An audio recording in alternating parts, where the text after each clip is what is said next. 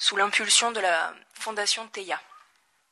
Euh, nous faisons suite à la onzième session du comité des experts sur les affaires spatiales au sein des Nations Unies, où nous avons été observateurs. Et en tant qu'observateurs, nous avons pu améliorer et trouver les meilleures solutions à proposer aux Nations Unies et à tous nos partenaires. Euh, je dois vous faire quelques recommandations juste pour le début de la conférence. Oui. Et après, je laisserai la parole à Serge Montac, fondateur de la Fondation TEIA. Alors, euh, tout d'abord, je déclare la session de cette conférence ouverte. Je tiens tout d'abord à remercier l'UNOG pour euh, les moyens techniques mis en œuvre pour la conférence. Je tiens à remercier également le Palais des Nations Unies de Genève de nous accueillir dans ce lieu si prestigieux. Euh, je voudrais informer les spectateurs que la conférence est enregistrée et diffusée en live. Informer les panélistes qu'une interprétation en français et en anglais euh, est possible via le lien Teams envoyé sur la plateforme WebEx. Euh, je voudrais également informer les panélistes que le masque est obligatoire lors des interventions. Informer les panélistes euh, qu'il n'est pas possible de manger ou de boire dans la salle, sauf pour les bouteilles d'eau minérale qui vous ont été ou qui vous seront distribuées. enfin, je voudrais informer le public qu'il vous est possible de suivre en clipsant l'oreillette sur votre oreille et en utilisant le canal numéro 2 d'entendre les interprétations français et anglais. Euh, je laisse maintenant, euh, je vous laisse regarder la vidéo de lancement de la Fondation TEIA.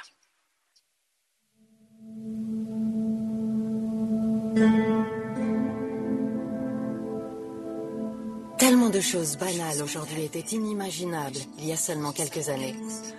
Les changements de paradigme qui bouleversent nos vies émergent et se répandent rapidement à travers le monde. Nous avons plus appris sur l'univers et notre planète dans les 50 dernières années que dans les 50 siècles précédents. Il a suffi d'à peine 20 ans pour digitaliser presque tous les contenus écrits et pouvoir les diffuser instantanément n'importe où sur Terre. Aujourd'hui, il semblerait que plus aucune question ne reste sans réponse grâce aux communications omniprésentes et à l'informatique.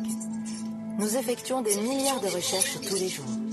Nous avons affaire à un monde virtuel numérisé et ultra efficace. Mais paradoxalement, le monde virtuel ne résout pas certains problèmes majeurs de la vie quotidienne. Nous avons moins de mal à identifier un utilisateur anonyme sur Internet qu'à déterminer la source de pollution dans notre environnement. Nous entretenons mieux notre réseau Internet que nos infrastructures de transport il nous est plus facile de retrouver un téléphone portable que les victimes d'une catastrophe naturelle. Comme vous le voyez, malgré l'efficacité du monde virtuel, le monde réel, physique, demeure extrêmement inefficace et mal compris. Et si nous pouvions numériser en continu le monde entier, ainsi que la plupart des activités? Si nous pouvions capturer non seulement la relation espace-temps sur une photo numérique, mais également tout ce dont se compose l'image. Si nous pouvions complètement numériser le monde réel, tout comme nous le faisons avec le monde virtuel. Et si nous pouvions augmenter le rendement de tous les agriculteurs du monde en un clic? Si nous pouvions mettre fin au braconnage insensé de centaines d'éléphants par jour si nous pouvions instantanément localiser les victimes des catastrophes naturelles et des attentats terroristes pour permettre au personnel humanitaire de retrouver les survivants. Tout cela est possible grâce à une numérisation de la Terre en temps réel. Une équipe de scientifiques et ingénieurs est sur le point d'établir le premier système de télédétection dans l'espace, offrant des solutions révolutionnaires pour tous, en même temps. C'est le réseau de satellites SIA, le TSN.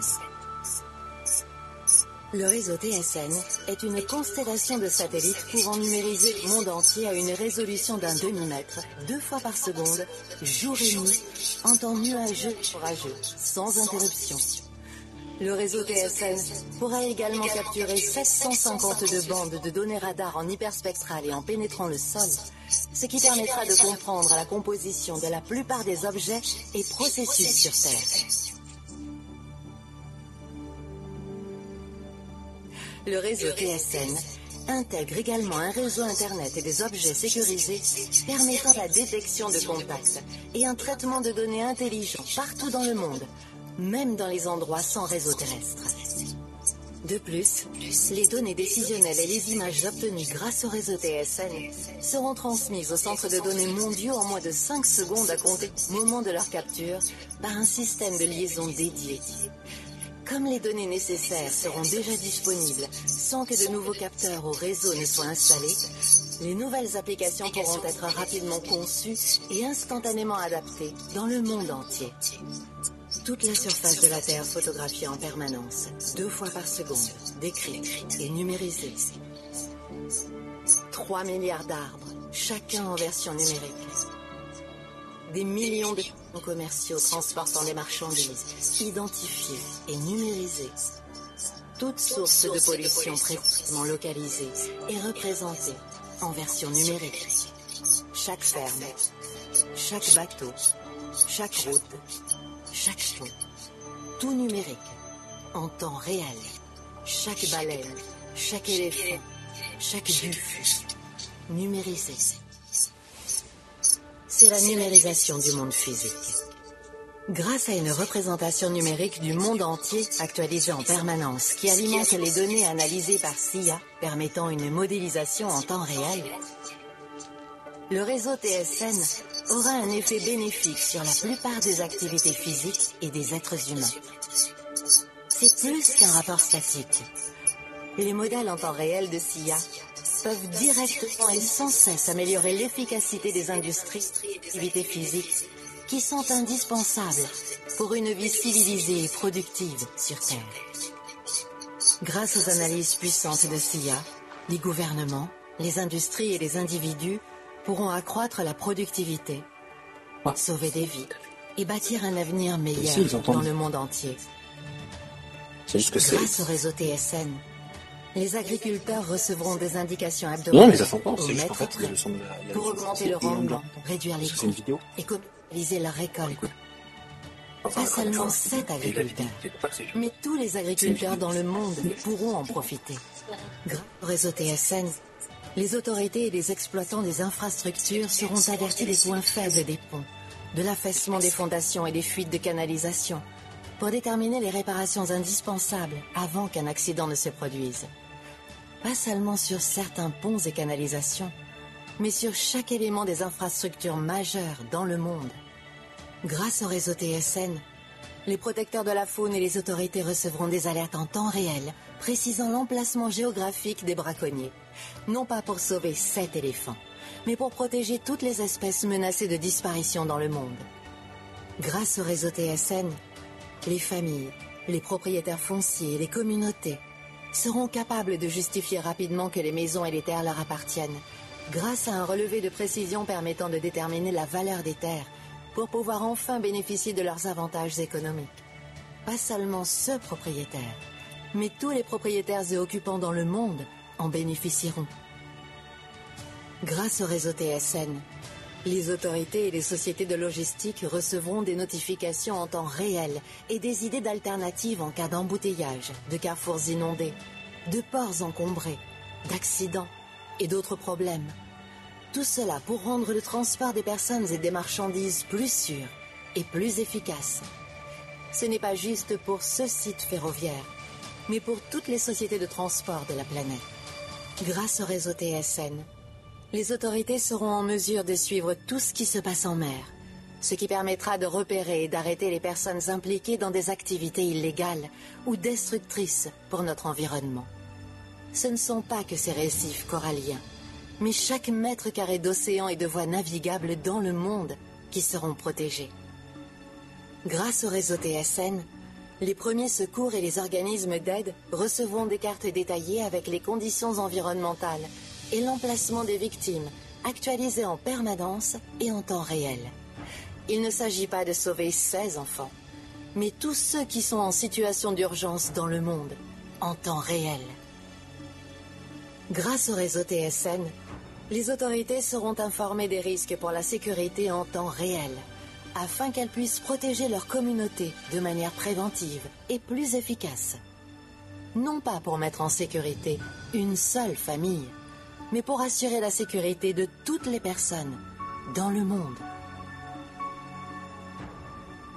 Ce ne sont que certaines solutions et applications de la plateforme SIA pour le monde réel. Grâce au réseau TSN, SIA introduit de nouvelles réalités à une échelle et une granularité sans précédent. Le réseau satellitaire SIA, une réforme technologique qui profite enfin à toute vie sur Terre.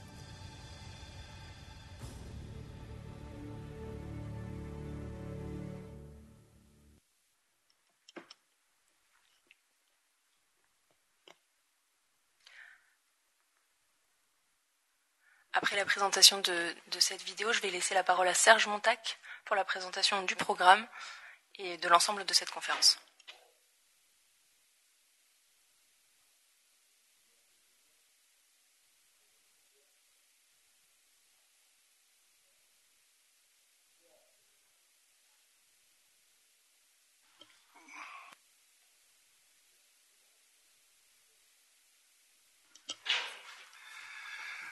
Bonjour à tous et merci d'être venus. Je salue aussi tous nos gens connectés et je m'excuse pour les anglophones parce que je crois qu'il y a un petit problème pour obtenir le son en anglais, mais c'est en train de se résoudre. Donc, euh, merci à tous et bravo de votre venue. Pour ceux qui ont réussi à atteindre, malgré toutes les conditions de déplacement et sanitaires et autres, euh, de venir en cette fin d'été à Genève. Donc nous allons vous parler aujourd'hui de la fondation TEIA. La fondation TEIA qui va s'appuyer sur les capacités techniques de la société Torian, parce que malheureusement, on n'a pas pu garder le nom de TEIA suite à des problèmes juridiques aux États-Unis. Donc ce qui s'appelait TEIA Group aujourd'hui s'appelle Torian mais la fondation a pu garder son nom, donc ça restera la fondation Teia. Donc de temps en temps, je me tromperai en mélangeant Teia Torian, c'est la même chose, donc euh, ce n'est pas si compliqué. Donc cette, la fondation Teia, euh, nous sommes aujourd'hui à l'ONU, et comme l'a dit Athéna, je pense que c'est une immense chance, c'est un, un immense honneur d'être accueilli par cette brillante organisation en son sein, pour parler justement d'un des, buts majeurs qui sont la réalisation des ODD, euh, ou SDG en anglais, euh, pour 2030. Euh, donc ce projet qui est immensément ambitieux pour changer ce monde, ben, nous pensons que la Fondation pourra apporter sa petite pierre à l'édifice et c'est ce dont nous allons, ce dont nous allons parler aujourd'hui. Donc, je crois que avant de, rentrer dans la présentation de la Fondation, je voudrais aussi dire pourquoi nous sommes arrivés ici. Euh, c'est grâce à l'action de certaines ONG au niveau de l'ONU et à la volonté farouche de l'ambassadeur Athéna Caparoni, qui a vu dans cette technologie, dans ces technologies, un moyen de faire bouger les mentalités et le monde je dois reconnaître que c'est impressionnant qu'elle ait réussi à nous obtenir ces rendez-vous au plus haut niveau des Nations Unies qui nous ont accueillis avec autant de bienveillance.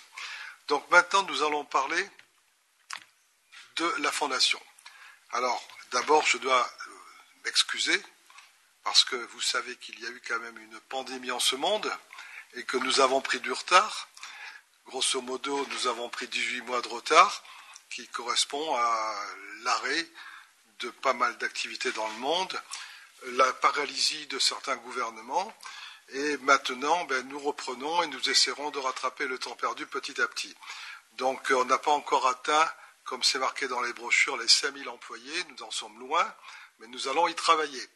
Donc, la Fondation TEIA, elle existe, elle est créée maintenant à Genève, et elle va monter en puissance aux États-Unis. Et c'est ce dont nous allons parler. Alors, alors là, les planches sont. Euh, alors, avant de, Avant de passer sur la fondation, reparlons quand même des objectifs des Nations Unies. Alors, vous connaissez tous les 17 objectifs, puisqu'on on vous en a parlé 50 000 fois. Bon, nous, comme je vous l'ai dit, on a comme objectif d'apporter notre pierre à l'édifice, et on ne veut pas faire ça tout seul, on veut, pas, on veut partager, on veut travailler, on veut coopérer. Donc, tout ça parce que c'est un projet immense. Les capacités de technologie sont uniques, sont uniques comme vous l'avez vu dans la vidéo, mais si on veut résumer, on veut aller vers plus de sécurité, plus de compréhension de notre univers, plus de justice et donc plus de prospérité dans un monde apaisé. Nous allons donc vous présenter succinctement comment, avec quoi, la Fondation peut concourir à atteindre les divers objectifs du développement durable. Alors, les 17 objectifs des Nations Unies, nous n'allons pas tous les remplir à 100%, mais nous allons pouvoir contribuer à plusieurs, et c'est ce que je vous présenterai tout à l'heure. Cependant, il y a un point important. Nous apportons des solutions techniques qui vont servir à tous les hommes, à toute l'humanité. Mais on ne pourra le faire que s'il y a la volonté de le faire. Et là, on en revient à cet aspect humain fondamental de la gouvernance, de la vision hein, et de la passion des dirigeants. Donc, euh, nous, pensons que nous pouvons contribuer à faire changer un certain nombre de choses parce qu'il y a des faits acquis qui vont disparaître. Par exemple, le pas vu, pas pris. Ça devient impossible avec Théa. On voit tout. Je ne savais pas. On ne pourra plus dire ça, je ne savais pas. Parce qu'on va savoir. Et enfin, je n'ai rien pu faire. On peut toujours faire quelque chose. Donc ces trois éléments sont des, comment dirais-je, des changeurs de mentalité. Des, axes qui sont très importants euh, et qui sont faciles à comprendre. Aujourd'hui, un bateau qui dégage en mer, il regarde sur son radar s'il y a quelqu'un qui est dans son scope, s'il n'y a personne, il va dégazer en pensant qu'il n'est pas vu. Avec Théa, c'est impossible. Comme vous l'avez compris, on voit tout, tout le temps, et en tout temps, et partout. Que ce soit sous les arbres, que ce soit dans la mer, que ce soit dans le sable, grâce à nos capacités, nous voyons presque tout. Donc, euh, le pas vu, pas pris, ça ne marchera plus. Je ne savais pas, ça ne marchera plus. Je n'ai rien pu faire, ça ne marchera plus parce qu'on va savoir et donc en pouvoir informer le monde. Bon, nous ne sommes pas, Théa n'est pas là pour faire le gendarme du monde. Mais le fait que ces capacités techniques existent vont automatiquement entraîner chez les gens qui voulaient perpétrer des crimes contre l'environnement, contre l'humanité, etc., des questions avant de les commettre. Donc la Fondation T. Alors, on revient.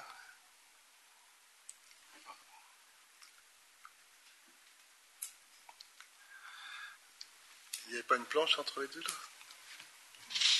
Après le... Bon, alors, nous allons maintenant dans la description donc de la Fondation TIA.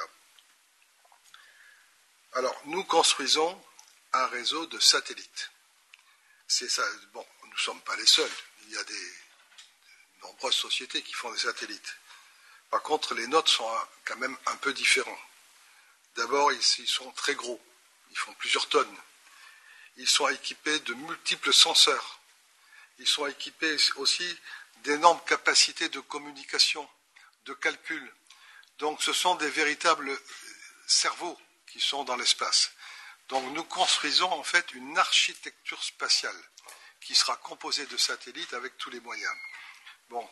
Et cela permet de, faire, de réaliser une boucle de rétroactivité extrêmement importante. C'est-à-dire qu'on peut mesurer au sol, calculer les correctifs dans l'espace et les renvoyer au sol plus vite que si on avait traité tout cela au sol.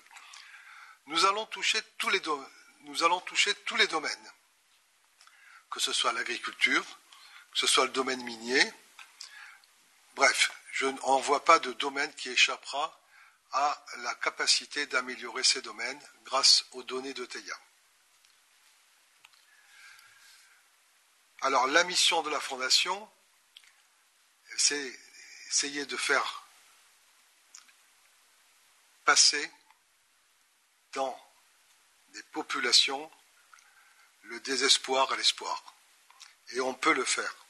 On peut le faire parce que nous pouvons améliorer énormément de domaines. Je vous prends un exemple sur l'agriculture. La capacité des senseurs de TIA permet d'analyser les sols, l'humidité, etc. Donc on peut dire à un agriculteur, attention, il faut faire ça, sinon tu vas perdre ta récolte. On peut voir aussi des problèmes météorologiques qui vont arriver. On pourra alerter les gens. Donc tous ces éléments-là font que les gens vont pouvoir mieux vivre et améliorer leur capacité actuelle. Pour l'agriculture, c'est facile. Il suffit de donner quelques éléments, d'améliorer quelques traitements, de prévenir également de quelques dangers, que ce soit les, nuages d'insectes ou que ce soit des maladies qui se propagent. Donc, vous voyez que avec nos senseurs, nous allons pouvoir apporter une aide concrète et efficace à beaucoup de populations et en particulier les populations déshéritées dont personne ne s'occupe parce qu'il n'y a rien à y gagner. Alors là, on est vraiment dans la philanthropie. Nous avons les données. Nous, aurons les données. Ça ne nous coûte rien de les transmettre à ces gens-là pour qu'ils vivent mieux. Ça serait même criminel de ne pas le faire. Donc, euh, il ne faut pas voir ça comme une œuvre, euh, comment dirais-je, juste philanthropique. C'est juste une œuvre humaine et normale. Donc euh, on peut changer la vie de pas mal de gens et de les faire passer du désespoir à l'espoir ou, ou de la mort à la vie. Alors nous avons identifié huit domaines sur lesquels la Fondation va s'apesantir. Le premier qui est très important, c'est la réponse des premiers secours. Aujourd'hui, l'actualité vous rappelle tous les jours que nous sommes face à des changements qui n'avaient pas été prévus, que ce soit les incendies, que ce soit les inondations, que ce soit les glissements de terrain, que ce soit les ouragans. Euh, on voit qu'il y a, on fait face à des changements qui sont extrêmement brutaux. Face à ces changements brutaux, il y a automatiquement des catastrophes naturelles qui s'abattent sur nos populations. Et comme elles s'abattent sur nos populations, nous avons besoin de gens compétents, efficaces, bénévoles ou pas, mais qui soient capables d'intervenir pour sauver les gens. C'est ce que nous appellerons les premiers secours. Les premiers secours, la Fondation va les aider, et cela évidemment gratuitement. Pourquoi? Là encore, nous aurons l'information. Ne pas la transmettre pour sauver des gens serait criminel. Donc nous devons le faire. Ce n'est pas un choix, nous devons le faire.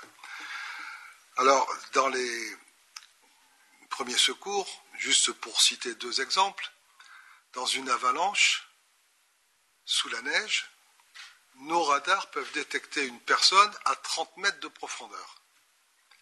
Ça veut dire que dans la minute, on est capable de transmettre à l'équipe de premier secours sur place la position GPS des gens enfouis et, de façon à ce qu'ils puissent s'y porter tout de suite et les sauver on sauvera des vies. C'est un exemple, juste pour parler, catastrophe, performance technique.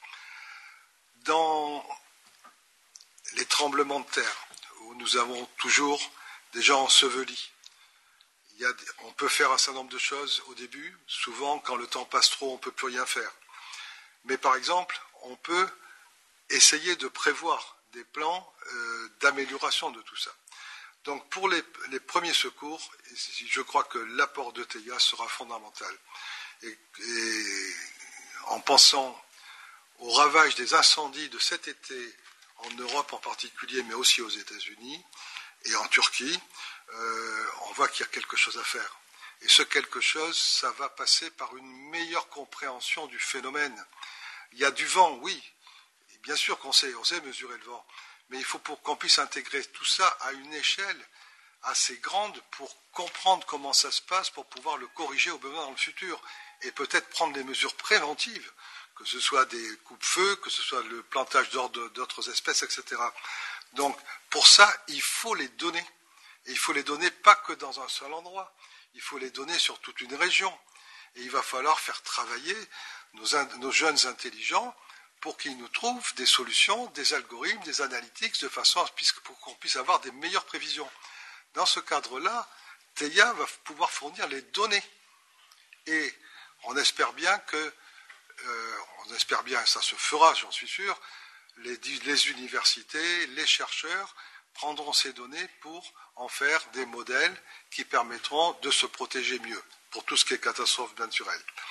Bon, on ne va pas tout développer de la même façon. Bon, dans le domaine des, droits humains, je dirais nous, nous serons un observateur neutre depuis l'espace pour constater, je dirais, des règlements, pour être poli, euh, par rapport aux droits humains, que ce soit des concentrations de genre anormales, que ce soit des mouvements anormaux, que ce soit euh, des traitements anormaux. Bon, si, je, on prend le cas du Nigeria, il est bien évident que si je reprends l'exemple des gamines qui ont été enlevées, avec TEIA, on peut savoir immédiatement non seulement qui les a enlevées, mais où elles sont détenues, et donc prendre les, réactions qui s'imposent. Pour l'agriculture, je vous en ai parlé, pour les ressources marines. Bon, les satellites, je vous ai dit qu'ils étaient équipés de multiples senseurs qui nous permettent de faire des mesures extrêmement précises dans les paramètres de l'eau, et en particulier de la mer. Donc euh, on peut voir aussi, on ne voit pas jusqu'au fond de la mer, mais on peut voir un certain nombre de choses dans l'eau, et en particulier euh, les évolutions, par exemple, de la, de la faune dans l'eau. Bon, donc euh, les, océans couvrent une très grande partie du monde. C'est quelque chose de très important. Et là, qui voit tous les océans, qui va voir tous les changements, qui peut analyser un peu tout ce qui s'y passe, peut apporter une, une contribution considérable à l'amélioration de notre monde. Dans le domaine de l'eau, de l'air ou du sol, en revenant avec nos senseurs, nous sommes capables de mesurer les pollutions. Et juste à titre d'exemple, dans les composants gazeux, on sait détecter 150 composants dangereux. Mais ça va être la même chose pour détecter dans le enfin la même chose. Ce sont les mêmes technologies qui seront utilisées pour détecter dans le sol ou dans l'eau et dans l'air. Alors aujourd'hui, toujours pareil, le pas vu, pas pris domine. Donc une usine pollue parce qu'on ne voit pas qu'elle pollue et que tout le monde se tait. À partir du moment où on sera capable de présenter une image en fausse couleur pour montrer là, mesdames et messieurs, il y a de la pollution et vous êtes en train de la respirer, vous verrez que les dirigeants vont être obligés de changer d'attitude. Et tout le monde prendra conscience qu'on ne peut plus faire ça parce qu'on est vu. Alors ça revient à mon pas vu, pas pris. Bon, la science du climat. On voit très bien que notre Terre et notre vie dépendent du climat. Et heureusement, nous avons fait d'énormes progrès nous étions d'ailleurs avec Théa il y a deux ans au CNES qui travaille, qui, développe d'excellents modèles sur les prévisions climatiques. Euh, le climat est quelque chose d'important. Donc nous n'avons pas la prétention de faire tout. Par contre, nous pouvons travailler avec tout le monde en fournissant nos données. Parce qu'aujourd'hui, dans le climat, c'est la capacité d'analyser le plus de données qui va nous donner les capacités de trouver les solutions. Alors, dans des sujets qui sont beaucoup plus faciles à comprendre, je pense sur la préservation de la faune sauvage, vous avez compris que la résolution que nous avons, hein, qui tourne autour d'un demi-mètre, hein, permet de voir facilement un éléphant, qui fait quand même plus d'un demi-mètre. Donc, on est capable de voir un rhinocéros, un éléphant, une baleine, parce que ce n'est pas que sur Terre, c'est partout. Et à partir de ce moment-là, on va être peut-être capable d'alerter à temps pour éviter ces massacres imbéciles ou ces pêches idiotes. Donc euh, là-dessus, il n'y a pas grand-chose à expliquer. Comme je vous l'ai dit, nous voyons, donc nous pourrons agir. Alors l'autre domaine où la Fondation va être active, c'est l'éducation. Alors l'éducation, il y a déjà énormément d'ONG qui s'en occupent et qui, font d'excellentes choses. Bon, nous, dans ce domaine, qu'est-ce qu'on va pouvoir apporter? On va pouvoir apporter à deux niveaux. D'abord, pour les plus défavorisés, qui ne seront jamais connectés, parce que personne n'ira dépenser un sou pour aller connecter un village au fin fond de l'Afrique si on ne peut pas y faire de l'argent. Pour l'éducation, nous avons la chance, nous, d'avoir une liaison directe grâce à nos petits modems avec nos satellites en l'air. Et c'est sur cette liaison, nous pouvons passer du contenu scolaire et de l'éducation. Alors c'était d'ailleurs nos premiers pas avec l'ONU, c'était ce sujet-là, comment aider les populations défavorisées à accéder à l'éducation. Donc pour l'éducation, nous avons un moyen technique et, je dirais, de la capacité de diffusion sur n'importe quel point de la Terre du contenu éducatif et scolaire ou, comment dirais-je, euh, particulier, par exemple pour les, fermiers et pour les agriculteurs. Donc ça, c'est le domaine de l'éducation, je dirais, des parties défavorisées. Maintenant, il faut voir aussi un autre pan où on, pouvait, on peut être actif. TEIA se répandant sur le monde entier, il va falloir développer les applications et les analytics. TEIA en fait, mais ça ne suffira pas. Et il y a des applications qu'il faudra faire parce que pour parler dans une langue donnée, il faut des savoir-faire particuliers qui vont s'accommoder des cultures, qui vont s'accommoder des coutumes. Il va falloir des gens pour préparer ça. Sinon, on ne pourra pas passer de contenu intelligent. Donc, vous voyez que c'est un champ, ce sont des gisements d'emploi, mais qui sont des gisements d'emploi pas de bas niveau. Au contraire, on va amener, donc, euh, dans certains pays, je pense en particulier aux pays qui nous rejoindront comme partenaires, une éducation de haut niveau pour développer des ingénieurs analystes, des développeurs de software, d'analytics. Donc, vous voyez, on va toucher les deux extrêmes les plus bas, les plus mal lotis, mais également ceux qui ont déjà un bagage technique et qui pourront développer pour leur pays un certain nombre d'applications. Alors, le centre pour les premiers secours, on a déjà des beaux plans, comme vous pouvez les voir à l'écran. Hein. Euh, on ne les a pas encore construits, mais ça viendra. Et en, pour l'instant, on est parti sur une architecture avec deux pieds.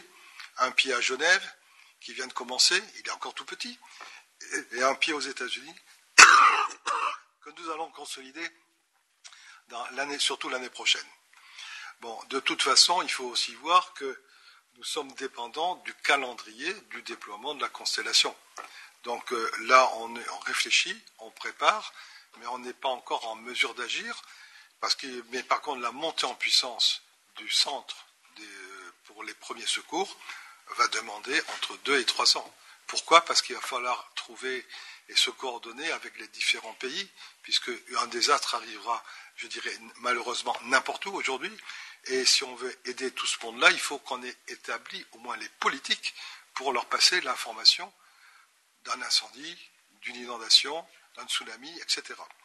Donc, euh, ces centres-là, euh, ben, on, va, se donner rendez-vous dans deux ans en espérant que les vitres seront mises.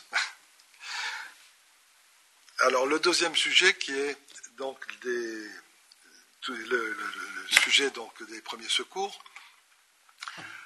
On en a parlé un petit peu, je pense que peut, tout le monde comprend et c'est pas la peine qu'on développe plus que ça, parce que c'est évident pour tout le monde, surtout vous, dont beaucoup êtes impliqués dans les, ONG associatives. Euh, je crois qu'on ne vous apporte pas grand-chose en, essayant d'expliquer ça. On peut passer à la planche suivante. Alors, bon, pour les droits humains, eh ben, c'est pareil, c'est distribuer de l'information, capter de l'information, alerter les décideurs.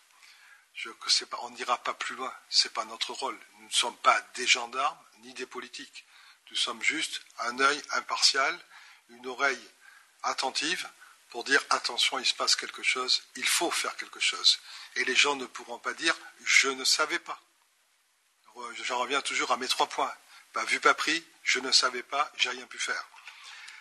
Bon, donc euh, pour les droits humains, je dirais que nous, avons, nous aurons l'information, mais l'action appartiendra aux dirigeants locaux ou internationaux ou nationaux. Bon, pour l'agriculture, j'en ai un tout petit peu parlé tout à l'heure, mais la capacité extrêmement fine de mailler le terrain et de l'analyser permet de faire ce qu'on appelle de l'agriculture de précision. Alors, ce n'est pas l'agriculture de précision forcément pour augmenter les quantités, mais c'est l'agriculture de précision pour dire vous devriez faire telle culture parce que c'est meilleur pour ce terrain et c'est meilleur pour l'environnement. Bon, c'est aussi donner des informations de marché, par exemple. Il y a tel produit ou tel, tel produit agricole qui se vend bien, votre terrain est adapté, pourquoi ne le faites pas? On va suggérer. Bon, comme tout ça, c'est gratuit. Alors, pour l'agriculture, dans notre politique, pour les pays partenaires, nous donnons 100 000 modems pour les fermiers. Alors, avec ça, ils vont, pouvoir communiquer et recevoir de l'information. Et c'est tout ce qui nous intéresse. Après, c'est leur affaire. Ils veulent utiliser cette information pour améliorer leur culture ou ils ne veulent pas. S'ils veulent, ils peuvent nous donner des conseils ou pas. Donc, vous voyez, c'est un service que l'on va fournir gratuitement Hein, puisque ces modems en production de masse, on espère les produire autour de 200 dollars. Donc ça reste quelque chose qui n'est pas très très cher. C'est un quart d'un téléphone comme ça. Bon, donc on doit pouvoir trouver entre les différents mécènes, les différentes sources de financement, de quoi donner ces, ces modems. Et pour les pays partenaires qui sont avec euh, TEIA, ils recevront, ça fait partie du package, 100 000 modems pour leurs fermiers en priorité, mais ça peut être pour leurs pêcheurs, ça pourrait être pour euh, leurs gardes forestiers. Après, c'est le pays qui décidera. Mais l'idée, quand même, c'est d'aider ceux qui vont nous fournir de la nourriture, parce que ce challenge de nourrir la planète dans 30 ans, il n'est pas tout à fait trivial. Donc, euh, ceux qui aujourd'hui nous fournissent notre nourriture, on se doit de les aider. Donc le précision farming, c'est ce que vous voyez, euh, on va pouvoir faire des petits carrés où on dira il est optimisé de faire ci ou ça. Euh, euh, et tout ça, on peut le faire parce que nos senseurs ont mesuré, analysé, les algorithmes ont décidé que, ont trouvé que ça serait intéressant de faire ça, et on va retourner l'information au fermier ou à l'éleveur, suivant les cas. Donc l'amélioration des ressources, euh, l'amélioration de la production, c'est aussi important quand on considère le nombre de gens qui sont malnutris. Alors, maintenant, l'eau. Bon, c'est une lapalissade de dire que c'est un problème qui est en train d'arriver et qui va continuer à s'amplifier.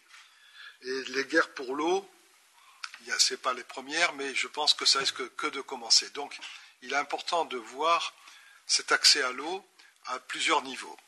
Alors là encore, nous, fournissons des capacités techniques qui permettent de dire à des gouvernements, à des villes, à des cités, nous, ce qu'on a vu, c'est que vous avez de l'eau qui n'est pas si loin que ça. Ce qu'on a vu, c'est que vous pourriez peut-être recanaliser et ça serait plus efficace. Donc, on va être une, source d'information pour essayer d'aider les gens pour accéder à l'eau. Après ça, le management de l'eau, ce n'est pas notre affaire. On va simplement fournir l'information comment améliorer à la fois l'accès à l'eau et peut-être la distribution de l'eau. Donc euh, notre production, ben, ça serait essentiellement des cartes qu'on diffusera au niveau de certains gouvernements où on sait qu'il y a un problème en disant il y a peut-être une solution. Donc on partagera cette information et il est bien évident que ça c'est gratuit, ce serait la fondation qui ferait ça. Bon, alors, la pollution de l'air, de l'eau et des sols. Tout, cela est lié, puisque ça participe aussi au dérèglement climatique. Et aujourd'hui, on n'a pas les bons outils pour mesurer le qui fait quoi, qui pollue quoi et comment ça évolue. Alors les senseurs TIA vont permettre ça. Et on s'apercevra qu'aujourd'hui, des pays qui se prétendent exemplaires ne le sont pas autant qu'ils le disent.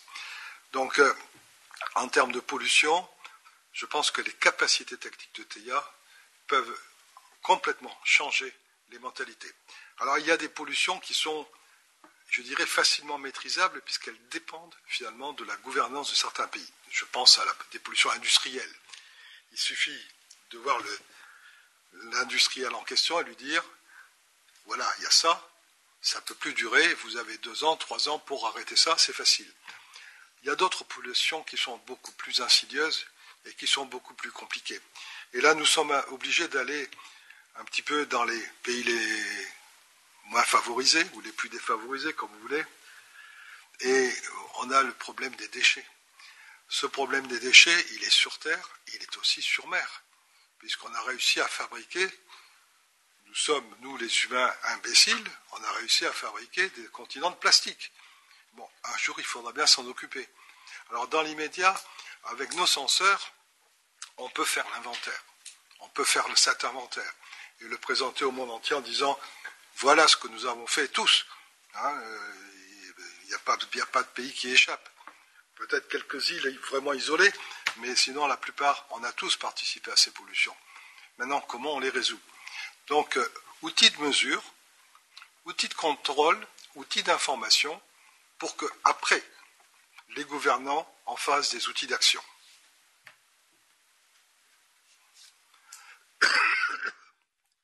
bon, je pense que je vous ai tout dit. Alors, il y a effectivement une, science à développer, qui est la, science du climat, puisqu'elle est un petit peu la mère de tout. Si la planète, si en caricature, devient ou trop froide ou trop chaude, elle rejette, l'homme ne pourra pas y survivre. Donc, la science du climat est un élément de notre futur. Et donc, il faut se donner tous les moyens pour qu'on puisse survivre. Et si on veut survivre, il faut comprendre ce qui, se, ce qui se passe. Et pour comprendre ce qui se passe, il faut qu'on soit capable de prendre, de mesurer, d'analyser et de trouver les bonnes actions correctives. Donc, euh, nous pourrons fournir une quantité d'informations euh, aux organisations pour la recherche sur le climat. Quand nous sommes allés voir le CNES il y a deux ans, nous avions proposé au CNES d'ailleurs de financer même des chercheurs au CNES euh, dans le cadre des recherches climatiques. Alors, c'est de la philanthropie, mais aussi c'est quelque chose de très pratique pour tout le monde. C'est-à-dire qu'on ne va pas nous refaire des centres d'excellence s'ils existent. Donc, les centres qui sont euh, comment dirais-je, experts en climatologie, et il y en a plusieurs en Europe, aux États-Unis, euh, même en Inde, il y en a un qui commence à se développer qui est bien. On ne va pas refaire ce que les gens savent. On va essayer de les aider et de les aider dans ce qu'ils n'ont pas. Et en général, ce qu'ils n'ont pas, ce sont les données globales et les mesures globales. Donc euh, cette science du climat, je pense que ça doit devenir un objectif majeur pour le monde entier.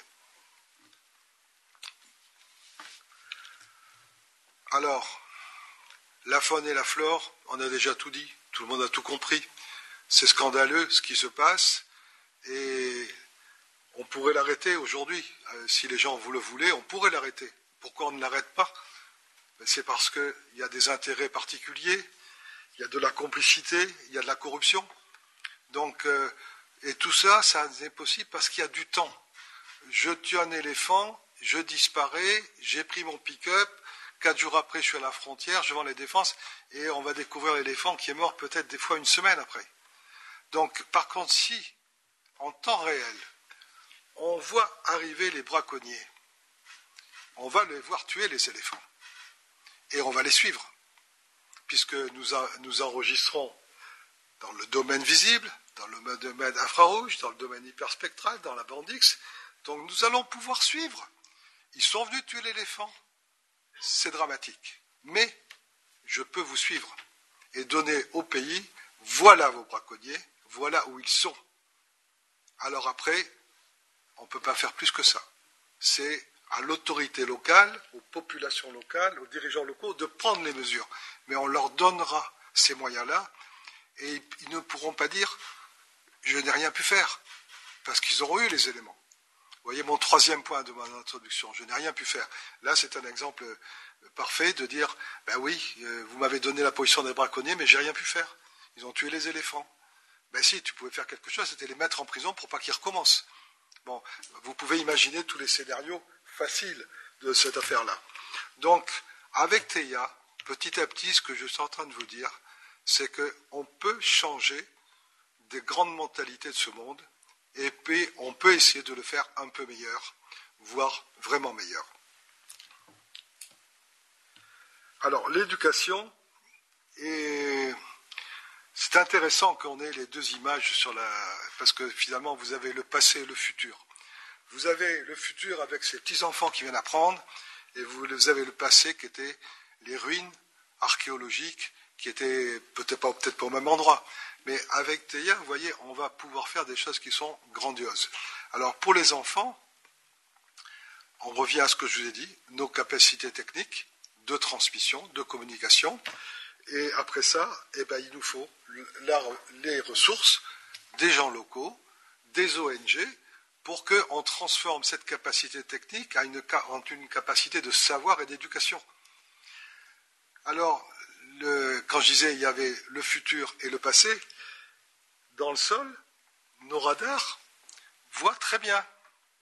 Et des anciennes constructions, alors la nature des sols joue un petit peu également, hein. mais grosso modo, on peut dire qu'on va pouvoir retrouver des traces de notre passé dans l'archéologie, parce qu'elle apparaîtra grâce comment dirais-je, à la pertinence des signaux que l'on peut récupérer à partir de nos, satellites.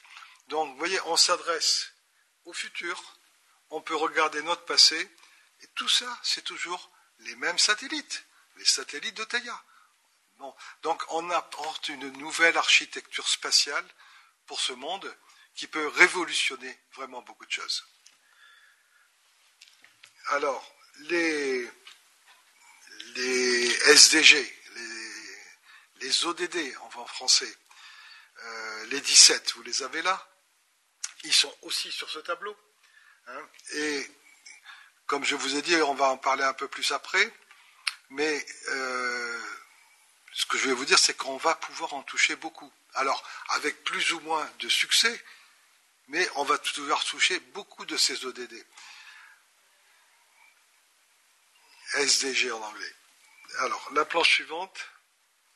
Alors, la, fondation, alors donc vous reconnaissez, puisque nous sommes aujourd'hui ici, au Palais des Nations à Genève, hein, eh c'est nos implantations qui vont arriver euh, pour la fondation. Pour l'instant, nous avons un pied à terre, je dirais, pour construire cette fondation à Genève. Et tout cela grâce à l'ambassadeur Athéna, qui nous a bien aidés, puisque ça c'était aussi un élément important pour que l'on puisse parler intelligemment avec les Nations Unies.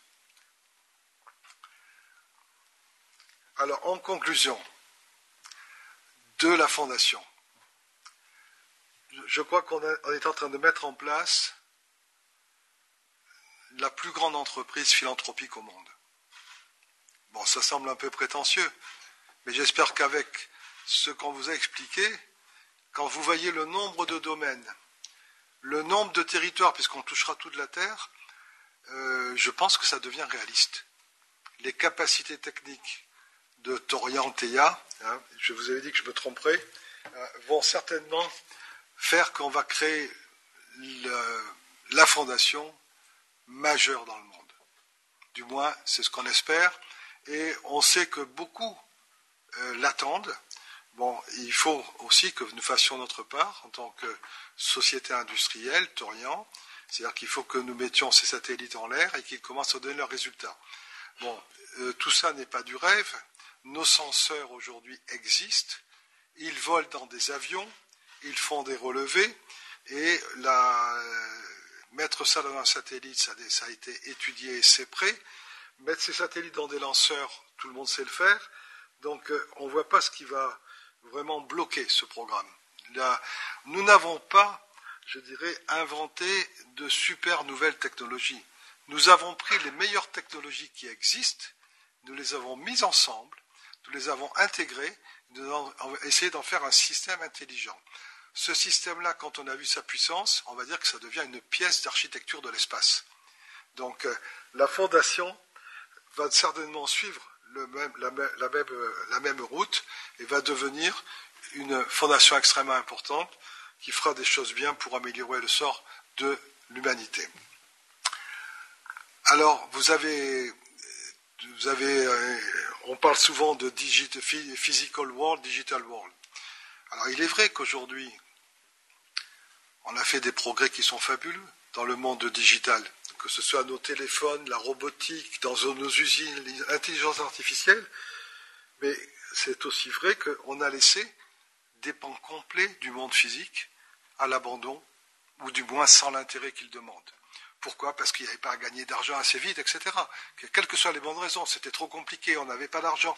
Bon, avec Théa, on peut reprendre cette logique de développer ce monde physique. Parce que ce monde physique, il est plein de valeurs. C'est un réservoir de prospérité et de richesse. Il faut simplement l'exploiter. Et ça, ça s'appelle les données. Les données du monde physique. Et les données du monde physique, c'est pas Théa qui va les traiter tout seul. Il va nous falloir des partenaires, des universités, des chercheurs, des scientifiques. C'est-à-dire qu'on va certainement lancer un mouvement qui va être la plus grande société d'embauche au monde, même si c'est dispersé. Mais le volume sera considérable. Donc, euh, on n'est pas juste un, nouveau projet technologique. On est un projet pour l'humanité. Bon, ça c'est pas mal hein, quand même. Bon. je crois qu'on arrive à la fin de la présentation de la fondation. Et peut-être que. Oui, Serge, j'allais vous proposer peut-être qu'on fait une petite pause. On fait une petite pause parce que j'ai besoin de reprendre un peu de voix là. Hein. Et puis surtout, si vous avez des questions, je pense que ça, sera le moment. On se encore 10 minutes de pause? 10 minutes de pause, donc dans 10 minutes, on vous retrouve pour les questions. À tout à l'heure. Bon. Merci beaucoup.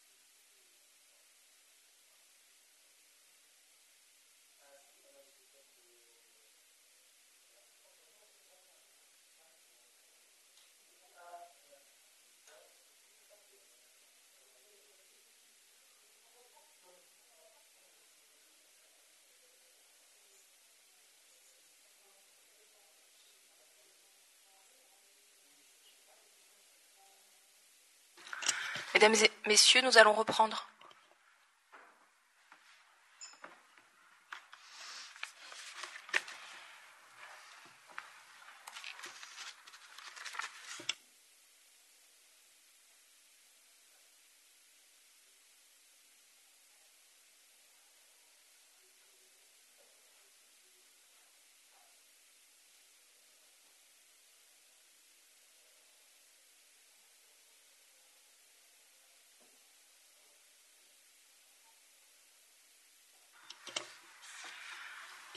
Mesdames et messieurs, nous voilà à la seconde partie de la matinée. Nous allons accueillir Marlène Borland, qui est chargée de communication pour le SDG euh, Lab et donc au bureau de la directrice générale. Merci beaucoup pour votre intervention, Marlène.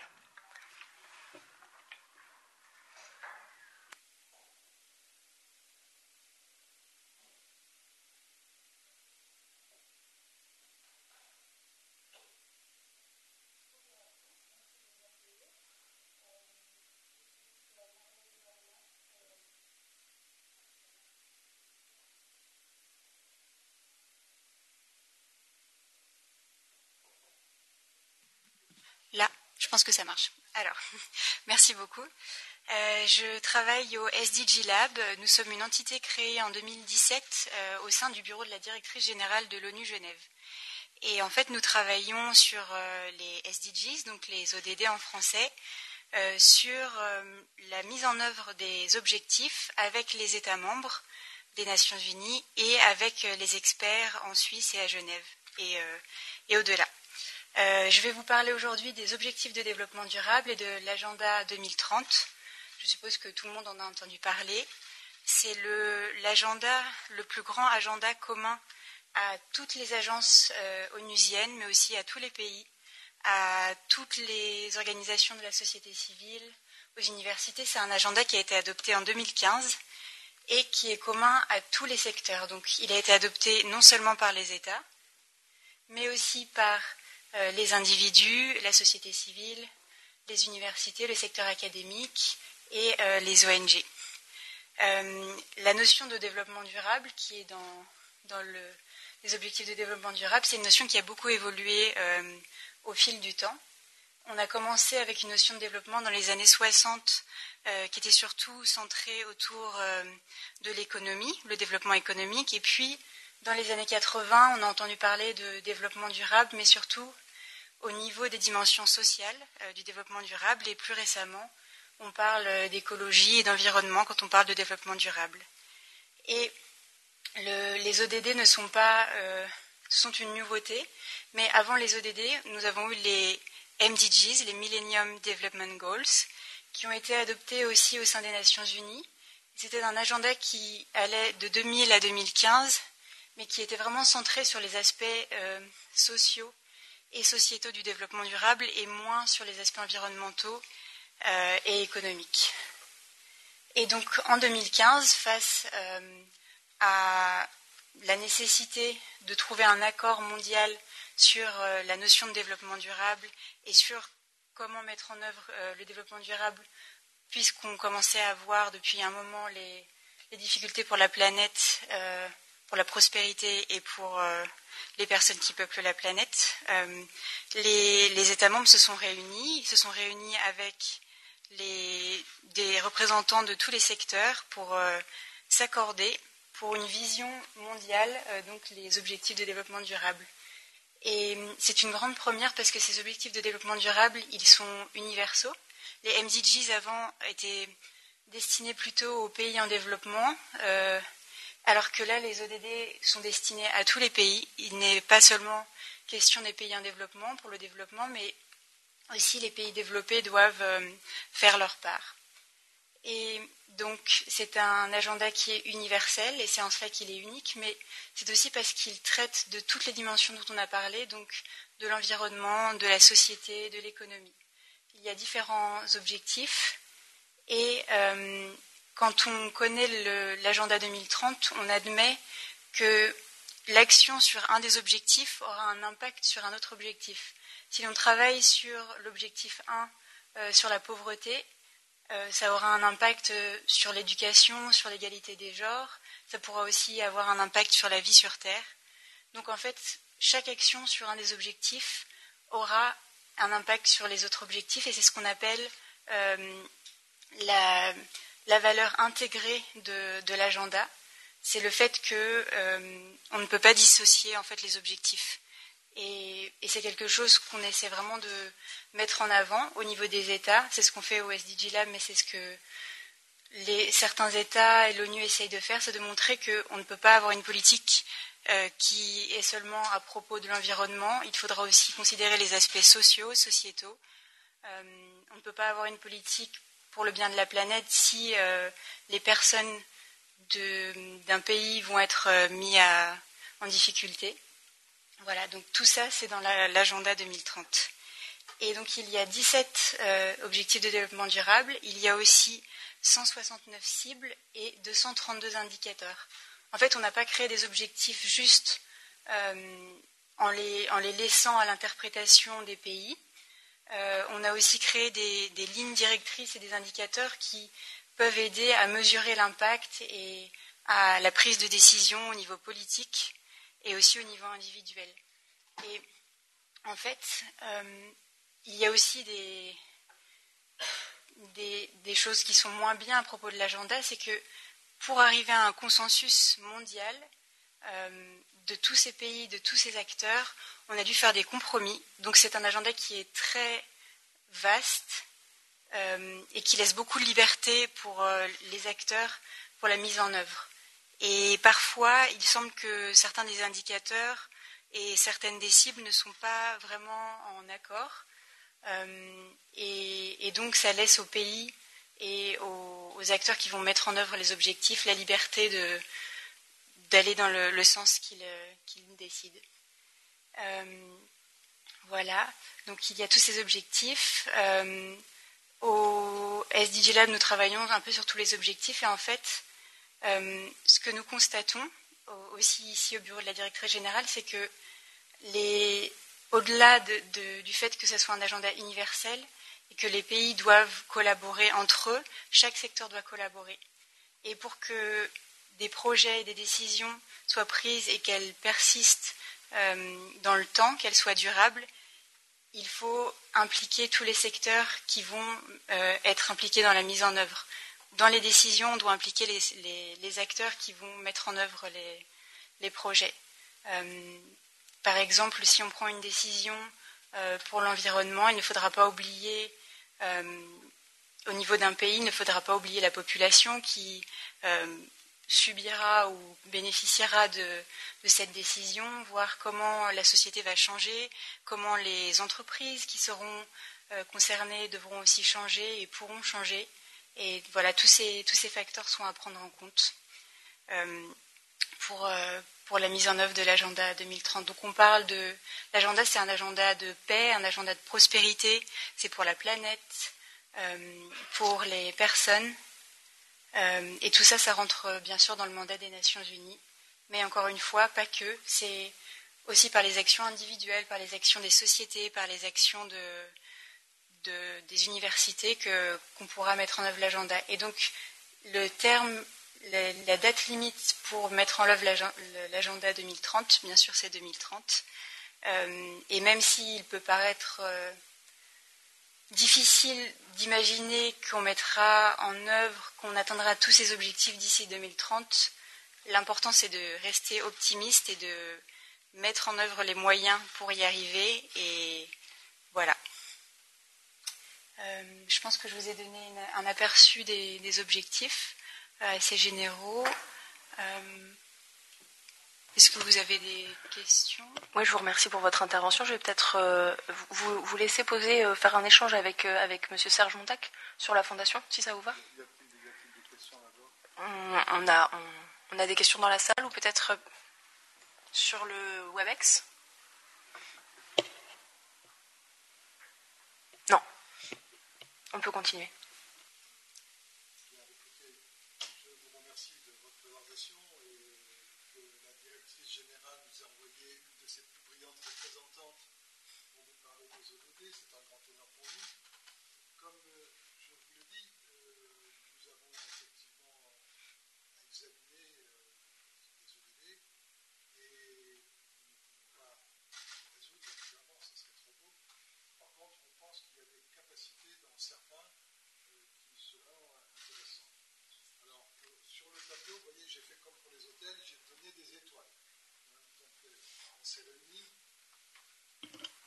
Oui, excusez-moi.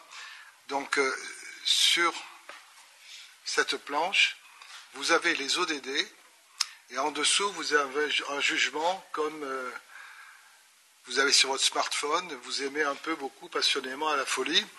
Donc, euh, le nombre d'étoiles considère ce que l'on pense aujourd'hui être notre capacité à y contribuer plus ou moins. Si je vous prends un exemple, sur l'ODD 10, on pense que notre contribution va être mineure. Ce n'est pas tout à fait notre affaire. Bon, par contre, sur les ODD 16 et 17, 16, euh, on pense que là, notre contribution pourrait être majeure. Euh, pour tout ce qui sera paix, sécurité et défense, euh, on pense qu'on peut apporter énormément. Donc là, vous voyez, on s'est mis 5 étoiles. Donc dans les autres domaines, et je crois aussi ce qu'il faudra voir, c'est que par rapport aux autres initiatives, où est-ce que l'on peut apporter quelque chose de différenciant? Par exemple, au niveau de... Tout à l'heure, j'ai mentionné dans mon intervention précédente l'importance pour le futur du monde marin et de la mer, et des océans, etc. Bon, je crois que dans ces... là, on, s'est donné aussi cinq étoiles, ce qui est un peu prétentieux, mais pourquoi? Parce qu'on va voir toute la Terre et donc toutes les mers et leurs évolutions en temps réel. Aujourd'hui, il n'y a rien qui existe de pareil. Donc euh, ça peut apporter des changements et des, comment dirais-je, euh, des solutions qu'on n'a pas imaginées. L'équipe dirigeante de, de Torian considère qu'on a pensé peut-être à 10 ou 15 des applications que l'on pourra faire avec notre architecture spatiale. Et dans ce qu'on n'a pas imaginé, je suis sûr qu'il y a énormément de choses qui vont rentrer dans nos sujets de préoccupation des ODD.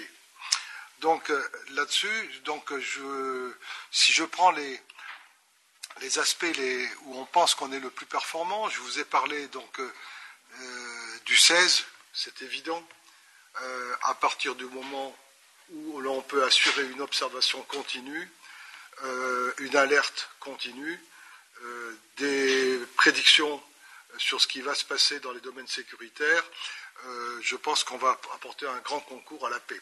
Je vous prends un exemple. Les gens qui opèrent aujourd'hui dans la bande sahélienne, euh, c'est un, presque un continent, c'est trois fois l'Europe, si ce n'est pas plus, euh, et on cherche une petite mouche. Bon, la petite mouche, elle arrive à se cacher, même si on en les dents, etc. Mais avec nos satellites, nous allons tout voir tout le temps. Donc il n'y a plus moyen de se cacher. Donc si vous attrapez la petite mouche, eh bien, elle ne reviendra plus. Bon, et une fois qu'on aura fait ça une dizaine de fois, je pense qu'on va ramener la paix et la sécurité dans un certain nombre de régions. Alors je dis ça parce que c'est facile à comprendre ces zones désertiques, mais c'est la même chose dans les zones qui sont boisées, où on ne voit pas, où même l'observation, les observations à partir d'avions sont compliquées. Avec nos radars, nous voyons au travers du feuillage. Donc les mouvements qui se passent, que ce soit des bandits, des trafiquants ou des rhinocéros, dans la jungle, nous les verrons. Nous les verrons. Et à partir de ça, on va pouvoir savoir agir. Donc on est capable d'apporter des, solutions, je pense, euh, qui sont intéressantes. Sur l'ODD 17, la question des partenariats, c'est pareil. Nous sommes en train de construire cette architecture spatiale. Il y a énormément de choses à faire. Il y a énormément de choses à fabriquer, mais surtout, il y a énormément de choses à inventer. Et là, on a besoin de la matière grise de tous les intelligents de cette planète pour nous aider. Hein, donc, euh, les, le ce sont en réalité des gisements d'emploi. Alors, les nouvelles technologies, il est bien évident que nous allons être impliqués, que ce soit les voitures connectées, que ce soit les, prévisions de trafic, que ce soit les flots énergétiques, etc. Donc tout ça, ce sont les technologies du futur et on va être automatiquement nous impliqués. Donc on va pouvoir essayer de, faire ça dans l'optique de répondre au but des ODD. Donc euh, le partenariat, eh ben, c'est exactement ça. Tout à l'heure, j'en parlais pour le climat. Il y, a, beaucoup de travail qui se fait, il y en a encore beaucoup à faire. Et quand on pourra fournir à tous nos scientifiques des données de qualité, ils pourront réduire les zones d'observation, ils pourront faire de meilleures prédictions et ils pourront mieux nous protéger. Donc dans l'ODD 17, le partenariat, je pense que les trois étoiles, on s'est minimisé. Voyez oh, bon, je pense que dans le 16, on s'est mis cinq étoiles. Je pense que c'est assez évident parce que on voit très bien là ce qu'on peut contribuer pour apporter une plus grande paix et sécurité dans le monde. Bon, dans les, autres, je dirais, on peut, on peut disserter. Euh, bon, ce que je veux dire, c'est que nos capacités d'observation, d'analyse et de correction s'appliquent à tous les ODD en réalité. Alors pour l'éducation, tout à l'heure on en a parlé, je crois qu'on touche les deux, les deux, points du spectre, les plus défavorisés et peut-être déjà les peut-être pas les plus intelligents, mais les bien anti euh, intellectuellement. Les plus défavorisés, ça va arriver par nos capacités de communication, puisqu'on peut communiquer sur tout point de la Terre directement. Bon, ce que je dis directement, c'est aussi très important parce qu'on va pouvoir communiquer en sécurité en sécurité. C'est-à-dire qu'on va, on va limiter. Alors là, je ne sais pas où on pourrait le faire rentrer comme ODD, mais la, cyberprotection, parce qu'aujourd'hui ça devient quelque chose de très important, je ne sais pas trop dans lequel on pourrait le faire rentrer. Mais ça, c'est quelque chose que l'on pourra faire, parce que notre architecture va être automatiquement hyper protégée. Donc, euh, on aura besoin de votre aide, parce que nous, nous sommes des fournisseurs de capacités, et après, pour mettre en place ces solutions, il nous faut d'abord l'intelligence des gens qui, poursuivent ces buts pour nous guider, et après il nous faudra aussi des troupes, c'est-à-dire des gens qui vont mettre en œuvre, que ce soit des ONG ou des scientifiques euh, ou des organismes gouvernementaux ou des organismes, je dirais, nationaux ou supranationaux. Bon, nous sommes des fournisseurs de capacités, et ces capacités, on veut les mettre à la disposition donc euh, du monde. Alors, je ne sais pas si j'ai bien répondu à votre question, là, euh, ou si ça vous suffit. Quand on résume, vous me remettez la dernière planche, parce que ça peut être important. non, pas la dernière, la de ce matin. je ne savais pas. Je savais. Vas-y, passez. Voilà. Non, pas ça. Bon, c'est pas grave. Ce que l'on dit, c'est que notre architecture, nos technologies vont changer les mentalités. Et changeant les mentalités, on va pouvoir, on ne va plus pouvoir dire je ne savais pas, je n'ai pas vu, je n'ai rien pu faire. Et je pense que c'est ça les choses importantes. Ce que nous apportons, c'est ce changement de mentalité, de comportement. Et ça va tout à fait dans le sens que vous décrivez dans les buts que se fixent les Nations Unies avec les ODD ou les SDG en anglais. Donc euh, euh, nous apportons, nous pouvons apporter vraiment une contribution importante. Bon, comme je vous l'ai dit, il y a des ODD où on est, comment dirais-je, plus fort que d'autres. Réduire les inégalités, ce n'est pas avec nos satellites qu'on va le faire. Mais par contre, on peut aider. On peut aider en montrant des choses qui se passent qui ne devraient pas se passer. Bon,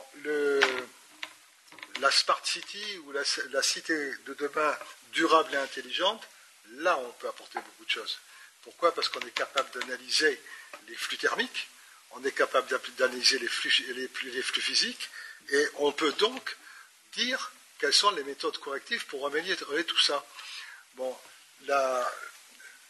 le problème de l'eau, aujourd'hui, nous ne sommes pas des, sociétés de désinfection ou de dessalement.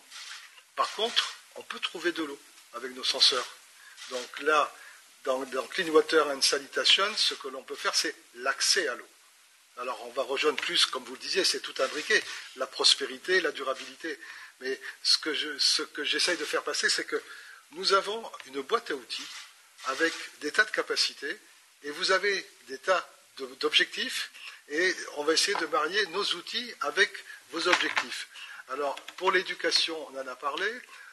Le, bien-être, euh, la bonne santé, bon, là, on n'est pas dans le médical, donc c'est pas là. Mais par contre, on peut aussi aider. On, peut aussi aider parce que le médical, c'est pas juste un hôpital et un docteur. Un hôpital, c'est une maladie qui peut se propager en Afrique qu'on veut empêcher parce qu'elle peut arriver chez nous. Donc, dans ces domaines-là, on peut apporter certainement des, pierres pour euh, donner l'alerte, pour euh, aider les gens. Euh, bon, donc je vous ai dit, on n'est pas très bon pour reduce inequality parce que ce n'est pas tout à fait notre métier. Euh, je pense que dans Peace et Justice, on est très fort.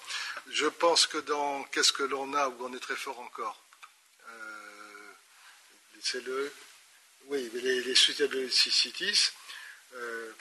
bon, dans le gender equity, je crois que ce n'est pas tout à fait notre affaire en tant que société technique ou fondation. Si vous avez des questions, j'y répondrai avec plaisir, mais je ne vois pas trop ce que je vais pouvoir trop vous dire maintenant, sinon on va, délayer, on va, ça ne va, va pas être très intéressant. Merci beaucoup euh, pour votre réponse. C'est très intéressant. Alors j'aurais plusieurs questions. Je vais peut-être commencer par euh, une question qui concerne l'environnement. Euh, comment pensez-vous que votre projet pourra aider à la détection des catastrophes climatiques, par exemple? Et qu'est-ce que ça va avoir comme impact sur euh, d'autres objectifs? Au niveau de l'environnement, on est capable d'analyser, si vous voulez, l'évolution de l'environnement. On prend le cas, par exemple, de la déforestation. Il y, a, il y, a, des avions qui volent, il y a bien des satellites qui passent, mais il n'y a pas de système temps réel qui dit voilà ce qui se passe. Ce qu'on va pouvoir apporter, c'est une information temps réel de ce qui se passe. Donc dans le cadre de la déforestation, on peut alerter sur des coupes interdites, on peut alerter sur des trafics interdits, etc., de façon à ce que les autorités locales prennent les mesures. Bon, maintenant, on peut aussi travailler dans d'autres domaines. La déforestation, elle est souvent due aussi à l'appauvrissement des sols et la disparition des arbres. Donc là, par nos capacités d'analyse du sol, on peut tirer un signal d'alarme et dire attention, il faut faire quelque chose, il faut amener de l'eau, il faut amener des, engrais ou je ne sais pas quoi. Enfin, ça, c'est le domaine des agriculteurs de nous le dire, mais on peut tirer le signal d'alarme. Bon, on ne va pas replanter les arbres, ce n'est pas notre métier, mais on peut dire il y a quelque chose. Donc, euh, votre question, c'était concernant la déforestation ou concernant l'environnement en général? Plutôt, par exemple, les, les catastrophes climatiques. Est-ce que vous avez des outils pour alors, sur les catastrophes climatiques, euh, nous, aurions un, nous avons un expert ici qui répondrait presque mieux que moi. Tu veux répondre euh? Oui? Ah, Mets ton micro en route. J'aurai effectivement l'occasion d'y revenir euh, cet après-midi, mais en fait, ce qu'il faut bien voir, c'est que les capacités, je dirais, de la constellation TEIA permettent d'avoir une approche effectivement qui est complètement temps réel je dirais, avec des résolutions qui sont euh, de l'ordre de 50 cm, hein, avec des technologies qui sont de, l'optique, euh, du radar et de l'hyperspectral, et qui vont nous permettre, peut-être pas euh, d'agir sur des événements de catastrophes naturelles qu'on ne sait pas prédire, c'est-à-dire typiquement le tremblement de terre. À l'inverse, tout ce qui est inondation, c'est des choses que l'on sait prédire, c'est des choses sur lesquelles on va pouvoir agir en alerte de manière beaucoup plus anticipée que ce qu'on faisait avant. Pendant l'événement, on va pouvoir sans doute prédisposer des moyens qui vont permettre d'aider les populations plus rapidement.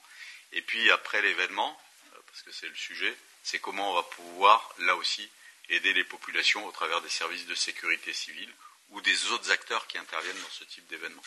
Donc ça, c'est sûr que c'est, une puissance qui va nous permettre d'être un peu plus en prévention qu'en curatif.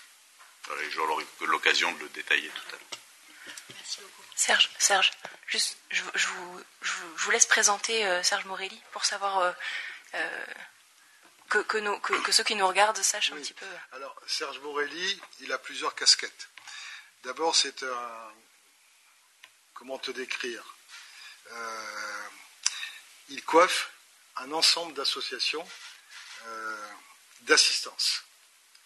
Il est, moi je l'ai connu aussi dans une association qui travaille en Afrique sur les problèmes sanitaires, qui s'appelle l'association Alima. Je l'ai connu aussi dans son métier chez un assureur qui s'appelle AXA. Et Serge, en plus, est très intéressé et passionné par ces sujets et envisage de rejoindre la fondation dès, qu'il le pourra.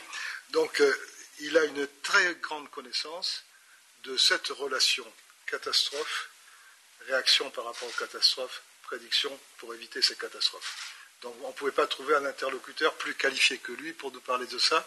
Euh, ça pourra se développer par la suite. Merci beaucoup. J'aurais encore une question sur les partenariats. Vous avez beaucoup développé sur cet objectif, l'objectif 17. Et par exemple, par rapport à l'objectif 16 sur la paix, la justice et les institutions efficaces, comment vous feriez le lien entre votre travail en partenariat avec différents acteurs et l'impact que vous aurez sur cet objectif? La question est un peu complexe parce qu'elle est multidimensionnelle.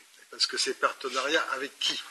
Euh, dans les partenariats, si on regarde, si on, on regarde ce qui aujourd'hui est le cas, la casquette de la fondation, les partenariats, c'est-à-dire qu'on veut se lier avec d'autres acteurs qui ont des compétences qu'on n'a pas et que l'on peut faire grandir grâce à nos compétences. Je prends un exemple, l'éducation. On peut fournir de la communication, mais ce n'est pas nous qui allons fournir le contenu en Swali. Il va nous falloir des gens. Donc voilà le genre de partenariat. Bon, si la fondation euh, marche bien, elle aura des moyens. Donc euh, elle pourra aussi investir et financer d'autres activités. Donc euh, ça, c'est un, cas de, partenariat. Il y a l'autre cas qui est aussi très important, c'est les partenariats pour le futur, ce que je dirais les partenariats pour la technologie. Alors les partenariats pour la technologie, on a parlé un petit peu du climat, mais c'est très important. Euh, la Fondation va s'impliquer pour euh, essayer d'aider tous ceux qui travaillent pour mieux comprendre les problèmes climatiques, puisque la Terre elle restera, mais nous on partira si les phénomènes sont plus forts que nous. Donc euh, dans ces partenariats, vous voyez, il y a le climat, mais il y a également toutes les nouvelles technologies. Toutes les nouvelles technologies, c'est en train d'arriver. On le voit sous nos yeux. Les voitures connectées, c'est dans peu de temps. Bon, il y aura l'Internet des objets, ça, pointe, ça pointe son nez, c'est en train d'arriver. L'intelligence artificielle aussi. Nous allons avoir une capacité énorme parce que nous allons avoir des données. Et ces données vont permettre de développer, par exemple, des algorithmes d'intelligence artificielle dans des domaines dans lesquels personne n'est aujourd'hui. Aujourd'hui, les sociétés ont développé le super espion qui s'appelle votre téléphone. Il sait où vous êtes, il sait ce que vous faites, il sait ce que vous achetez, il connaît vos habitudes, il sait si vous êtes bien garé ou pas, et il va même vous mettre une amende sans que vous le sachiez.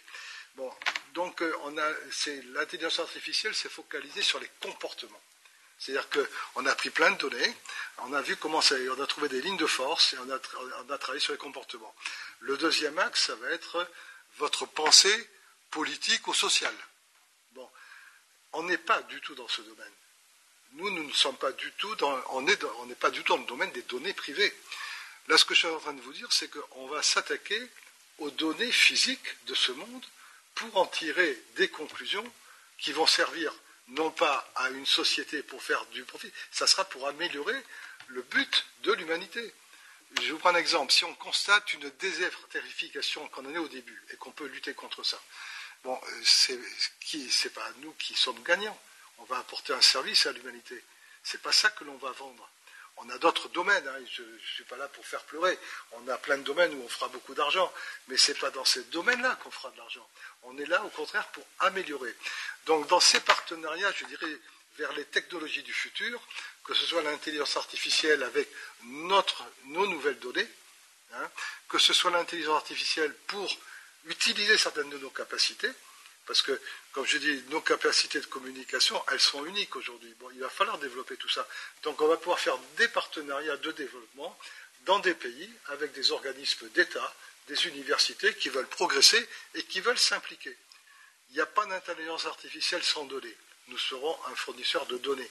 Donc pour fabriquer ces moteurs de recherche d'intelligence artificielle, dans ces domaines-là qui sont totalement vides, il y a un champ qui est ouvert qui est un gisement d'emploi énorme. D'accord. En fait, je comprends mieux maintenant euh, le lien que vous avez fait entre euh, les objectifs 17 et 16, donc sur les partenariats et sur euh, la paix et la justice, puisque en fait, vous allez fournir des données et le but, ce serait de travailler avec des institutions étatiques pour l'utilisation de ces données. Par, exemple Pour, par exemple, la paix, la justice. D'accord. Et alors, quel, type de données vous pouvez fournir pour, euh, cet objectif-là, par exemple? Pour, cet objectif-là, par exemple, si on va, si on va dans l'ODD 16, on va prendre un exemple, le Nigeria, euh, on va pouvoir fournir des données au gouvernement nigérian s'il nous les demande, de dire comment les choses évoluent dans les forêts où il n'ose plus rentrer, et lui donner par exemple des conseils de dire eh ben, si vous voulez circonscrire la violence, la criminalité, les trafics, voilà ce qu'il faudrait faire. Donc on va aller vers beaucoup plus de sécurité, et chaque fois qu'on va vers plus de sécurité, on va vers plus de prospérité. Sécurité égale prospérité. D'accord. Très bien. C'est très clair. Merci beaucoup. Oui, c'est très clair. Merci. Est-ce qu'il y a-t-il d'autres ODD que, que vous voudriez que nous développions un peu plus? Alors, je ne veux pas euh, tendre un piège, mais vous disiez que sur l'égalité des genres, par exemple, ce n'est pas un objectif que, vous visiez. Est-ce que vous pensez qu'en travaillant sur d'autres des objectifs, euh, vous pourriez avoir un impact ou même euh, est-ce que cet objectif pourrait être mis en avant par d'autres façons là, si vous voulez, je, crois que c'est le problème de la frontière entre le technique et le moral. Bon, nous sommes une société technique qui, fournit, qui va fournir des données, qui va fournir des algorithmes, qui va fournir.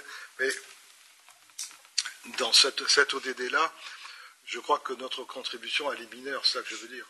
Maintenant, peut-être qu'on a mal évalué, mais pour l'instant, on ne voit pas ce qu'on pourrait vous apporter de majeur pour atteindre cet objectif-là de l'égalité des genres. Alors, on pourra peut-être y contribuer en constatant que les femmes ne sont pas employées à tel endroit. Euh, ça, c'est possible par l'observation. Mais vous voyez, ce n'est pas une ligne de force, c'est quelque chose de circonstanciel.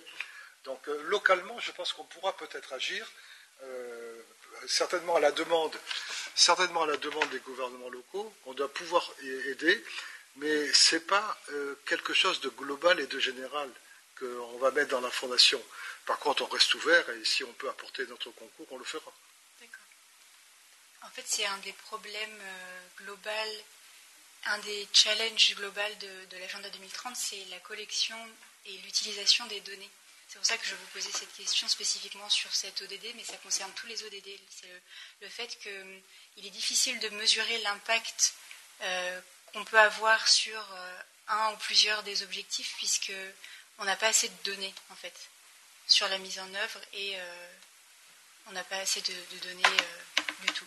Voilà, donc c'est intéressant. Je peux peut-être me permettre d'intervenir, si, vous me permettez, Serge je, euh, je, voulais peut-être juste ajouter au propos de, de M. Montac que, euh, avec le concours de la, de la Fondation TEIA et donc de la technologie Torian, euh, il y a beaucoup d'ONG qui vont être capables de cartographier et d'avoir des données qui, qui, seront aussi sur d'autres objectifs de développement durable qui ne sont pas forcément les cibles naturelles, comme ce que l'expliquait Serge, mais qui vont être, comme ce que vous disiez, des, corrélaires en fait de, des cibles à la base. La deuxième chose que je voulais rajouter, c'était potentiellement une société qui arrive à fonder une fondation euh, pour œuvrer à, atteindre les objectifs de développement durable, c'est aussi une société qui est inspirante. Ça veut dire que c'est une société qui va, dans les collaborations et dans les partenaires, inspirer euh, l'atteinte de ces objectifs et, qui seront d'autres objectifs que, les principaux évoqués par Serge. c'est tout ce que je voulais ajouter. Très bien, ça répond à ma question. Merci beaucoup.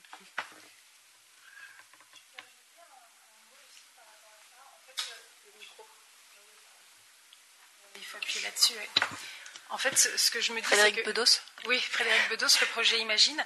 Ce que je me dis, c'est qu'effectivement, on est de toute façon sur des, problèmes qui sont systémiques. Et en fait, quand je pense à, l'égalité de genre, euh, qui est effectivement euh, vraiment euh, une vision très transversale que les Nations Unies portent déjà depuis de nombreuses années, en fait, quand je vois le potentiel de l'action que vous pouvez mener sur le terrain, et notamment dans le système éducatif, le fait que vous puissiez vous pencher sur euh, des populations défavorisées, isolées, euh, et donc faire en sorte que des jeunes de ces populations-là puissent euh, finalement avoir accès à une, éducation digne de ce nom, en fait, on peut aussi faire en sorte de mettre en place des leviers qui vont permettre à des petites filles de pouvoir justement se tourner vers des matières qui sont scientifiques. Et on sait très bien que c'est vraiment un levier très important qui a été vraiment mis à jour euh, de manière très forte sur le fait qu'il n'y a pas assez de jeunes filles qui se projettent dans des, euh, domaines scientifiques. Et pour le coup, ce sera votre domaine privilégié. Et donc, il y aura sans doute euh, des leviers à explorer pour pouvoir mettre ça en place. Et là, on est toujours dans ce cercle vertueux. Et je pense que ça peut être quelque chose de très déterminant, en fait. J'aimerais faire une, petite intervention aussi pour euh, rebondir sur ce que vous dites, Madame Bedos. Euh, Yousri Sadek. Oui, Yousri Sadek, je travaille pour, euh, pour AFC. Donc, euh, vous parlez de, ces données, vous parlez de les données, enfin, les partager du moins avec des gouvernements, mais comment vous allez faire pour faciliter cette transition avec justement les, les personnes qui en auront besoin? Je pense aux petits agriculteurs notamment. Est-ce que vous avez pensé à des méthodes de transmission de données? Est-ce que euh, est-ce que le, petit agriculteur sera capable d'analyser ces données? Est-ce qu'elles seront déjà analysées? Comment, euh, comment ça va se passer sur ce point-là Je réponds. Bon, je vais répondre à la dernière partie parce que c'est la plus simple. Euh, un agriculteur, comment il va recevoir ces données? Eh ben, Nous avons, il aura, pour qu'il puisse communiquer avec nous, un petit modem. Et ce modem-là, il va recevoir des informations qui sont en clair. On ne lui demande pas à lui de rentrer les données et de les traiter. Il va recevoir un service. On lui dira, il manque de l'eau, il manque du fertiliseur, il y a, trop d'eau, etc. Donc les données nous seront traitées par nous, seront digérées et seront rendues à l'utilisateur sous la forme d'un service. Et dans le cas des fermiers, ça sera un service gratuit. Bon, je, pour prendre un exemple, pour expliquer, euh, vous savez pourquoi vous faites ça? Bon, c'est d'abord, ça rentre dans le cadre de la pour euh, essayer de limiter les pénuries alimentaires et que tout le monde puisse manger. C'est la, vision globale. Euh, maintenant, pour le fermier, euh, il y a aussi, on va dire, peut-être dans nos économies, la, version commerciale, c'est-à-dire qu'on va lui fournir de l'information gratuitement, après, il en fera ce qu'il veut. S'il veut commander, par contre, du fertiliseur, eh bien, on lui dira qu'on peut l'aider à en, acheter, ou il pourra aller en acheter ailleurs. Donc, vous voyez, ça va créer des synergies, de partenariats, de commerce, etc. Bon, donc cette partie-là, elle n'est pas trop, c'est pas trop compliqué à vous répondre que comment le fermier va se débrouiller des données. Maintenant, sur la question de l'égalité des genres, vous avez tout à fait raison, parce que finalement, vous avez dit, ben, si on peut accéder à l'information et à l'éducation, on peut faire changer les mentalités et donc aller vers des genres. Sur ce plan-là, nous sommes tout à fait d'accord. Maintenant, la Fondation TEIA, va déjà avoir pas mal de travail mais ce n'est pas elle qui va, comment dirais-je, pouvoir réaliser sur place. Il va, parce que l'égalité des genres, on verra, il y a des études que vous avez dans vos mains qui montrent que suivant les pays, ce n'est pas tout à fait le même niveau. Et donc ça va demander des réponses adaptées euh, à chaque pays, euh, des fois à chaque tribu. Euh, donc ça, par contre, je crois qu'aujourd'hui, on est dans, dans Théatorian, on est un petit peu loin de ce genre de, demandez-nous des radars, demandez-nous de l'optique, mais ça, on est un petit peu loin de ces concepts. Par contre, on peut vous aider à les apporter sur place. Ça, ça, sera ça notre plus-value. Ça sera la capacité de vous, permettre de diffuser vos idées, vos éducations, votre formation sur le monde entier. Mais je crois qu'on ne fera pas beaucoup plus dans les qualités des gens. Est-ce que j'avais répondu complètement à votre question, monsieur oui, merci beaucoup. A-t-on de nouvelles questions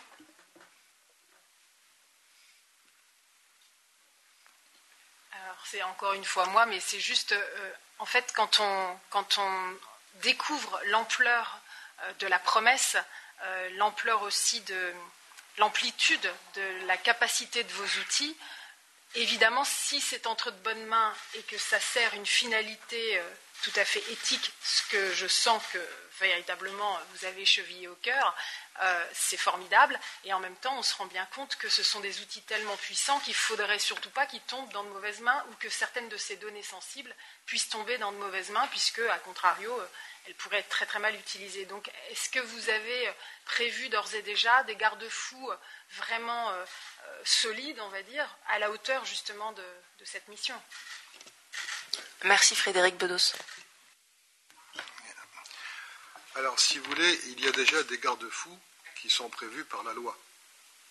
C'est-à-dire que je n'ai pas le droit de prendre des données pour en faire un usage illicite, illégal, terroriste ou dangereux.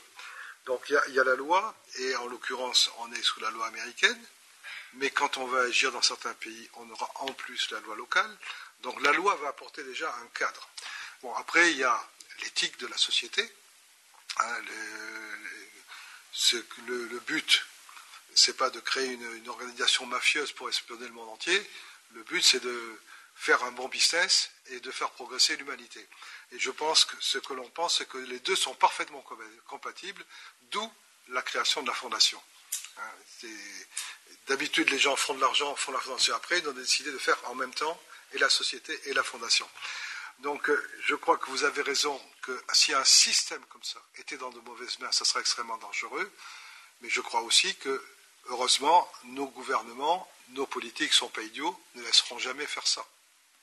En fait, ce que je voulais surtout dire, parce que je ne mets pas du tout en doute euh, voilà, euh, l'éthique de, votre société et de ses dirigeants, ce que je voulais dire, c'est de quelle manière est-ce que vous sécurisez euh, ces données, toutes ces ressources qui vont vous être amenées? Est-ce que voilà, vous êtes confiant dans, le, dans ce que vous avez prévu en termes de sécurisation de ces données?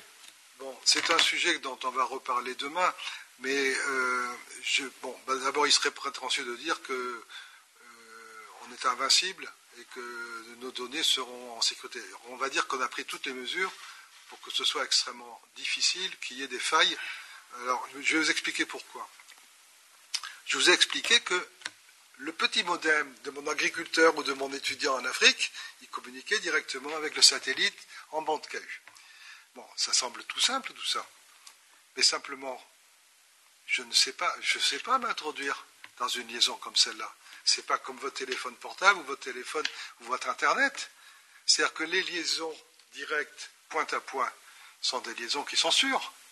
Bon, donc euh, déjà, pour y accéder dedans, c'est-à-dire le risque d'intrusion, on va extrêmement le limiter. Bon, donc ça, c'est la transmission de données ou la redescente de données. Maintenant, l'autre question que vous posez, c'est les données, où sont-elles? Eh dans notre architecture spatiale, les données seront stockées dans l'espace, avec des backups au sol, c'est évident, mais elles seront traitées dans l'espace et stockées dans l'espace. Donc euh, le vol de données, il faudrait qu'on vienne le faire dans l'espace. Donc il faudrait y accéder et être capable de les voler.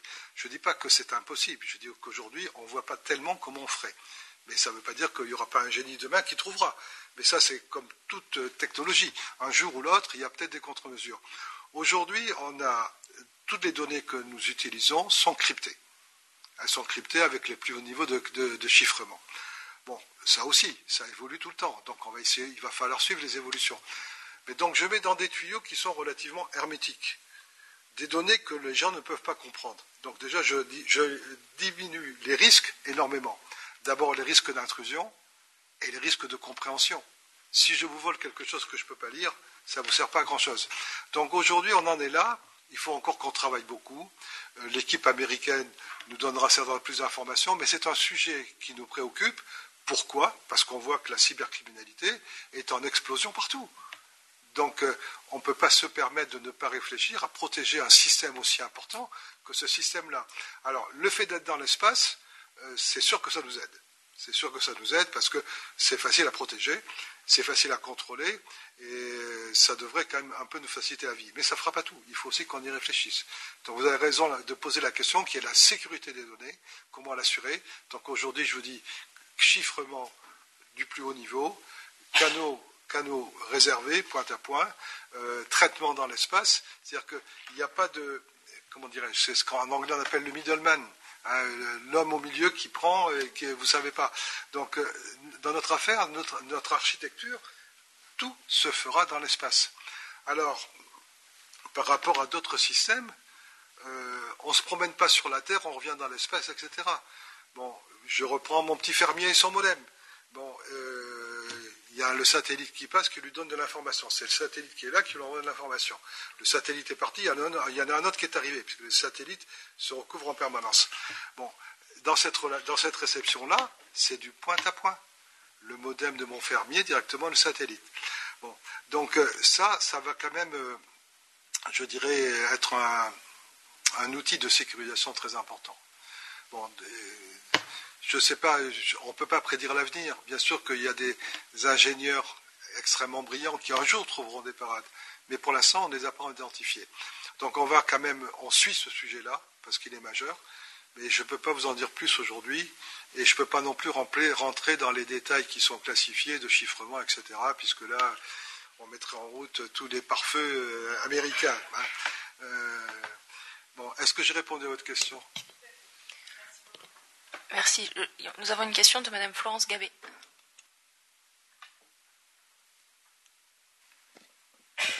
Oui, bonjour, euh, colonel. Vous collaborez beaucoup avec euh, l'ONG Campus des médiateurs, euh, dont nous avons le directeur ici présent, Jacques Pamar. comment les solutions de la Fondation TEIA pourraient être mises à la disposition de l'enseignement? C'est un peu ce que je vous expliquais tout à l'heure, c'est-à-dire que les solutions TEIA, on peut les regarder dans son aspect technique ou dans son aspect contenu. Dans l'aspect technique, c'est de vous faire accéder, parce que bon, je sais que Campus des médiateurs s'occupe de certains pays, est actif sur certains pays où il est très difficile de communiquer.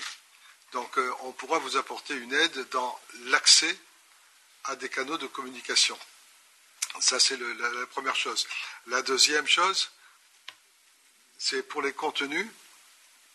Je pense qu'avec Campus des médiateurs, on pourrait réfléchir à quels sont les contenus à préparer pour, vos élèves, de façon à les préparer, enfin quel contenu on pourrait faire, élaborer, pour préparer vos élèves à aller vers les, je dirais, technologies futures. Alors il y a une question d'âge, il y a une question de niveau, il y a une question de background, la question n'est pas facile.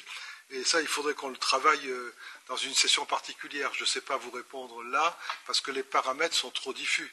C'est-à-dire que aider euh, campus euh, sur quel programme, pour les enfants de quel âge, à quel endroit. il faut qu'on attaque tous ces paramètres. Et là, on verra ce que TEIA peut vous apporter peux me permettre d'intervenir Juste pour, euh, pour rappeler une petite chose par rapport euh, à, Campus des médiateurs, il y a déjà des actions qui sont mises en place par rapport à de la cartographie, mais tout va être, comme disait euh, Serge Montac, va être vraiment expliqué dans l'intervention du nouveau président de la Fondation Campus Corjac, M. Jacques Pamar, en début d'après-midi, je crois aux alentours de, de 15 heures.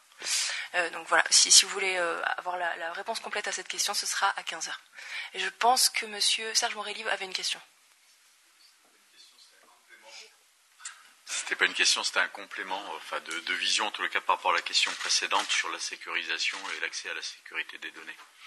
Je pense, comme l'a dit euh, Serge, il y a un sujet qui est un cadre euh, technique, comme tu l'as dit, qui permet de sécuriser les données en termes de télécommunications, en termes de cryptologie des données, mais également en termes de fourniture des données. C'est-à-dire que, euh, si j'ai bien compris, moi, dans les discussions qu'on a eues, on n'aura pas accès à la donnée brute on aura accès à de la donnée déjà analysée, euh, donc qui permet aussi de limiter le champ d'investigation. Et un deuxième niveau au-delà de la technologie qui est effectivement à la fois le cadre légal, avec la loi spatiale, hein, parce que la donnée appartient à celui qui la produit, mais par contre celui qui utilise cette donnée et cette donnée analysée doit se conformer à la législation en vigueur dans les pays, et en particulier en matière de GDPR ou RGPD, on est obligé de se plier euh, concrètement à ça. Donc euh, c'est là aussi le niveau de protection qu'on connaît, euh, je dirais, dans les différents pays avec lesquels je pense que TEIA travaillera. Alors, Serge vient de parler de données brutes, de données traitées. Alors la donnée brute, ce sont nos senseurs qui ont pris des signaux, qui ont mis ça dans la mémoire, qui ont stocké ça, etc. Ça, c'est ça la donnée brute. La donnée traitée ou le service, c'est analyser tout ça et vous dire planter du riz, arroser votre jardin, etc. Alors, ce qu'il faut savoir, c'est que dans, on va faire une petite digression, dans la philosophie générale, dans la politique générale de la société, nous avons deux catégories. Nous avons des clients et nous avons des partenaires. Alors, les partenaires, qui sont en général des pays, qui vont nous rejoindre et qui vont nous aider à financer la constellation, eux, ont accès aux données brutes. Pourquoi? Ils, auront accès ils peuvent se contenter de prendre les services, mais ils auront la capacité d'accéder aux données brutes de façon à ce qu'ils puissent développer avec leurs ingénieurs et leurs universités un certain nombre de capacités. Donc l'accès aux données brutes, je dirais pour les, les, personnes, les pays non partenaires, on n'y accédera pas, on n'accédera qu'aux services, à des abonnements.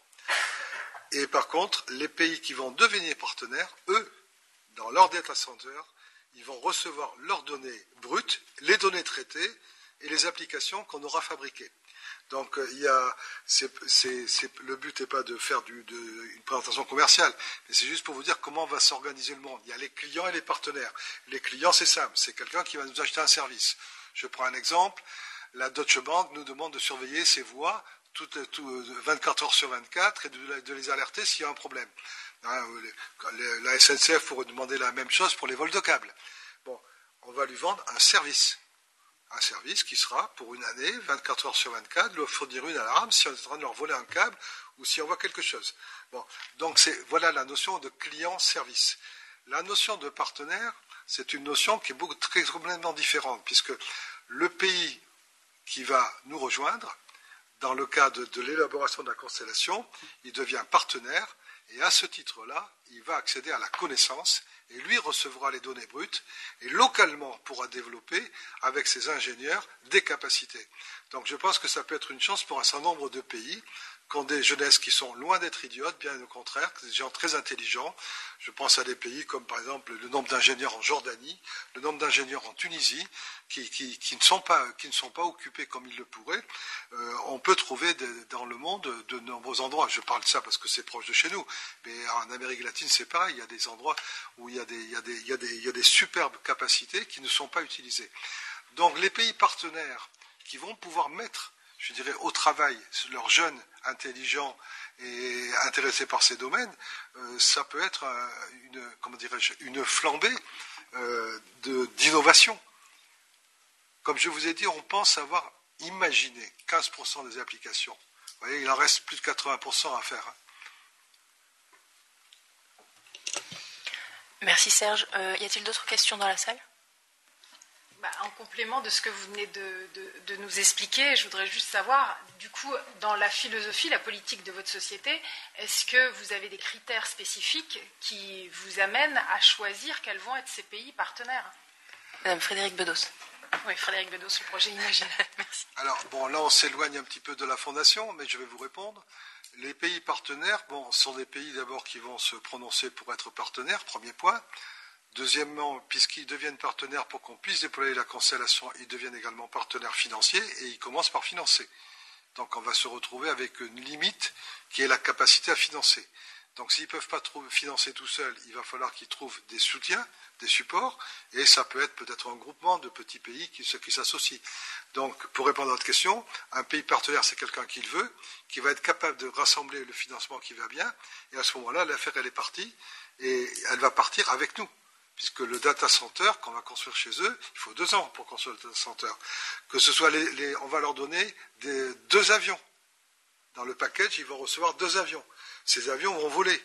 Tout ça, c'est pour commencer à former leurs gens pour que qu'est-ce qu'une donnée, comment on traite la donnée, comment on la stocke, etc., etc. Il faut l'apprendre tout ça, et on leur apprendra. Les pays partenaires vont bénéficier de cette formation qui leur sera fournie par Torian. En fait, implicitement dans ma question, ce qui m'intéresse, c'est de savoir si dans vos critères, euh, est-ce que en fait vous allez choisir des pays partenaires qui ont un certain régime politique euh, ouvert ou pas Enfin, vous voyez ce que je veux dire C'est surtout ça, puisqu'en fait, ils vont avoir accès à des données brutes, à de la connaissance. Là-dessus, on est, euh, on est quand même sous étroite surveillance et contrôle, et c'est tout à fait normal de la part des autorités américaines. C'est-à-dire qu'on n'a pas d'infraction aujourd'hui, puisqu'on aurait dû envoyer en avance un peu tous les noms des gens qui sont là, mais je ne sais pas envoyer les noms des 750 personnes qui sont connectées. Bon, donc on est extrêmement contrôlé, justement pour la raison que vous dites. Il n'est pas question qu'un pays partenaire, il, est obligé de se dévoiler. Je vous dis, il faut qu'il se manifeste. À ce moment-là, nous nous rendons compte aux autorités américaines, disant ce pays-là voudrait nous rejoindre. Et les autorités vont nous dire, pas possible ou pas possible. Bon, il est bien évident qu'il y a des pays, c'est même pas la peine qu'ils demandent. Bon, il y a d'autres pays qui peuvent être entre les deux, et c'est le gouvernement américain qui va choisir. C'est pas nous, c'est le gouvernement américain qui dira vous pouvez travailler avec ce pays partenaire ou vous pouvez pas travailler. Jusqu'à présent, euh, on a été approché par, euh, au total, il y aura une dizaine de pays partenaires. On a été approché par des pays euh, qui souhaitaient être partenaires. Ils étaient, je dirais, tous quand même du bon côté, et on n'a pas eu de refus jusqu'à maintenant. Ça ne veut pas dire qu'on n'aura pas demain. Bon, mais, mais c'est une question qui est importante et qui est à décider, pas par nous, ça. De toute façon, on n'a pas le droit de travailler avec qui on veut. On travaille avec qui on nous a permis de travailler. Merci Serge. Euh, je voulais juste euh, remercier une dernière fois euh, Marlène Borland qui nous a vraiment éclairé sur beaucoup de sujets et qui a ouvert la voie à toutes ces questions. Merci beaucoup. Serge, vous, vous voulez poursuivre? Oui, on va passer à la dernière planche, à celle que vous très avez. Bien, très bien. bon, je crois qu'on arrive au moment où on pourra faire, se diriger vers la restauration. Hein. donc, nous allons continuer. Alors d'abord, ce que je voulais vous dire, c'est que euh, vous vous sentez un petit peu seul, hein, pour certains ici. Nous sommes connectés à 755 à 800 personnes en permanence en ce moment sur le web, qui suivent, qui sont inscrites et qui suivent. On a un certain nombre de questions. On a malheureusement, euh, je crois que ça s'est réglé depuis, on a eu un problème entre le français et l'anglais sur certains pays où les gens se sont plaints qu'ils recevaient que le français on a essayé de réparer. Alors, je sais, ils, disent que c'était compliqué pour y arriver. Je ne sais pas si ça s'est réglé. Donc, juste pour vous dire que, un, euh, ne pensez pas que vous êtes seul, puisqu'il y a avec vous 700, au moins 700 personnes qui sont avec nous, que je salue et que je remercie, en particulier Monsieur le Président d'un certain pays qui va se reconnaître. Donc, euh, la conférence euh, connaît, je ne dirais pas un grand succès, mais connaît un intérêt certain, puisque faire connecter quand même ce nombre de personnes, ce n'est pas évident. Et on verra cet après-midi comment ça va évoluer.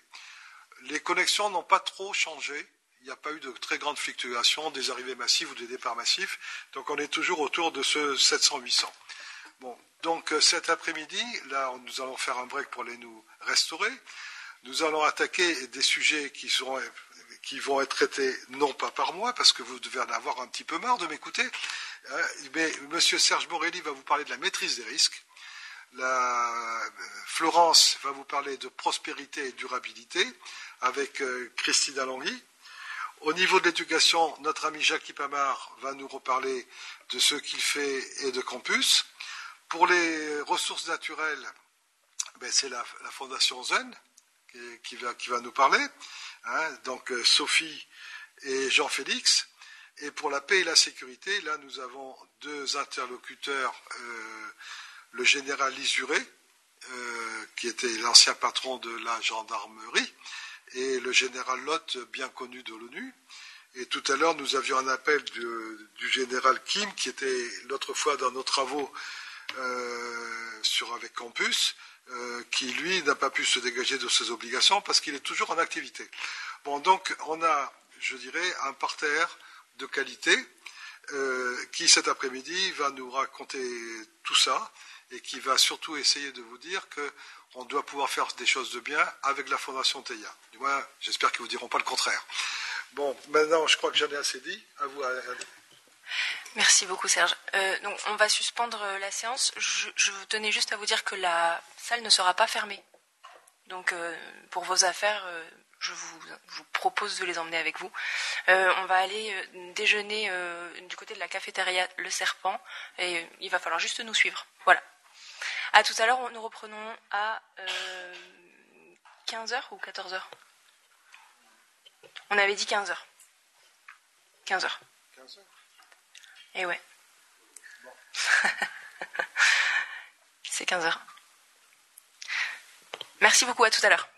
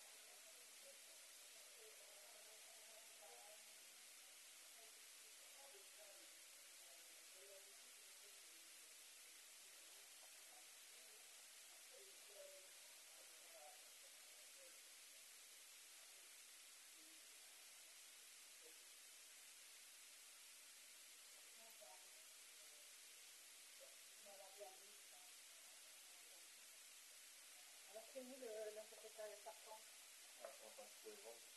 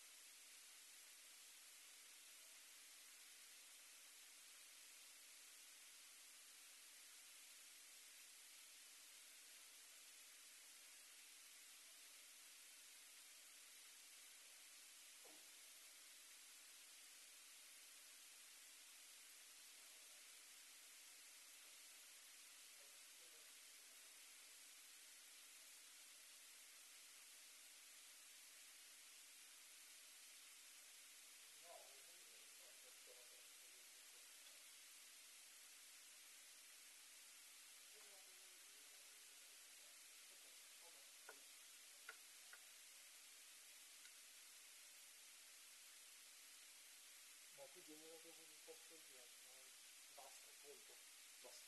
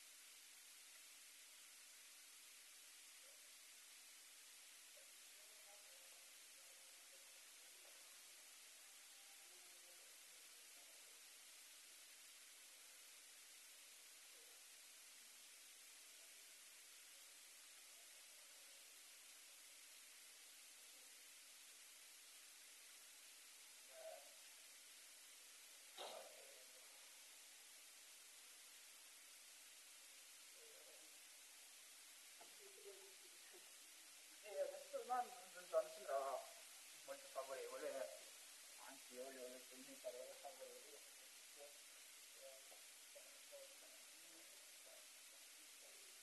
you.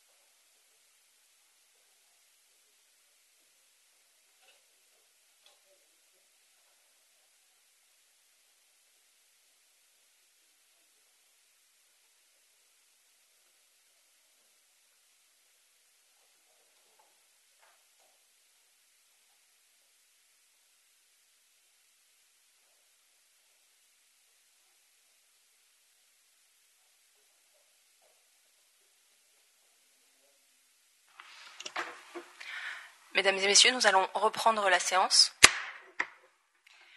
Alors nous allons commencer cette seconde partie par euh, le thème de la contribution de la Fondation TEIA sur la prospérité et la durabilité. Et cette, euh, cette première partie sera d'abord illustrée par Serge Morelli. Je vous invite à rejoindre le pupitre. pupitre pardon.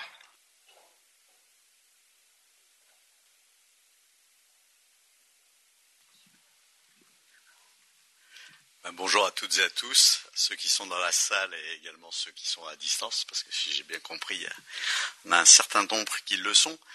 Euh, alors je ne sais pas quels sont les usages, je vais d'abord peut-être commencer par me présenter succinctement.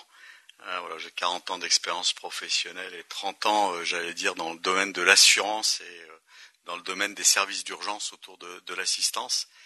Aujourd'hui, j'interviens euh, effectivement comme euh, président du syndicat national des sociétés d'assistance en France, euh, qui sont dédiées, j'allais dire, aux services d'urgence. Et je vais peut-être commencer par, là, par vous présenter un peu le, métier de l'assistance, parce que peu de gens le, connaissent, avant d'expliquer en quoi je considère que TEIA, la constellation de TEIA, peut vraiment apporter une disruption massive sur le management de risque et également la façon de gérer des situations d'urgence.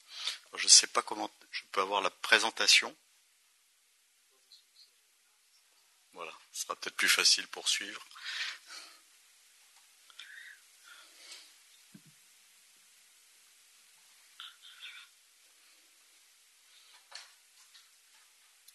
Je peux continuer peut-être pendant que ça, ça démarre, c'est ça? D'accord. Euh, donc je vais, je vais, démarrer un peu par la présentation du, du métier de l'assistance. Alors, euh, pour ma première fois à l'ONU, je vais, je vais manquer totalement d'humilité et je vous promets que c'est la seule fois pendant ma présentation. Je, je considère que l'assistance, c'est le plus beau métier du monde. Pourquoi? Parce que sa raison d'être, c'est d'aider, secourir et sauver. Parce que nous sommes concentrés sur les situations d'urgence individuelles. Ça, c'est notre métier de base. Mais notre métier de l'urgence à nous, c'est l'urgence collective. Donc je vais essayer euh, de vous expliquer ce qu'il y a derrière ces concepts. Alors l'urgence individuelle, je suis certain que nombre d'entre vous avaient déjà testé, par exemple, des services d'assistance en cas de panne automobile. Euh, vous êtes en panne au bord de la route, on va euh, venir vous proposer un dépanneur pour pouvoir vous remorquer. Vous avez certainement peut-être déjà utilisé des services d'assistance à votre domicile parce que ben, dans ce cadre-là, euh, si vous avez un dégât des eaux, que vous avez provoqué un dégât des eaux, on est capable de vous envoyer un plombier. Ce que je n'espère pas, mais nous sommes là aussi pour le faire, c'est s'il vous arrive euh, malheureusement euh, quelques soucis médicaux à l'autre bout du monde lors de vos voyages, eh ben nous sommes là, nous sommes là pour vous consolider parfois sur place, hein, si par exemple malheureusement vous faisiez un AVC, et puis ensuite vous rapatrier médicalement. Alors ça, c'est les métiers, j'allais dire, de, base traditionnelle d'un assisteur. On fait des choses aussi extraordinaires parce que euh, nous sommes aussi capables d'exfiltrer dans certaines zones des gens qui se trouvent euh, dans des conditions difficiles en passant par des prestataires. Notre métier, finalement, il est assez simple. Quand on le, on le prend comme ça, euh, il s'agit d'organiser un service avec des partenaires prestataires avec lesquels on a passé des accords. Donc ça peut être des dépanneurs, ça peut être des plombiers, ça peut être des médecins, des hôpitaux à l'autre bout du monde, et ça peut être des gens qui s'occupent euh, d'exfiltration, par exemple, de, personnes. Le syndicat national des sociétés d'assistance, donc il a, une origine française parce que la majorité des sociétés d'assistance mondiales ont une origine française pour une raison assez simple.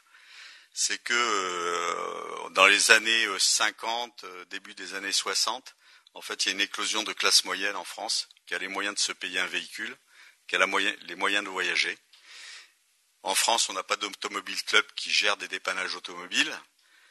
Euh, et puis, euh, les gens ont les moyens de voyager, mais par contre, il y a un système de remboursement de frais de soins qui est particulièrement euh, performant, j'allais dire, en France, et donc les gens souhaitent se faire rapatrier en France pour se faire soigner. Et c'est comme ça que se créent les sociétés d'assistance, qui ensuite se sont développées mondialement. Alors, je vous ai mis aussi quelques éléments. On n'agit pas euh, les sociétés d'assistance uniquement derrière des assureurs. On peut travailler derrière des constructeurs automobiles, des loueurs de voitures, des fournisseurs d'énergie, euh, des fournisseurs d'eau, des banquiers, euh, des acteurs auto du voyage. En fait, je pense qu'il n'y a aucun secteur d'activité, du service ou du domaine industriel, qui nous échappe, parce que tous ces secteurs ont besoin de proposer des services en cas de situation d'urgence pour leurs clients. J'ai mis quelques chiffres d'affaires, vous les voyez apparaître. Euh, au niveau du monde, le chiffre d'affaires des sociétés d'assistance est de 13 milliards et demi. Il faut savoir que euh, ben, le syndicat national des sociétés d'assistance représente 50% de ce chiffre d'affaires au niveau de ses adhérents. au niveau des effectifs, c'est 45 000 collaborateurs dans le monde. Ce qui est plus peut-être impressionnant, enfin pour autant que ce chiffre veuille dire quelque chose, c'est le nombre d'appels qu'on gère par an. Alors le digital est bien sûr important euh, dans notre, dans notre approche, mais quand vous êtes en situation d'urgence, les clients de l'assistance, quand ils sont à l'autre bout du monde avec un problème euh, de santé, ils ont envie que d'une chose, c'est de pouvoir parler à un médecin, que ce soit eux ou, leur famille. Et c'est pour ça que vous voyez apparaître ce nombre d'appels important. Alors c'était juste une petite présentation du, euh, cadre général pour expliquer ensuite la suite. Alors c'est vous qui déplacez, voilà, super. Donc euh, voilà, on en arrive, euh, je dirais peut-être au, cœur du sujet de, ma présentation. Moi, ça fait à peu près deux ans que je, connais Teia, je crois, Serge, à peu près. Euh, et j'ai toujours été ébloui par, leur vision. Et je vais essayer de, de vous expliquer en quoi moi je considère, mes convictions personnelles, cette constellation Teia peut venir complètement disrupter l'approche du management de risque et l'approche de la gestion des situations d'urgence. Le management des risques, c'est peut-être un peu moins glamour que d'autres sujets, donc je vais essayer de, vous faire rêver là-dessus. Sachant que par rapport à la présentation qu'on a eue tout à l'heure sur euh, les initiatives ODD de, l'ONU, pour moi je considère que le risque management, c'est quelque chose qui est entièrement transversal à l'ensemble euh, de ces initiatives ODD. Alors, d'abord, cette architecture de constellation, elle est vraiment unique. Tu en as dit un petit mot euh, tout à l'heure, euh, Serge, et je vais essayer, je dirais, de la synthétiser de mon point de vue à moi. D'abord, c'est une architecture de constellation qui va offrir du temps réel. Du temps réel qui va permettre de descendre des images toutes les 15 secondes d'objets qui sont représentés par des carrés de 50 cm sur 50 cm. Ça n'existe pas. La deuxième chose, c'est que les charges embarquées euh, au niveau des satellites ont elles-mêmes des résolutions qui là aussi sont inégalées dans les constellations qui peuvent exister aujourd'hui. Et puis, euh, ces technologies permettent de coupler de l'image optique, du radar, de l'hyperspectral, euh, qui permet d'analyser la matière. Hein. Tu as parlé de, profondeur sur des sols jusqu'à 30 mètres. C'est capable d'analyser également, euh, dirais, des, peintures, des structures de, matériaux qui sont parfaitement utiles, en particulier dans le management de, de risque.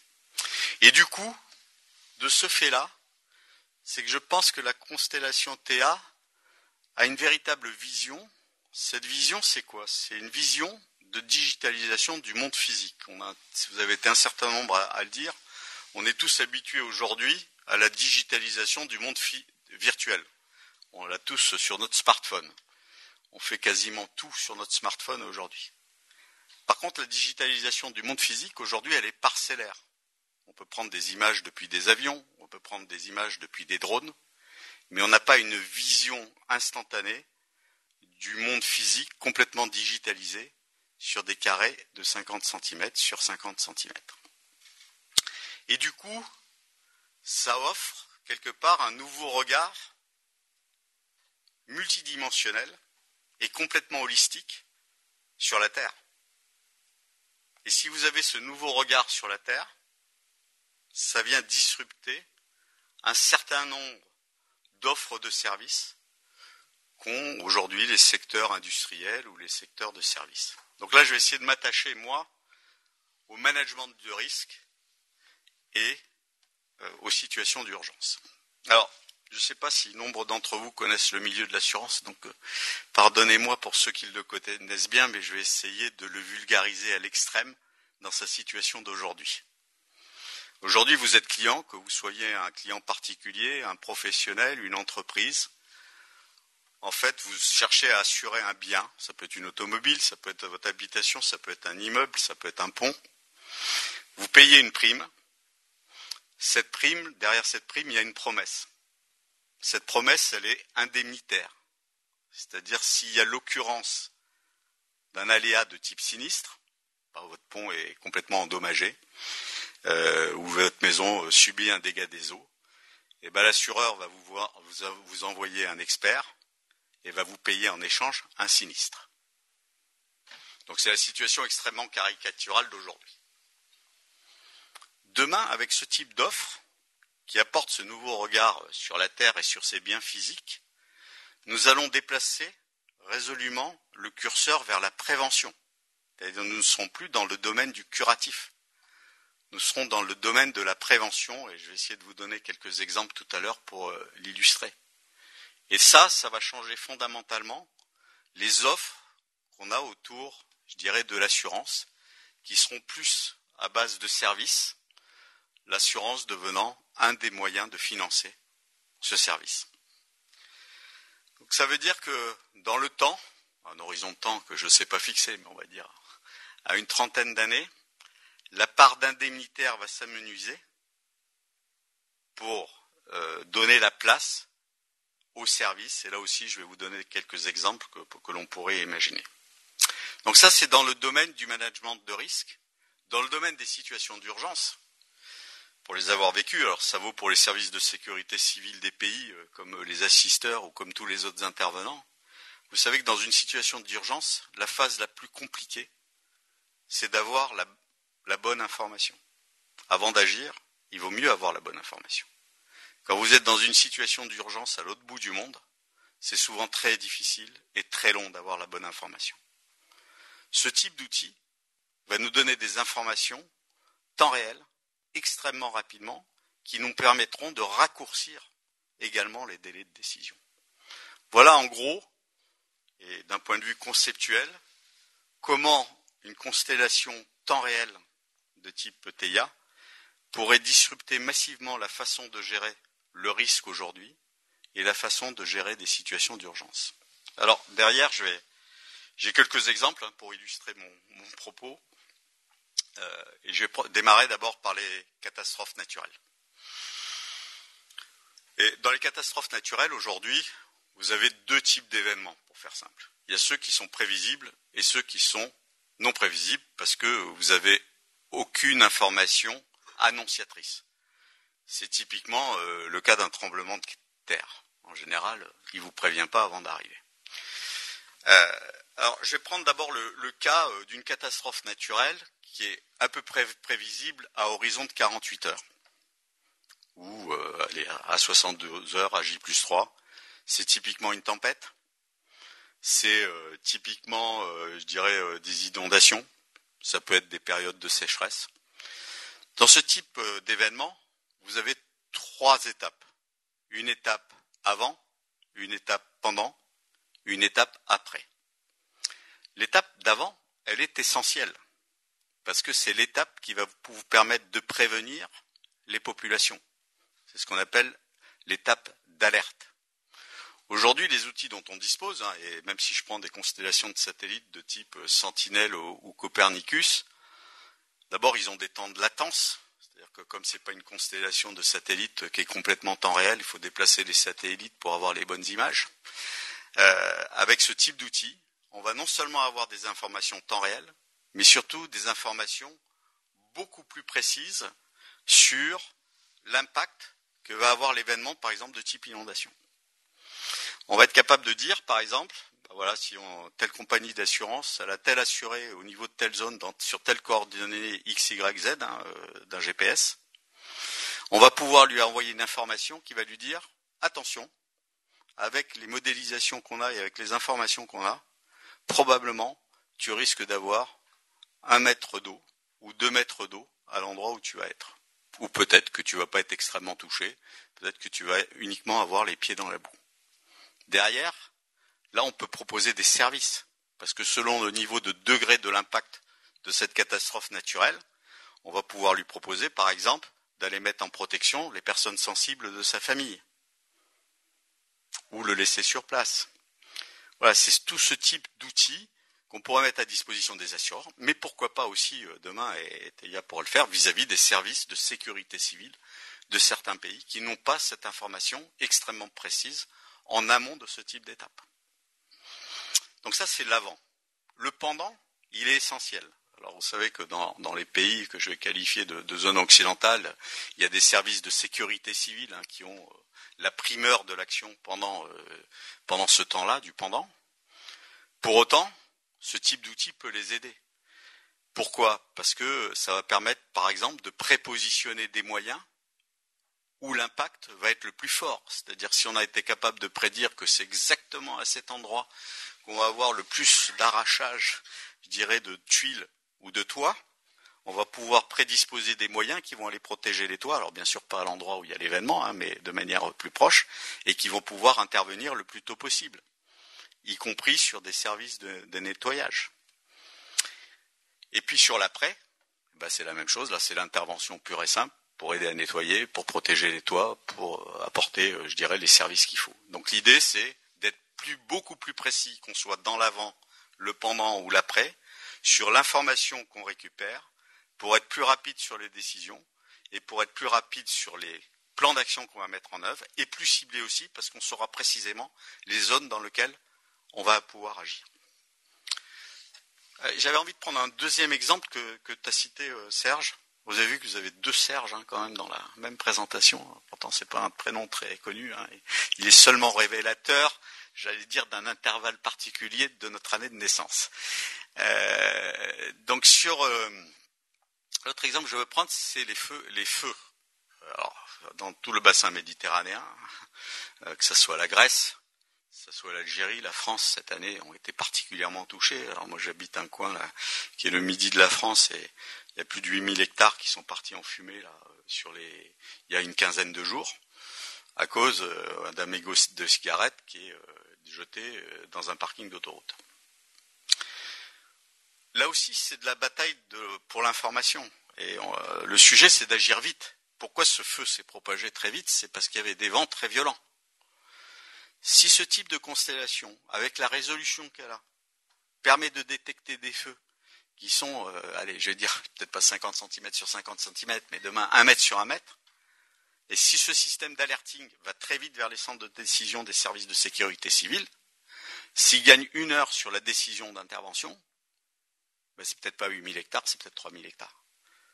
J'en sais rien à ce stade. Mais c'est en tous les cas cette vision qu'il faut avoir sur ce type d'outil qui va permettre encore une fois d'aller plus vite parce qu'on aura les informations nécessaires pour agir plus vite. Euh, sur euh, l'agriculture, euh, je crois que là t'en as parlé, mais moi je vais peut-être zoomer un peu plus sur ce qu'on appelle l'assurance paramétrique. je ne sais pas si vous savez ce que c'est. Euh, donc ça c'est une vraie révolution dans le domaine de l'assurance. Vous êtes agriculteur. Euh, bah, malheureusement et de plus en plus vos récoltes sont impactées par la sécheresse, les inondations, la grêle, que, que sais-je encore. Les assureurs ont mis en point pour un certain nombre d'entre eux ce qu'on appelle l'assurance paramétrique. Alors l'assurance paramétrique, c'est quoi? C'est euh, vous déclarer à votre assureur les points de géolocalisation de votre champ. Automatiquement, avec des images satellitaires, on est capable de savoir le type de, je dirais, de euh, est-ce que c'est du blé, est-ce que c'est du colza, etc. Avec ça, on va vous faire une proposition de contrat qui couvre ce que vous voulez couvrir d'un point de vue financier. C'est-à-dire, si je perds euh, un tiers de ma récolte, 50% de ma récolte, je veux être couvert. Et ça, c'est basé sur un indice sur lequel on se met d'accord. Parce que c'est un indice de pluviométrie, un indice de sécheresse. Et automatiquement, lorsque cet indice est franchi, on paye directement le sinistre sans que le client ait besoin de faire une déclaration de sinistre. Sur l'agriculture, donc ben, ce type d'image, ben, plus elle est précise, au travers de technologies d'optique, au travers de technologies radar, au travers de technologies de hyperspectrales hein, qui permettra de reconnaître précisément les niveaux de maturité, en particulier des, cultures, et bien plus vous serez efficient pour quelque part protéger. Alors c'est une des, ODD hein, qu'on a vu tout à l'heure, c'est quelque part aussi protéger ceux qui produisent les produits dont on a besoin pour se nourrir.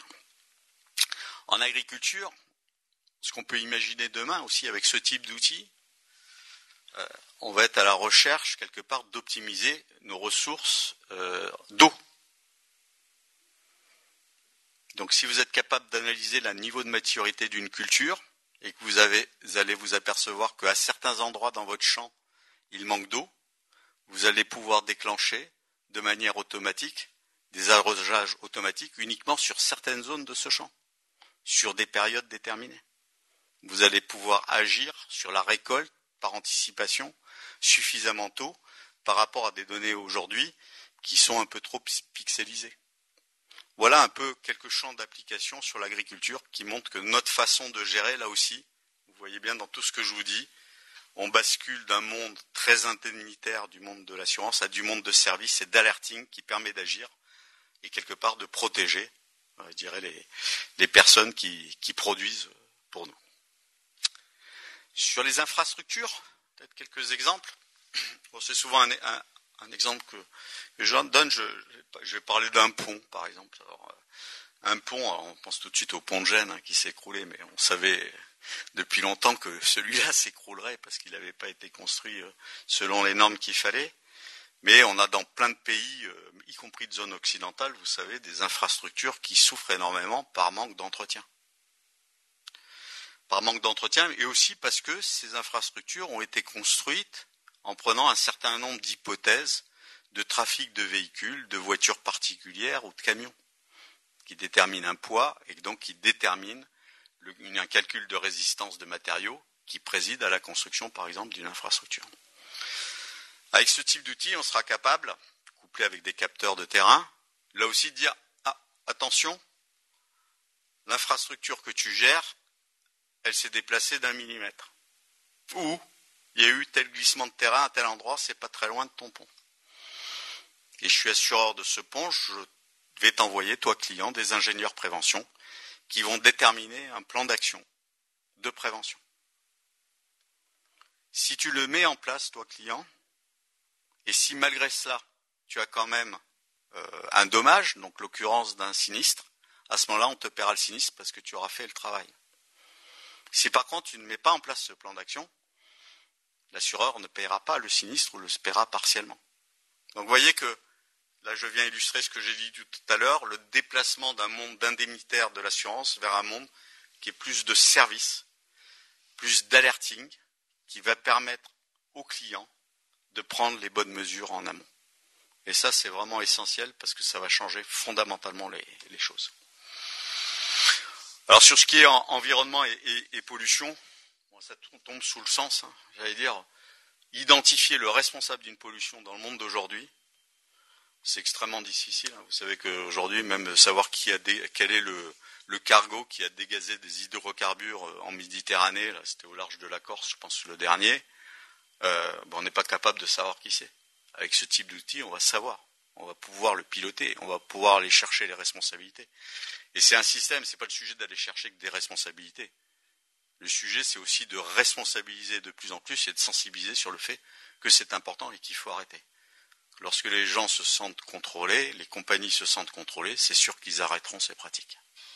Et d'un point de vue assurantiel et risque management, c'est important et c'est important pour préserver la, la planète, bien évidemment. Alors peut-être un, petit mot autour de la, médecine humanitaire et de l'évolution euh, climatique. Alors j'ai peut-être oublié de préciser que je, m'occupe d'un comité de levée de fonds pour une ONG de, médecine humanitaire. Je crois que tu l'as précisé, euh, Serge, tout à l'heure. Je suis convaincu qu'il y a un lien de plus en plus fort entre évolution climatique et médecine humanitaire. Alors, ce lien, il est évident sur des épidémies.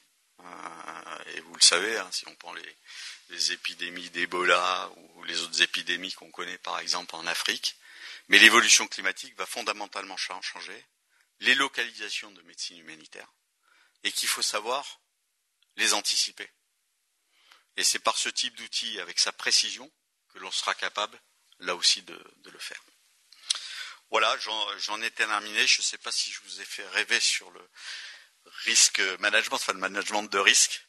Mais en tous les cas, le management de risque et euh, les situations d'urgence sont au cœur des problématiques de préservation de la planète. Et plus on se déplacera d'un environnement où on est curatif aujourd'hui à un axe qui est plus dans la prévention. Ce type d'outil le permet. Je suis sûr qu'on aura fait faire de grands progrès à l'humanité. Voilà, je vous remercie pour votre attention.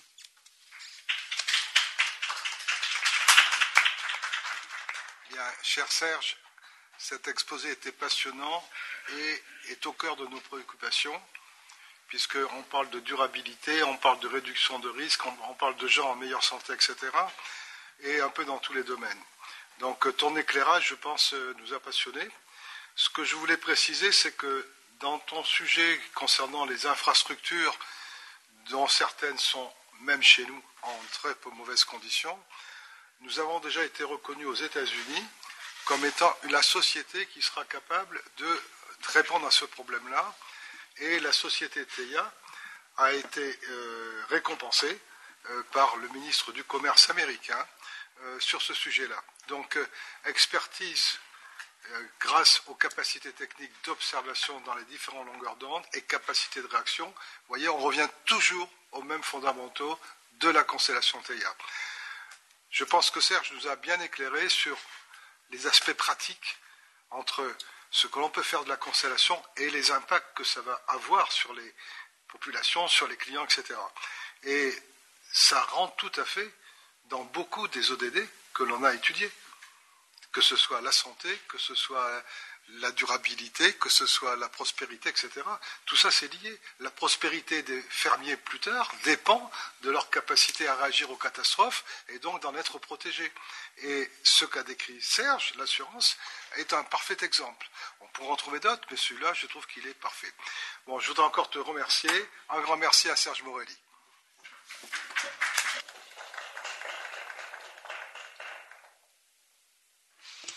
Merci, Monsieur Morelli. Euh, Chloé, on peut envoyer. Euh... Donc, il s'agira de l'intervention de Christina euh, Lingui, directrice déléguée de la fond... présidente et fondatrice de l'ONG Arborus et spécialiste de, des questions d'égalité des chances.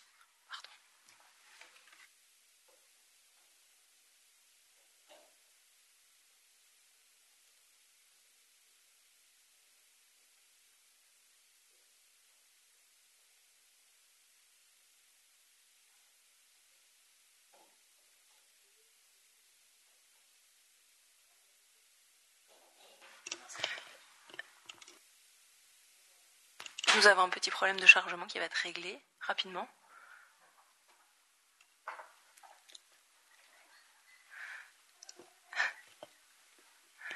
Merci encore à, à, toutes les personnes qui nous suivent, euh, qui sont restées avec nous depuis ce matin, celles qui nous ont rejoints euh, récemment.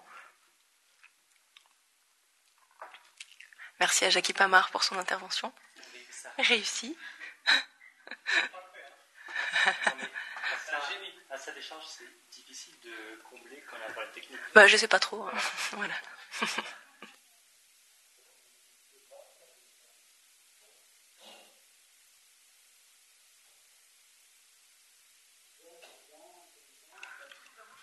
Exactement.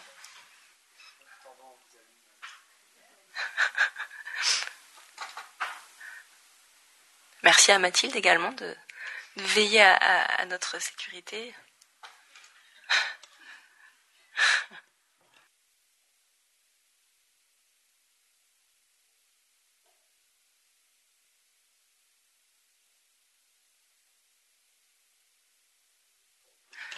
Je propose sinon qu'on fasse passer euh, Florence Gabé en attendant qu'elle charge et puis on voilà. Donc euh, Florence Gabé, s'il vous plaît, euh, commissaire Afrique du comité COSCOC, vice-présidente de l'Institut Robert Schuman et directrice déléguée de la Fondation AOI.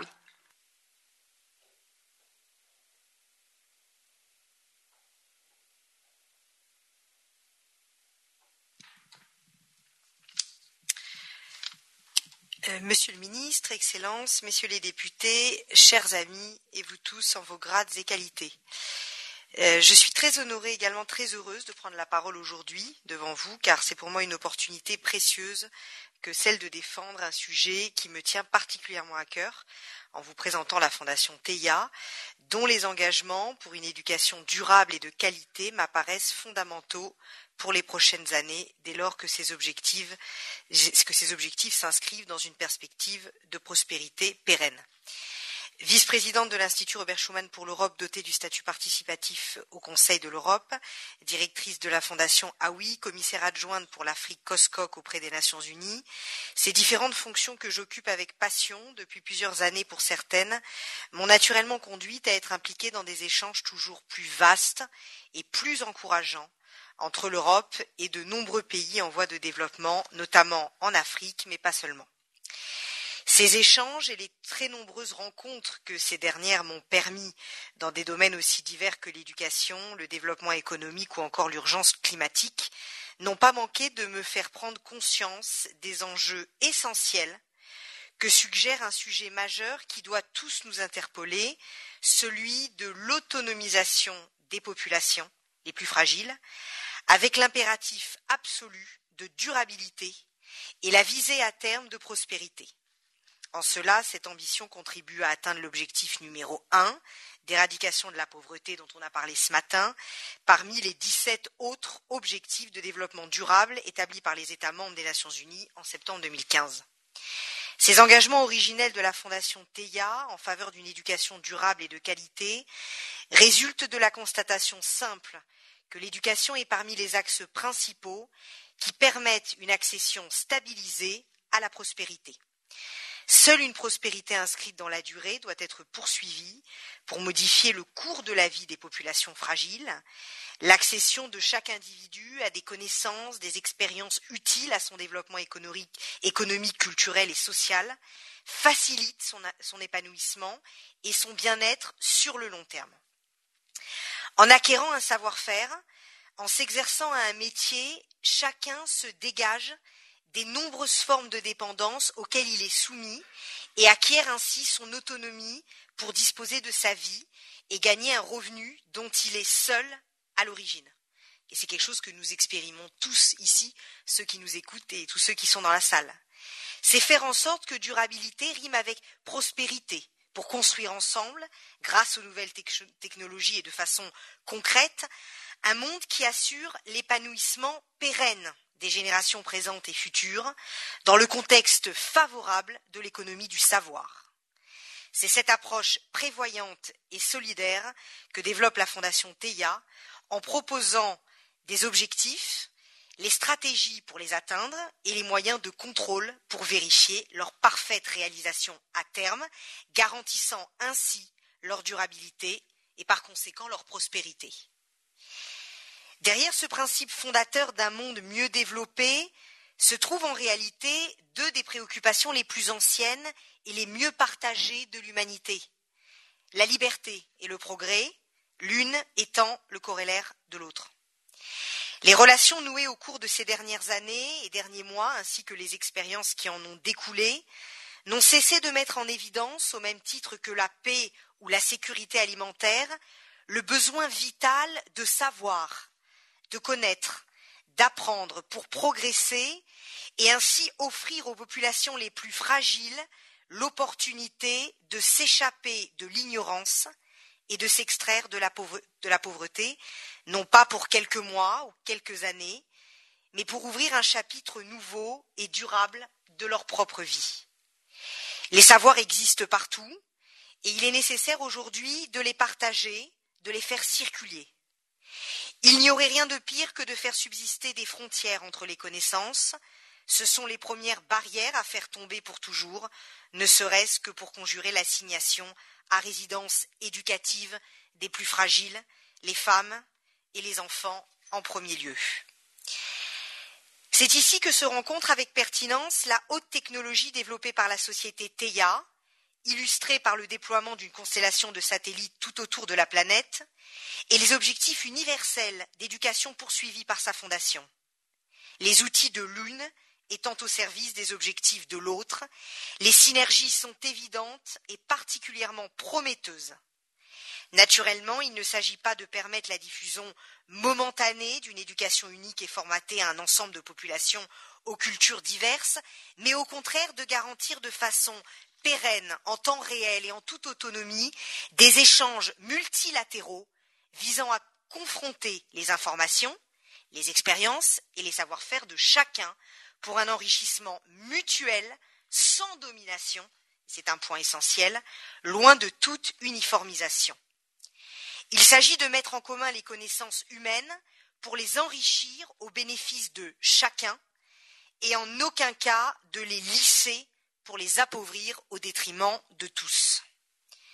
Ce défi de l'autonomisation des populations fragiles via l'échange et l'apport permanent des connaissances est porté par TEIA, dont l'ambition est d'apporter par le vecteur notamment de l'éducation prospérité et durabilité à toutes les communautés sur la planète grâce au réseau de satellites déployés sur six continents, donc par la société Torian, anciennement euh, TEIA, à l'origine de la fondation. Pour des milliards de personnes, la différence entre l'espoir et le désespoir, et même la vie et la mort, ne dépend pas de ce qui se passe dans le monde en ligne, mais bien de ce qui se passe dans le monde physique, dans le monde réel, au quotidien. En associant l'ensemble des acteurs disponibles et détenteurs des connaissances, comme les institutions, les particuliers, les enseignants, les entreprises, les collectivités, les bailleurs de fonds, les associations, c'est ce pont de première nécessité qu'aspire à bâtir la Fondation Teia avec le souffle de sa présidente, Athéna Caperonis, en s'appuyant sur les outils de haute technologie développés aujourd'hui par sa maison mère, une connaissance accrue des données existantes, leur transmission facilitée en temps réel, ainsi que leur accès simplifié, pour que tous constituent la pierre angulaire de la Fondation qui intervient dans les compétences de l'économie, de la santé, du développement durable, de l'ingénierie notamment. À titre d'exemple, en devenant partenaire de Campus Watch, organisation non gouvernementale spécialisée dans les actions contre les violences scolaires et les cyberviolences, la Fondation agit déjà en faveur des climats sains et positifs auprès des communautés éducatives, sportives, universitaires et urbaines. Elle s'est associée à ce titre à la création de l'école Campus Corjac, une école expérimentale avec l'altruisme et l'empathie comme indicateurs essentiels pour bâtir une société de paix solide et viable. On a la chance d'avoir le président de ce campus, Jackie Pamar, parmi nous. Dans un monde qui se dessine de plus en plus sous les traits de la rapidité et de l'instantané, il est fondamental de s'inscrire sans jamais être un élément perturbateur dans un principe de pérennité pour atteindre un progrès qui subsiste dans un temps long. Car dans le cas contraire, les avancées sont à reconstruire en permanence, comme dans un cycle aussi contre-productif que décourageant, pour les bénéficiaires comme pour les auteurs. Ce principe de prospérité durable est un point cardinal de tous les projets initiés, soutenus et qui seront financés par la Fondation TEIA, animée par une volonté assumée de s'inscrire dans la stabilité. C'est une question d'efficacité, bien sûr, mais également de respect envers les populations destinataires pour lesquelles les actions se doivent d'être viables dans le temps. Je, pense et je parle particulièrement de notre jeunesse. Combien d'actions motivées par les meilleures intentions et mises en œuvre par les meilleures volontés se sont-elles réalisées pour finalement voir leurs effets disparaître à court moyen terme, laissant dans le désarroi des personnes qui en étaient les bénéficiaires et qui avaient pourtant nourri des espoirs légitimes à voir leur vie changer concrètement. Nous ne pouvons pas reproduire certaines velléités du passé, pour autant qu'elles aient été conçues avec la plus grande détermination, nous ne pouvons pas nous satisfaire de paroles, aussi sincères soient-elles, ni d'actes éphémères, aussi bien construits et justes soient-ils. Le suivi de chaque programme et le contrôle de son impact dans le temps sont impératifs pour le colonel Montac, pour la présidente de la Fondation Athéna Caperonis, car si chaque projet veut respecter sa vocation de changer de façon continue et définitive le quotidien des personnes auxquelles il est destiné, la durabilité seule est gage de prospérité. En agissant ainsi, la Fondation TEIA s'inscrit pleinement et de manière pérenne et transversale dans plusieurs des 17 objectifs de développement durable établis par les États membres des Nations Unies à horizon 2030, avec au premier rang desquels, je l'évoquais en ouverture de mon propos, l'objectif numéro un, l'éradication de la pauvreté.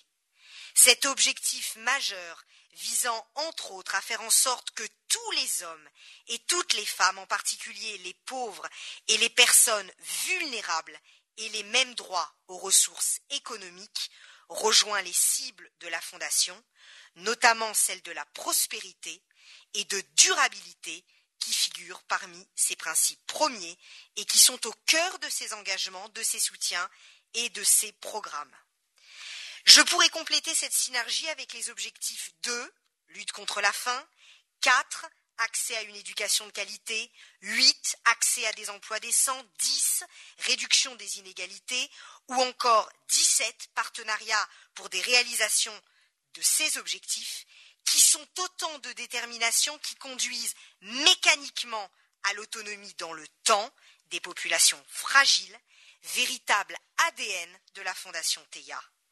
Les thèmes comme l'éducation qui sous-tendent la vie civilisée doivent devenir considérablement plus efficaces, comprendre cette dimension et agir pour y parvenir en temps réel et de façon durable est plus important que jamais pour atteindre la prospérité pour tous.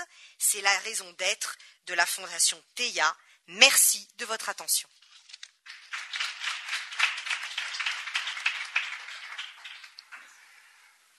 Chère Florence, comme d'habitude, vous avez été brillante, mais on va partager un petit secret avec toute l'audience et l'assistance.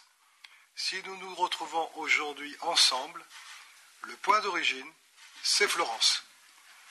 Parce qu'elle s'est intéressée à nos activités de TEIA, et c'était le confinement, nous pouvions nous rencontrer nulle part, donc on est allé dans sa cuisine, et on a commencé à, à dire qu'est-ce qu'on peut faire ensemble.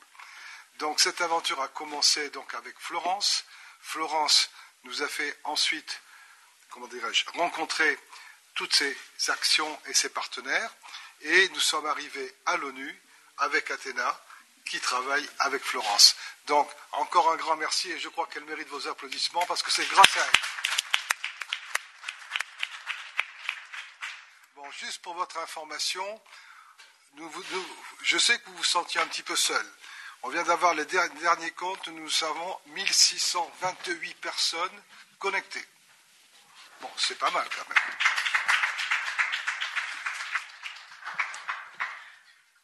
Merci encore Florence, merci Serge. Chloé, tout repose sur vos épaules pour la suite. Sans pression, bien sûr. Merci aux organisatrices et aux organisateurs du lancement de la Fondation TEIA aux Nations Unies de m'avoir convié à cet événement majeur. J'ai découvert que cette fondation TEIA avait beaucoup de points communs avec Arborus. Arborus que j'ai fondé il y a 26 ans. En effet, Arborus est né avec une vision et une mission, celle de changer le monde pour le rendre meilleur, avec comme levier celui de l'égalité entre les femmes et les hommes, dans une dimension bien évidemment inclusive. Et c'est ce même chemin que la Fondation Théa et moi-même, nous avons emprunté. Je suis partie du monde économique, celui des entreprises, pour avec elles nous donner les moyens de ces changements systémiques indispensables. Très vite, dans ma carrière professionnelle, j'ai constaté que les inégalités entre les êtres humains sont la source des discordes, des abus, des violences, des guerres et de tout ce qui fait que le monde va mal. Très vite, j'ai compris que la source première qui conduit aux inégalités est l'ignorance. Très vite, j'ai voulu agir. Ayant eu une formation universitaire très structurée et structurante, mais aussi très pluridisciplinaire, puisque je suis docteur en droit européen, je me suis orientée avec évidence vers des outils de méthode et avec la création en particulier de certifications et plus particulièrement le label GEES, Gender Equality European and International Standard, dont j'ai confié les audits à Bureau Veritas Certification, qui est le leader mondial de la certification. Le label GIS, dont les audits sont confiés à Veritas, permet aux entreprises de bénéficier d'une méthode structurante, d'une évaluation aussi bien quantitative que qualitative par un audit et de s'inscrire dans une démarche de progrès continu. Le portage par Arborus apporte, en plus de cette certification, une véritable dimension éthique très forte et la vision d'un monde meilleur, qui s'inscrit parfaitement dans le dernier objectif des SDGs.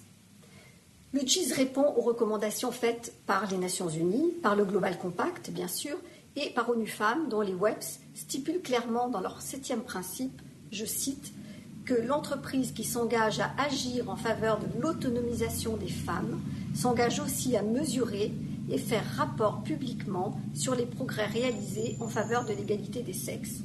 Nous allons encore plus loin avec Arborus, car depuis 2017, le GIS a renforcé cette vision inclusive en prévoyant des audits spécifiques sur les sujets des diversités.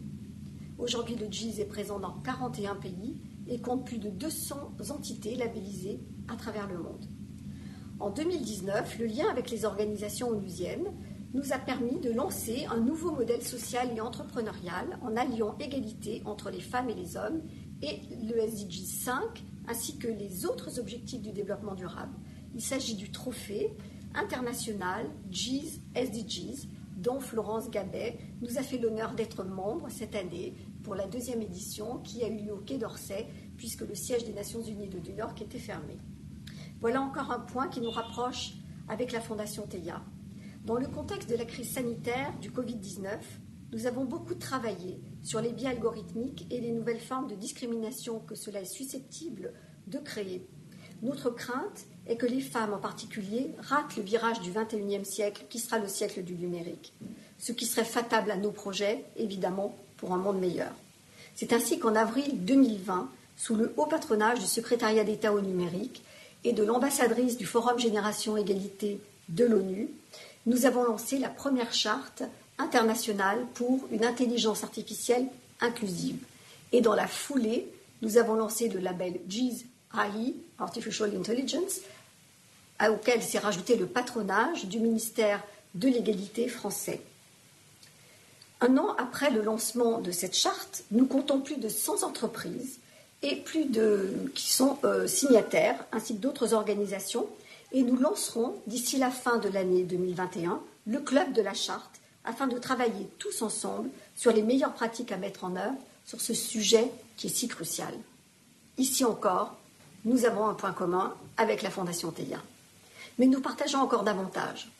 Car après 26 ans d'expérimentation sur le terrain et de résultats concrets et significatifs, nous savons que l'entreprise ne peut pas tout. Quand on travaille sur l'égalité, on travaille sur la mixité professionnelle et sociale. Dans cette volonté de mixité professionnelle et sociale, indispensable pour une politique de RSE durable et inclusive, Arborus a fait le lien entre l'école et l'entreprise. Dès 2004, dès 2004, Arborus a lancé le dispositif de la courte échelle sous le haut patronage de Madame Simone Veil. Il s'agit d'un dispositif de marrainage qui a pour ambition d'initier un mouvement de solidarité générale entre des femmes ayant des postes à responsabilité et exerçant des métiers plutôt traditionnellement masculins, qui s'appellent les marraines, et les jeunes filles, qui sont des jeunes filles de classe de troisième. Cette action, exclusivement orientée vers des filles des quartiers défavorisés, se justifie par plusieurs motifs. D'une part, pour créer des rôles modèles féminins de réussite dans des secteurs de responsabilité et de métiers aussi traditionnellement masculins, et pour permettre aussi à ces jeunes filles, au moment de leur orientation scolaire, d'ouvrir tous les champs des possibles. Enfin, dans les milieux sociaux où la domination masculine est forte, cette action apporte une ouverture sur la lutte contre les stéréotypes et pour l'égalité.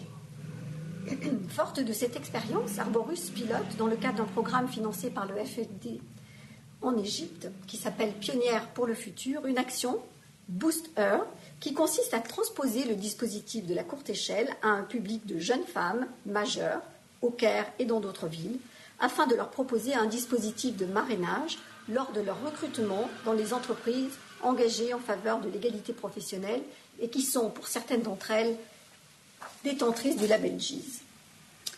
Mais j'ai envie d'aller encore plus loin, dans cette passerelle entre l'entreprise et l'école, avec la création d'un dispositif pédagogique visant à rendre les enfants, dès leur plus jeune âge, aptes à comprendre et à mettre en œuvre l'égalité, et cette ambition me paraît complémentaire aussi aux ambitions de votre fondation. Car comment assurer la mixité professionnelle des métiers si les viviers ne sont pas préparés en amont par le système éducatif?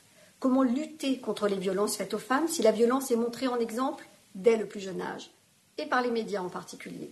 Comment changer de paradigme de la domination masculine si les stéréotypes et les croyances limitatives continuent à être transmises dès la petite enfance et dans toutes les cultures Ainsi nombreuses sont les entreprises labellisées qui ont mis en place des passerelles afin de préparer les futurs viviers de recrutement féminin dans des métiers traditionnellement masculins. D'autres programmes visent à l'éducation des jeunes filles dans des quartiers ou des zones géographiques très défavorisées afin d'assurer l'essaimage d'une culture de l'égalité. Et certaines de ces actions ont obtenu le trophée GSDGs. Parce que la transmission commence à l'école dès le plus jeune âge, c'est là que se forment les premières segmentations entre les filles et les garçons, par des jeux dans la cour de récréation, par l'espace occupé, par chacune et chacun, par les rôles modèles offerts aux enfants, qu'il s'agisse des livres, de l'apprentissage de l'histoire, des personnages historiques, des supports visuels, en bref, par les méthodes d'enseignement qui reproduisent les stéréotypes de genre, notamment, et qui existent dans toutes les cultures. C'est là qu'il faut agir si on veut changer le monde. Très vite, les identités se forgent et les projets de vie se dessinent, les destins se perpétuent. Ainsi, de génération en génération, et il faut une volonté de faire aux jeunes filles en particulier pour braver les injonctions dictées par les traditions. Ceci ne serait pas grave si le bonheur était au bout du chemin, mais il n'en est rien, bien au contraire. Partout sur la terre, les petites filles sont trop souvent vouées à des vies sacrifiées, avec pour fondement leur unique appartenance au sexe dit faible. Ainsi Arborus, forte de son expérience dans le monde du travail et dans la construction d'outils pédagogiques, souhaite engager un projet pour les enfants et les jeunes afin de préparer un monde meilleur, un monde vivable, durable, harmonique. Cette harmonie commence par la préparation des nouvelles générations, par l'apprentissage de l'altérité, du respect de l'autre et de soi-même, dans une vision universelle, dans le respect aussi de la nature, indispensable à l'humanité. Cette volonté s'inscrit dans la logique d'Arborus, qui relie tous les SDGs entre eux, faisant du SDG 5, celui de l'égalité, le pilier de tous les autres nombreuses, sont les écoles alternatives, mais aucune jusqu'à présent ne prépare un monde d'égalité. C'est le projet d'Arborus que nous mettons à votre disposition, bien sûr. Pour conclure, je souhaiterais encore vous exprimer ma gratitude de m'avoir invité au lancement de la Fondation TEIA. J'aimais le souhait qu'ensemble, nous puissions unir nos efforts et nos expertises pour permettre et mettre en œuvre les divers programmes pour l'élaboration d'un dispositif pédagogique innovant pour créer les bases d'un monde meilleur avec et pour les nouvelles générations. Alors, bon vent et bonne route à la Fondation TEIA et surtout à bientôt pour avancer ensemble sur le chemin de l'égalité. Je vous remercie.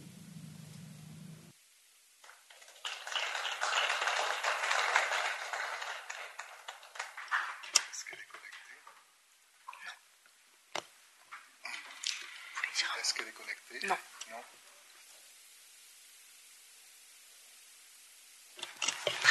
Merci beaucoup. On, va peut-être passer aux questions avant de passer au, thème euh, suivant. Euh, s'il y a des questions dans la salle euh, ou sur le live, effectivement.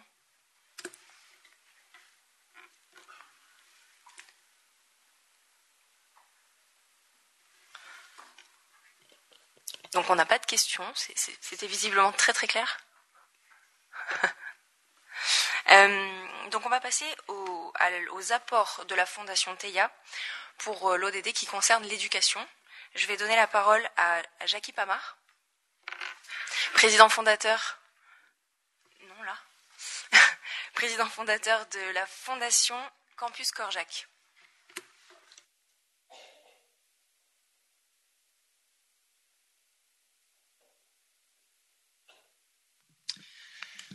Bonjour, à tout le monde. Rebonjour, Madame la Présidente, Monsieur le Président, euh, Excellence, Mesdames et Messieurs les panélistes, merci d'être là. Je remercie euh, Athéna Capernis et son équipe pour euh, l'organisation de cette réunion. Bien, sûr, je remercie la constellation euh, Théia, Dorian, Ziférian pour, euh, pour ces beaux échanges.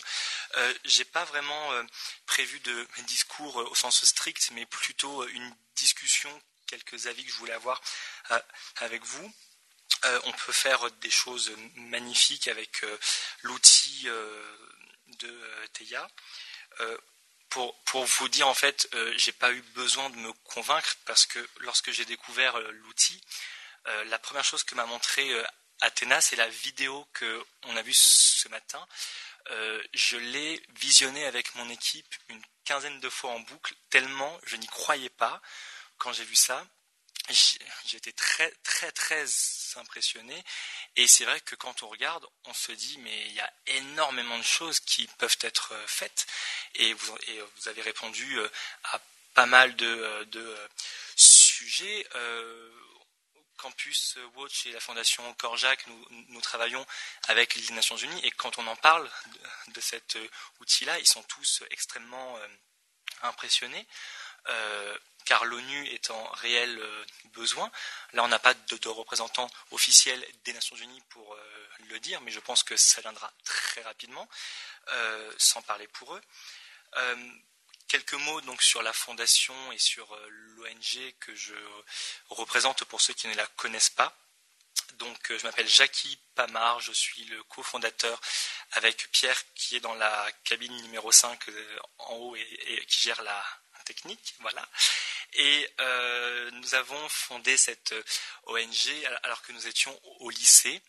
Euh, ça devait être un, passe-temps d'étudiants et au, final c'est devenu une profession et une passion pour nous parce qu'en fait on est extrêmement heureux de, de, faire ça. On ne sait pas si ce qu'on fait est réellement utile tout le temps, mais, on essaye. On a des, on est tous porteur de valeurs et on souhaite que l'école puisse euh, être beaucoup plus apaisée qu'elle ne l'est maintenant. Et euh, on a rencontré des, personnes formidables depuis lors et euh, on continue comme ça. Et les Nations Unies, je le redis, Athéna Capernis l'a dit, mais à chaque fois que je parle aux Nations Unies, je n'en reviens pas parce que nous sommes aux Nations Unies. Euh, il faut bien se le dire, aujourd'hui, vu ce qui se passe dans le monde, des gens meurent pour être écoutés, pour voter, vous vous rendez compte que nous sommes ici, là, et qu'on peut discuter sans aucune censure. L'ONU ne nous a pas demandé ce qu'on allait dire, on peut même la critiquer, on peut critiquer les États, on peut faire ce qu'on veut dans le respect. il faut vraiment se rendre compte de ça. Et, j'espère que vous avez, euh, comme moi, le souffle coupé quand, quand, vous entrez aux Nations Unies et que vous voyez écrit Nations Unies sur, les, sur, le, sur le fronton du bâtiment, parce que c'est vraiment une, une, chance là. Bon, même si je suis désolé pour la salle, elle n'est pas de, dernière euh, jeunesse, mais au moins on a une salle avec une très belle moquette euh, fleurie sur le mur. Et voilà, donc je, voilà, donc je remercie. Alors, il faut aussi savoir, je vais me permettre de le dire, euh, parce que depuis ce, matin, vous me voyez euh, courir partout. C'est parce qu'en réalité, vous n'imaginez pas le nombre de gens aux Nations Unies mobilisés pour que cette réunion ait lieu. On a trois interprètes dans la cabine, on a Pierre, on a le service euh, technique des conférences, il y a deux personnes qui, nous suivent, on a eu deux techniciens et un autre, donc trois techniciens ce matin, il, y a, énormément de monde en fait, et euh, l'ONU, voilà, euh, est motivée par le fait de nous, de nous laisser parler. Et je trouve ça formidable. Donc je voulais, je, n'ai pas leur nom, mais voilà, l'huissier de séance qui, l'huissier de salle, pardon, qui était là ce matin très très tôt pour être sûr que tout va bien. on a cassé un, un, matériel, il nous a trouvé du scotch. Enfin, c'est tout. Enfin, non, mais c'est bête, mais je trouve ça extraordinaire de qu'il y ait autant de personnes comme ça. Donc, je vais redescendre de joie parce que je vais vous parler de l'école et que on me reproche souvent d'avoir une vision très noire de l'école et ben j'assume complètement parce que euh, l'école ne va pas du tout le système scolaire n'importe où dans le monde, j'ai envie de dire, ne va pas bien. Euh, je vais vous rappeler quelques chiffres. Je n'arrête pas de le faire euh, euh, quand, je, suis là. C'est limite lassant, en fait, parce qu'on ça va faire depuis 2017 que nous parlons aux Nations Unies. Ces chiffres n'ont pas bougé, alors qu'il y a des enquêtes chaque année. C'est énervant de vous communiquer ces chiffres, parce qu'ils ne baissent pas, mais on va faire quand même. Un enfant sur dix en pays développé est harcelé à l'école. On est deux enfants sur dix victimes de violences, donc pas du harcèlement, mais des violences même ponctuelles. Sur le cyberharcèlement, on est à 5 enfants sur 10. Et les cyberviolences, on est à 9 sur 10. Et encore, on est à 9 sur 10 parce qu'il y a la traditionnelle marge d'erreur, parce que absolument l'intégralité des enfants nous disent qu'au cours d'une année, ils ont reçu une violence, une cyberviolence contre eux. Euh, ces, chiffres-là sont totalement euh, ahurissants, mais pourtant ils sont réels. Euh, sans nous lancer des fleurs, ce qui fait notre force chez Campus, c'est que bah, moi j'ai 26 ans, donc il y a moins de 10 ans, j'étais encore au lycée. Donc euh, quand on va dans les écoles, on, voit des choses, on, a encore notre œil d'élève, on, voit certaines choses qu'on aimerait, qu'on aimerait pas, du tout voir. Les, les, élèves nous prennent pour des plus comme leurs grands frères, donc ils se confient à nous. C'est impressionnant. Et j'aimerais dire ici, il y a un débat euh, chaque année sur ça.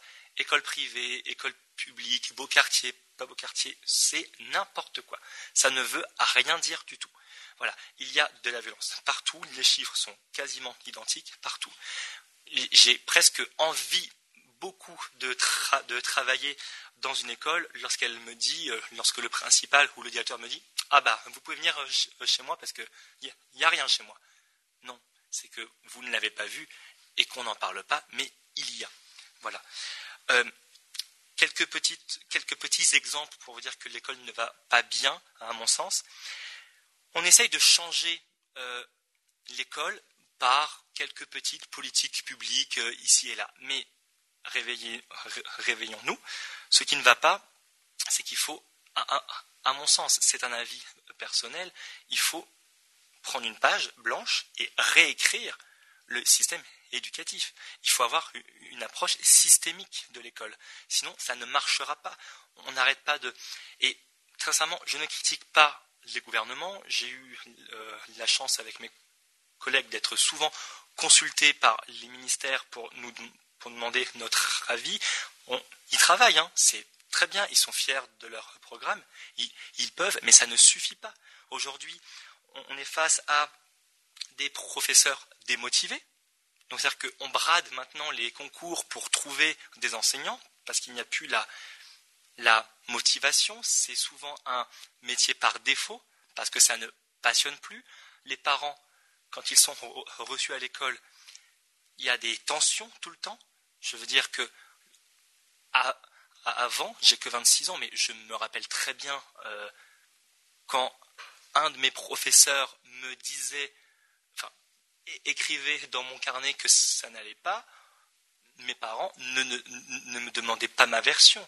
Ils défendaient le professeur immédiatement.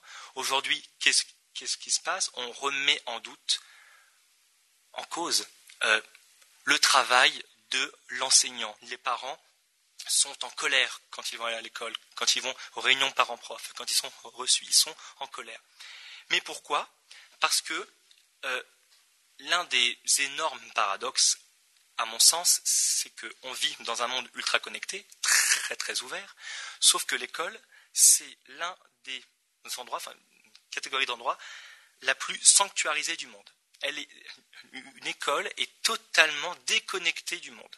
Je prends un exemple, j'en parlais euh, au déjeuner. Euh, je veux dire, pour euh, les voilà, pour les pour ceux qui connaissent, je, pense que c'est une, référence sûre. L'habeas corpus, c'est très vieux.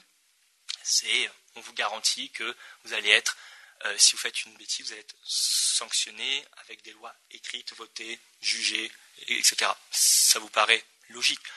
Le policier, quand, quand il vous arrête dehors, ne peut pas constater la faute, juger et gérer votre punition après. Ça n'existe pas, c'est antidémocratique, ça s'appelle une dictature. Pourtant, dans l'école, c'est exactement ce qui se passe. L'enseignant n'a pas de base, la discipline ne repose sur rien. Pourquoi? Parce que on n'a pas de, de, comment on peut apprendre les règles à, des enfants, alors qu'elles n'existent pas, elles ne sont pas écrites, on ne leur explique pas. Je ne trouve pas d'excuses, hein, parce que vous avez vu que je défends tout le monde. Parce que bah, je cherche pourquoi ça ne va pas. Et un élève, s'il ne sait pas que c'est interdit, s'il ne sait pas que c'est pas bien, alors on dit, mais c'est logique pourtant, euh, il, sait que, que ce qu'il fait est mal. Non, il ne le sait pas, parce qu'on ne lui a pas appris.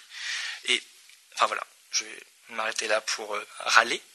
On va euh, parler de ce qui est, à mon sens, l'avenir, qui est que je parlais de l'ouverture de, des écoles. Euh, avec euh, Athéna Caperonis et Anne euh, Faverdin, on a une vision qu'elle partage avec nos équipes, qui est que l'école doit s'ouvrir et doit s'ouvrir aussi sur les entreprises et sur les fondations extérieures. Parce que, comme je vous le disais, on est convaincu que l'école sait tout faire et qu'elle n'a besoin de personne. À mon sens, c'est totalement faux. S'il n'y avait pas les associations, que ce soit à échelle ONG de quartier, la moitié des thèmes de société ne seraient pas évoqués à l'école. Donc l'école a besoin de s'ouvrir. Je vous parle d'avenir, mais on, s'appelle Fondation Campus Korjak en hommage à Janus Korjak parce que ce qui est extrêmement drôle, c'est que quand vous lisez les revues éducatives, les recherches, où on vous présente des nouveautés euh, éducatives, des innovations, bah, sauf que, en fait, ça a déjà été testé il y a des années, en fait. Je prends l'exemple de Janus Korjak. Euh, quand je présente son programme, les gens me disent Mais c'est extraordinaire, euh, c'est de bonnes idées. Oui, en fait, ça existait déjà avant la Seconde Guerre mondiale, en fait. Voilà, parce que c'est comme, je vous disais, on, rajoute, on crée des pansements sur l'école et l'école est totalement perdue. Parlons du TSN. Alors, qu'est-ce qu'on pourrait faire euh, euh, avec le TSN de, la, Fondation TEIA Énormément de choses.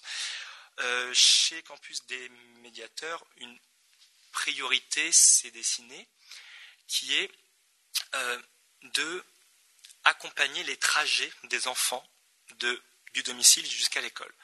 et, ça, on s'est rendu compte que ça marchait aussi bien dans les pays développés. Le dernier suicide d'un élève en France s'est fait sur le trajet en rentrant de l'école. Une, jeune fille a été agressée et je ne sais pas comment le dire d'une manière douce, mais jetée dans, le fleuve. Voilà. Euh, parce que ses parents ne savaient pas quel trajet elle prenait et il n'y avait pas de trajet euh, euh, sécurisé. L'école n'est pas là parce qu'elle estime que quand le portail est franchi, ça ne, la regarde plus. Sauf que, en réalité, je pense que c'est euh, extrêmement nécessaire de s'en préoccuper parce que les violences, la plupart, n'ont pas lieu dans la cour de l'école, mais en dehors, sur les réseaux sociaux, dans les clubs de sport et euh, sur le chemin de l'école.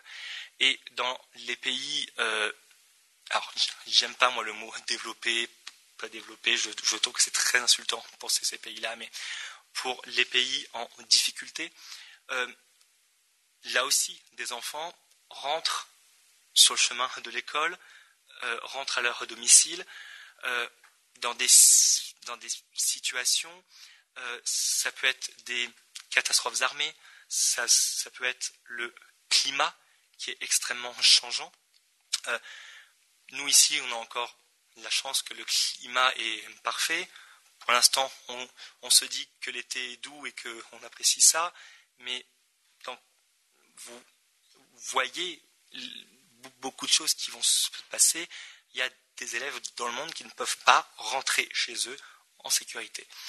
Grâce au TSN, on peut faire ça. C'est-à-dire qu'on peut analyser les trajets, les cartographier et créer en fait un plan comme une ligne de métro. Une ligne, ligne 1, vous rentrez à pied sur ce chemin-là, ligne 2, tel quartier, telle ville, etc. Ça marche partout. Je veux dire, euh, on a passé l'année euh, à expérimenter ce que je vous dis là, alors pas avec le TSN, mais avec euh, nous à l'ancienne sur Google Maps pour tester, voir si ça pouvait marcher. Et ça marche, ça rassure les parents. Et grâce à cet outil-là qu'on on aimerait créer, ça sécurise donc avec plusieurs calculs, c'est-à-dire la luminosité, les habitations toutes proches, les trottoirs, ça c'est pour les pays développés. Dans les pays en, difficulté, on a évité les chemins dangereux, euh, sinistrés par des, catastrophes euh, naturelles ou par euh, les, les conflits armés. Alors on pourrait dire, oui, mais quand il y a ces catastrophes-là, il n'y a pas d'école. Mais si, c'est l'une des valeurs de notre monde, c'est une valeur universelle, c'est maintenir sans arrêt l'éducation. Il y a eu des débats sur le Covid-19, c'est est-ce qu'on devait fermer les écoles ou les laisser ouvertes? Moi j'étais partant pour les laisser ouvertes, parce qu'une école, s'il n'y a pas d'école, il n'y a rien. Et le TSN va pouvoir euh, permettre ça, mais aussi pour les vélos. C'est-à-dire que rentrer à vélo, ne pas rentrer seul.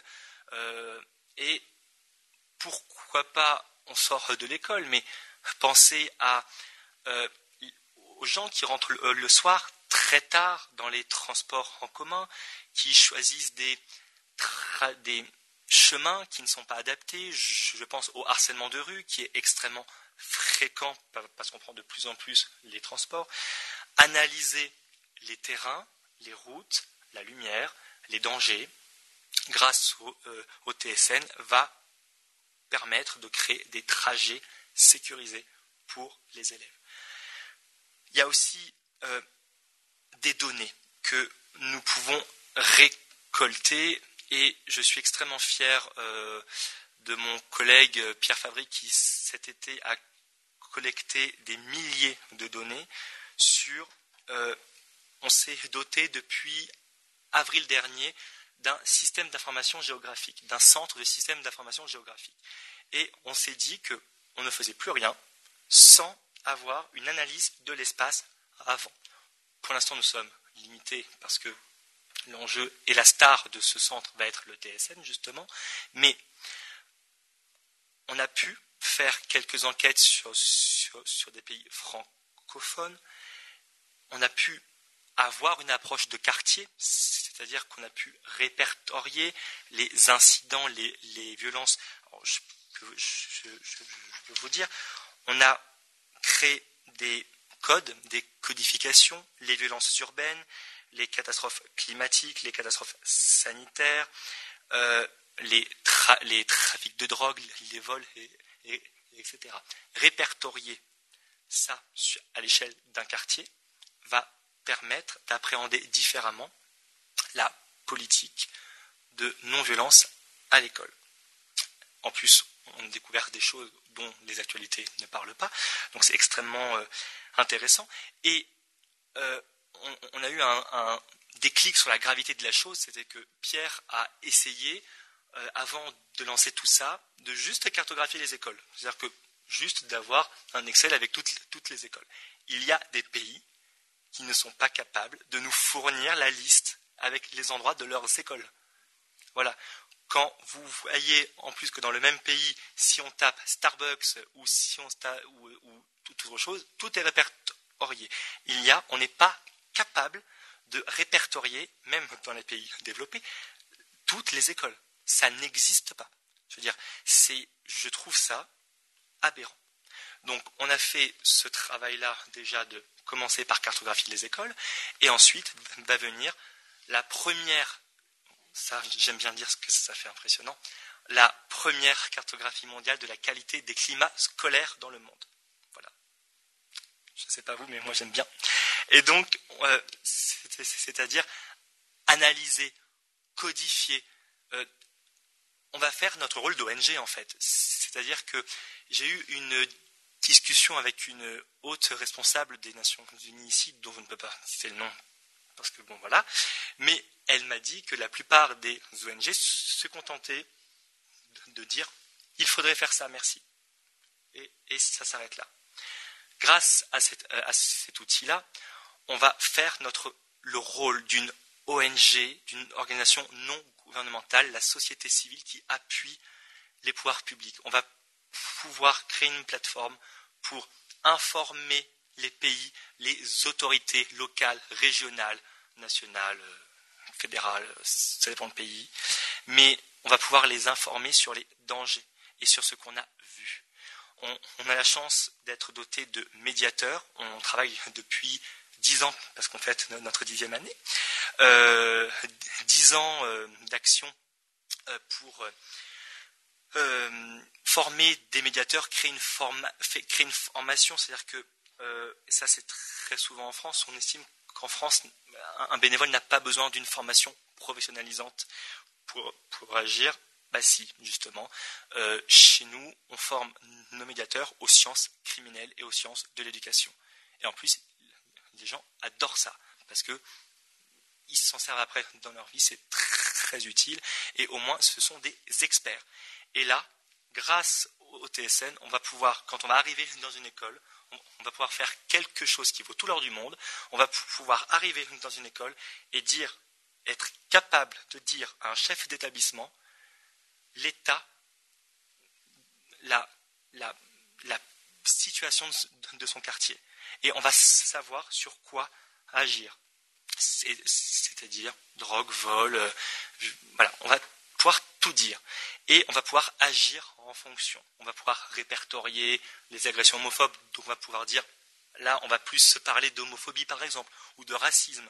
Voilà, euh, par exemple, j'ai extrêmement hâte d'utiliser cet outil dans les quartiers de Marseille par exemple je, pense que ça va être très, intéressant.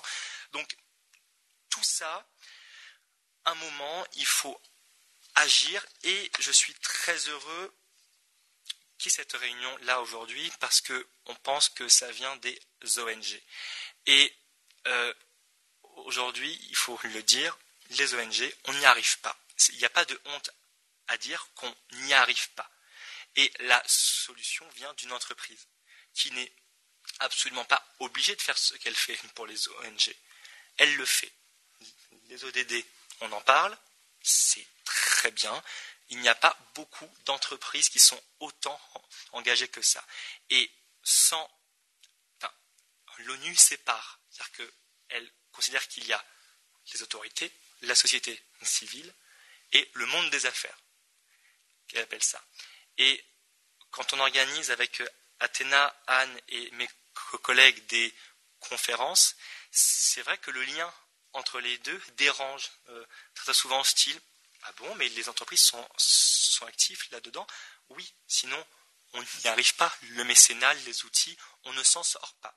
Donc c'est pour ça que c'est extraordinaire de parler de ça aujourd'hui. C'est-à-dire que là en tant que dirigeant d'ONG euh, je suis ici aux Nations Unies et je lance, ça faire très drama, mais je lance un signal de détresse. Voilà, on n'y arrive pas. On n'a pas les outils nécessaires. On a toute la volonté du monde, on n'y arrive pas. Voilà. Et aujourd'hui, les autorités ne nous aident pas, les autres ONG ne nous aident pas, les entreprises vont nous aider parce que on arrive dans un monde où les valeurs responsables sont, euh, à mon sens, euh, nécessaire.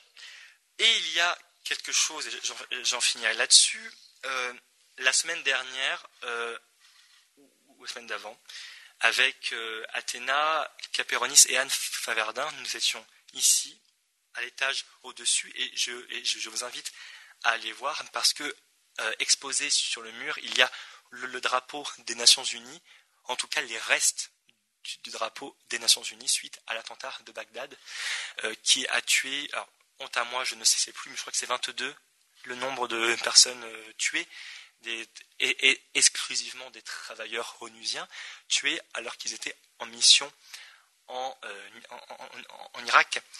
Et on a entendu cette, cet hommage. Il y a l'épouse d'un des, des disparus qui est venu, le syndicat de tous les travailleurs humanitaires qui était là. Il y avait Michel Bachelet, la haute, la, Madame le haut commissaire aux droits de l'homme, euh, qui était là. Il y avait Madame la, directrice générale des Nations Unies et de Genève, et, c'était euh, bouleversant parce qu'aujourd'hui, on ne respecte pas, le monde ne respecte pas encore la Convention de Genève sur faciliter les travailleurs humanitaires. ça n'existe pas, on n'y arrive pas. C'est la règle, normalement. Deux pays en guerre se mettent d'accord pour créer des corridors humanitaires, des camps humanitaires. Alors il y en a, hein, mais aujourd'hui on n'est pas capable de sécuriser ces points. Euh, L'ONU, en plus, par définition, n'a pas de forces euh, armées, puisque ça, ira à l'encontre de ces valeurs. Donc, les fameux casques bleus, ce sont des, je précise pour ceux qui ne savent pas, ce sont des militaires de, plein de pays qui, ont l'uniforme de leur pays, mais on leur ajoute le, casque bleu. C'est une contribution d'un pays, mais il n'y en a pas beaucoup, généralement. Et aujourd'hui, ce serait je pèse mes mots, parce que c'est la réalité, c'est d'actualité, on a vu ça euh, il y a deux semaines, ce serait une, une révolution que d'utiliser des outils comme le TSN pour sécuriser les travailleurs humanitaires. Imaginez un outil qui est, capable d'avoir une heure d'avance sur l'itinéraire d'un médiateur humanitaire ou d'un observateur humanitaire. C'est extra ordinaire de faire ça. Euh, de sécuriser, c'est-à-dire que de mettre sous surveillance spatiale, ça, fait bien de dire spatiale, mais c'est utile parce que on, va pouvoir sécuriser les abords des camps humanitaires. Parce que ces gens ne sont pas là pour créer de l'argent. Ils ne sont pas là pour représenter des intérêts. Ces, ces gens sont motivés par l'envie de faire du bien dans le monde. Et ils se font, pas tous, fort heureusement, ils se font enlever, ils se font tuer, euh, et, ils, vivent du chantage, et ils vivent avec la peur. Leurs proches vivent avec la peur qu'ils ne reviennent pas. Voilà. C'est ce qu'a dit l'épouse du disparu, qui était, voilà, donc ce monsieur euh, s'appelait Jean Selim. C'était oui, on, sait qu'il y a un risque, mais on n'y pense jamais. Euh, et quand ça nous tombe dessus, bah, ça, tombe dessus, on ne réalise pas. Ce n'est pas normal que aujourd'hui, je pense que je ne sais pas ce que va donner la société dans quelques années, parce que bon, c'est il y a beaucoup de choses qui la pandémie a fait quand même ressortir un sentiment un peu d'égoïsme parfois. Il y a eu beaucoup de choses. Euh, positif, il y a eu de l'entraide, mais il y a eu beaucoup de sentiments inverses où on ne sait pas trop ce qui va se passer. Je, suis pessimiste un peu, mais c'est mon ressenti, c'est notre, ressenti. Et là, euh, on peut dire qu'on a de la chance d'avoir des personnels aux Nations Unies ou même dans toute autre ONG, hein, parce qu'il y a beaucoup d'ONG qui font euh, un travail remarquable dans les zones de guerre, qui donnent leur vie pour protéger les autres. Je trouve que ça serait donc, je, le redis, révolutionnaire d'avoir un outil comme ça pour sécuriser ces travailleurs. Voilà. Euh, je pense que j'ai tout dit. J'ai volontairement pas fait de discours parce que je voulais une discussion un peu euh, comme ça. J'aime pas trop les discours, mais voilà. Euh, en tout cas, je redis merci à vous d'être là. Et encore une fois, je suis très impressionné par les outils. Euh, voilà. Et j'ai la chance que mon ONG soit là et pas les autres. Voilà. Donc c'est donc euh, merci à vous tous et merci.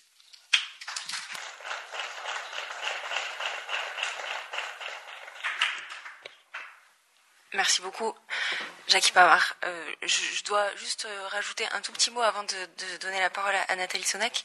Euh, je dois dire que cette conférence n'aurait pas lieu sans le concours de Monsieur Jackie Pamar. Je, tiens vraiment à le dire. Je ne sais pas si vous avez vu, mais il a fait la technique, il a fait la distribution des, carnets, il a fait, il aidé sur absolument toutes les tâches. C'est une personne exceptionnelle et on a vraiment de la chance de l'avoir avec nous. Voilà. Je vais vous présenter maintenant euh, Nathalie Sonac, professeure d'université française. Je vous laisse la parole.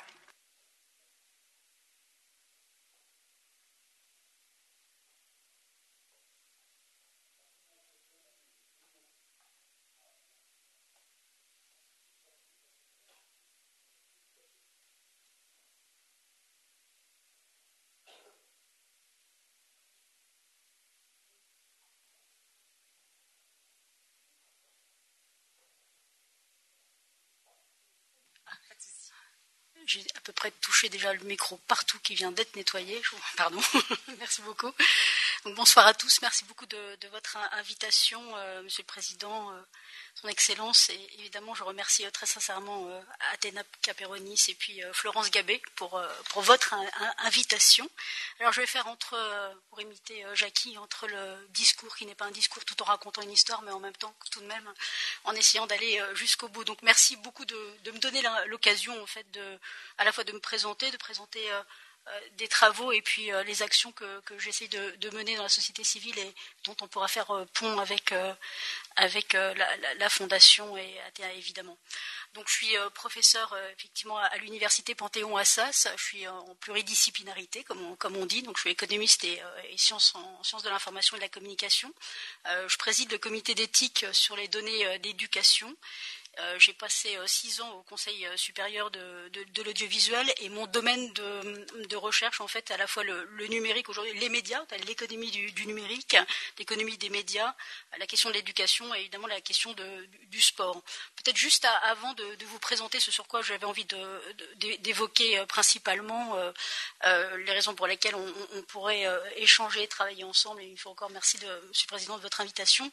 je travaille actuellement sur un, sur un ouvrage qui, qui s'appeler le dérèglement médiatique, parce que les, médias, on a beaucoup parlé d'éducation, je pense que les, médias ont un rôle central comme instrument d'information, de, connaissance, euh, de véhicule démocratique, comme on dit, et l'arrivée des, de nouveaux acteurs, tels que ce qu'on appelle les GAFA, Google, Apple, Facebook ou Amazon, et des réseaux sociaux, ben, modifient intrinsèquement notre espace de communication, notre espace informationnel.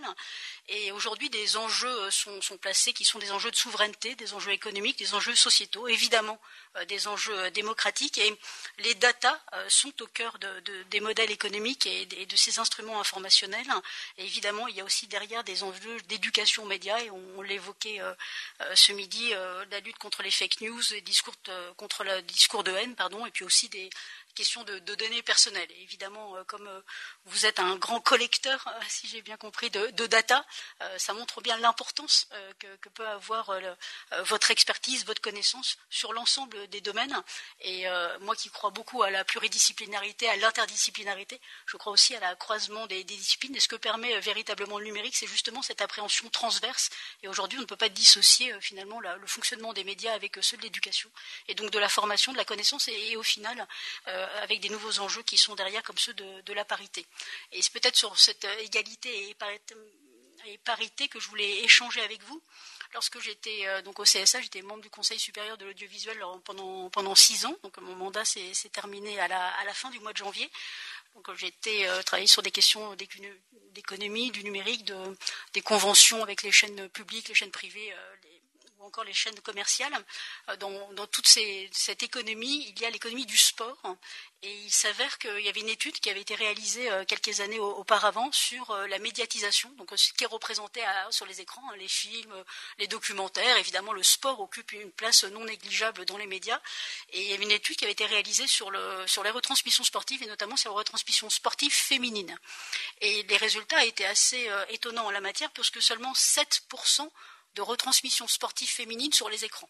vous pensez bien que je n'étais pas la seule, mais néanmoins j'ai quand même bondi relativement euh, assez haut. Ça m'a heurté en disant mais qu'est-ce que c'est que ce délire? Comment, est-ce possible? Alors d'autres l'avaient fait euh, auparavant avant moi. Il y avait donc une opération qui avait été montée qui s'appelait euh, les 24 heures du, sport féminin.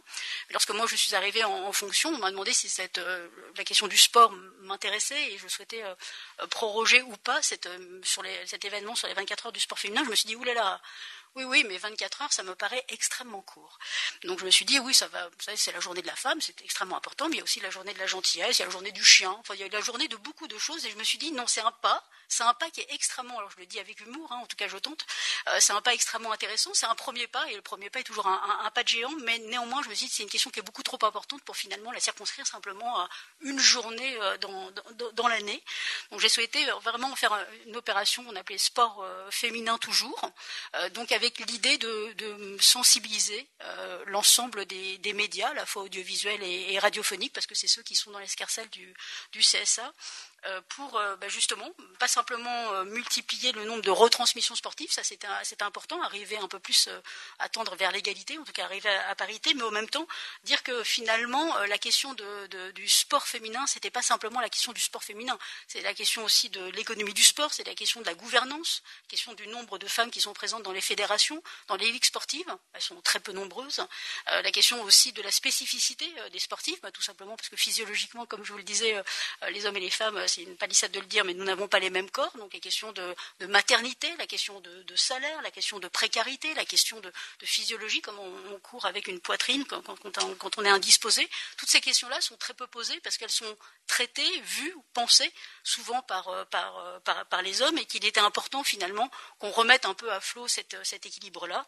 Et donc, je suis allée, et quand on a la chance d'être membre du CSA, on peut avoir un accès direct. Donc, je suis allée voir à la fois le, ministre des Sports, le secrétariat d'État à l'égalité femmes-hommes, et puis aussi le CNOSS, donc le Comité euh, national olympique sportif, pour justement embarquer tout le monde, qu'on le fasse ensemble.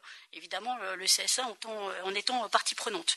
Alors, pourquoi? Parce que derrière, j'avais réalisé une petite étude sur finalement l'économie du sport et voir en fait la modélisation et la formalisation. Je suis économiste de formation, ça m'a apporté vraiment beaucoup de voir comment ça fonctionnait. Et finalement, il y a deux grands, pour le schématiser, hein, il, y a, deux grands enjeux. D'une part, il y a évidemment un cercle vertueux assez classique euh, qui est en économie des médias, c'est que euh, eh bien, dès que vous avez un programme qui attire un, large public, hein, euh, quel qu'il soit, eh bien, ces larges audiences génèrent finalement des larges recettes publicitaires pour les chaînes de télévision, pour celles qui, fonctionnent commercialement. Et elles attirent donc de nombreux annonceurs. Ces nombreux annonceurs permettent, avec plus d'argent, eh d'acheter de nouveaux programmes. Ces nouveaux programmes, plus ils sont attractifs, eh bien, plus ils génèrent de nouvelles audiences. Et nouvelles audiences génèrent plus de publicité. Et donc, vous voyez l'écosystème vertueux qu'il peut y avoir entre euh, les, retransmissions euh, à, la télévision et les recettes publicitaires et donc l'économie euh, de l'audiovisuel, sachant que ces chaînes de télévision participent au financement de la création, participent au financement du cinéma et c'est tout un écosystème dans, son ensemble. Donc ce cercle économique vertueux est assez, est assez bien connu. Et puis il y a cercle qui est celui d'un cercle qui est plus social, mais qui lui aussi est enclenché, qui est une corrélation positive qui existe entre l'exposition médiatique et la pratique sportive. C'est-à-dire qu'au mm, moment de la retransmission sportive euh, de foot euh, féminin, eh bien, on s'est aperçu qu'il y a de ça 7-8 euh, ans, eh qu'il y a eu plus de 90% de licenciés IES dans les, dans les clubs de foot depuis les premières retransmissions. il y a beaucoup de sociologues hein, qui, ont, travaillé sur, ces questions. Où on constate que le téléspectateur, et la téléspectatrice en l'occurrence, eh bien, se projette, trouve des repères et s'identifie à la personne qui est, euh, devant elle. Et donc euh, cette économie, ce cercle-là existe, et celui euh, vraiment plus social, plus social, voire sociétal, qui est bah, finalement je me vois dans ce, que, dans ce qui est devant moi et ça me donne envie et donc ça me donne envie de m'inscrire dans une salle de boxe, de, faire de l'athlétisme ou de, la natation à haut niveau ou pas à niveau, finalement, c'est pas pas ça l'important, mais dans la pratique. Alors euh, cette opération, euh, lorsque je l'ai montée, euh, chaque année, on faisait une retransmission importante et donc on invitait à la fois donc les ministres concernés des sports, l'égalité, le secrétariat d'État à l'égalité, le CNOSF. Eh bien, en 6-7 ans, on est passé de 7% de retransmission sportive à 18% de retransmission sportive. Donc on voit bien que même si c'est pas la panacée, on n'est pas encore à l'égalité, mais néanmoins le chemin il est tracé. On voit bien l'importance que ça peut avoir.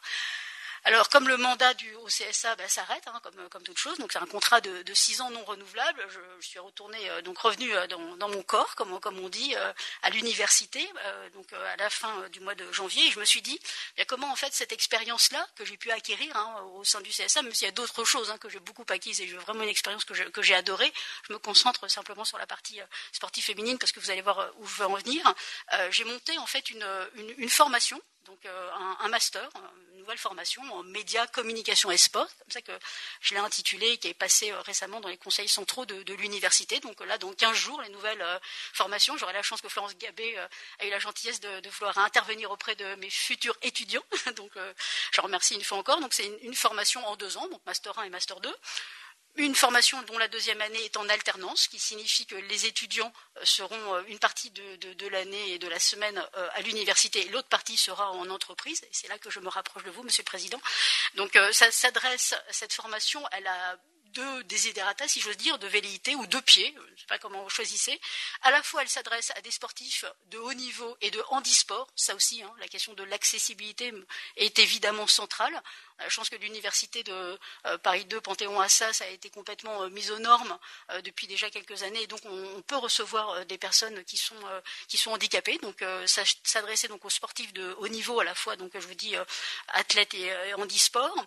Pourquoi? Parce que vous avez dans les statistiques, c'est que 40% des, des athlètes de de haut niveau vivent en deçà du seuil de pauvreté. je rejoins euh, Jackie qui dit euh, les chiffres font parfois euh, c'est terrifiant. Eh ben, effectivement, je vous rejoins complètement. C'est que 40% vivent en deçà du seuil de pauvreté pour des athlètes de haut niveau.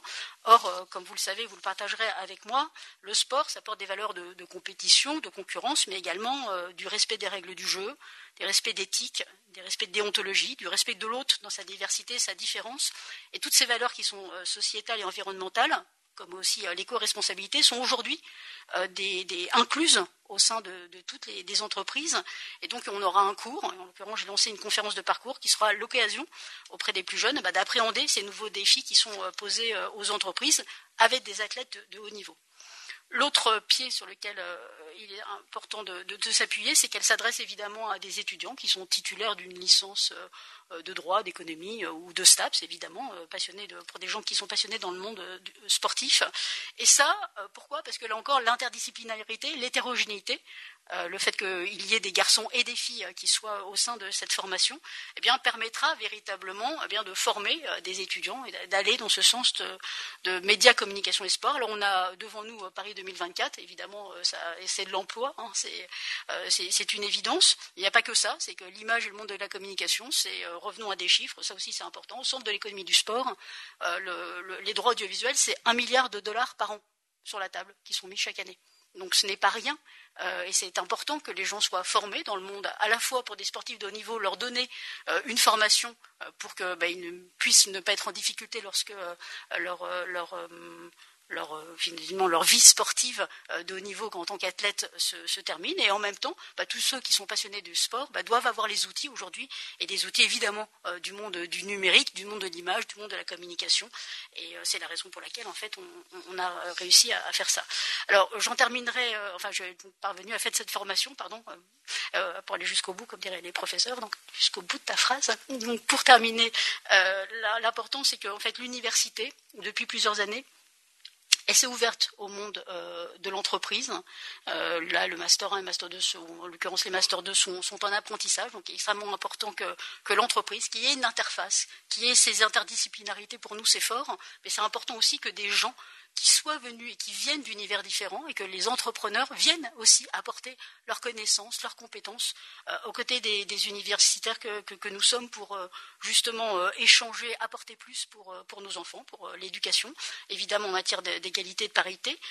donc l'université a monté des chaires. Moi j'ai créé une chaire qui, s'appelle audiovisuel et, numérique, qui est le champ dans le champ de, mes recherches, mais je ne m'étalerai pas là-dessus pour pas prendre trop de temps.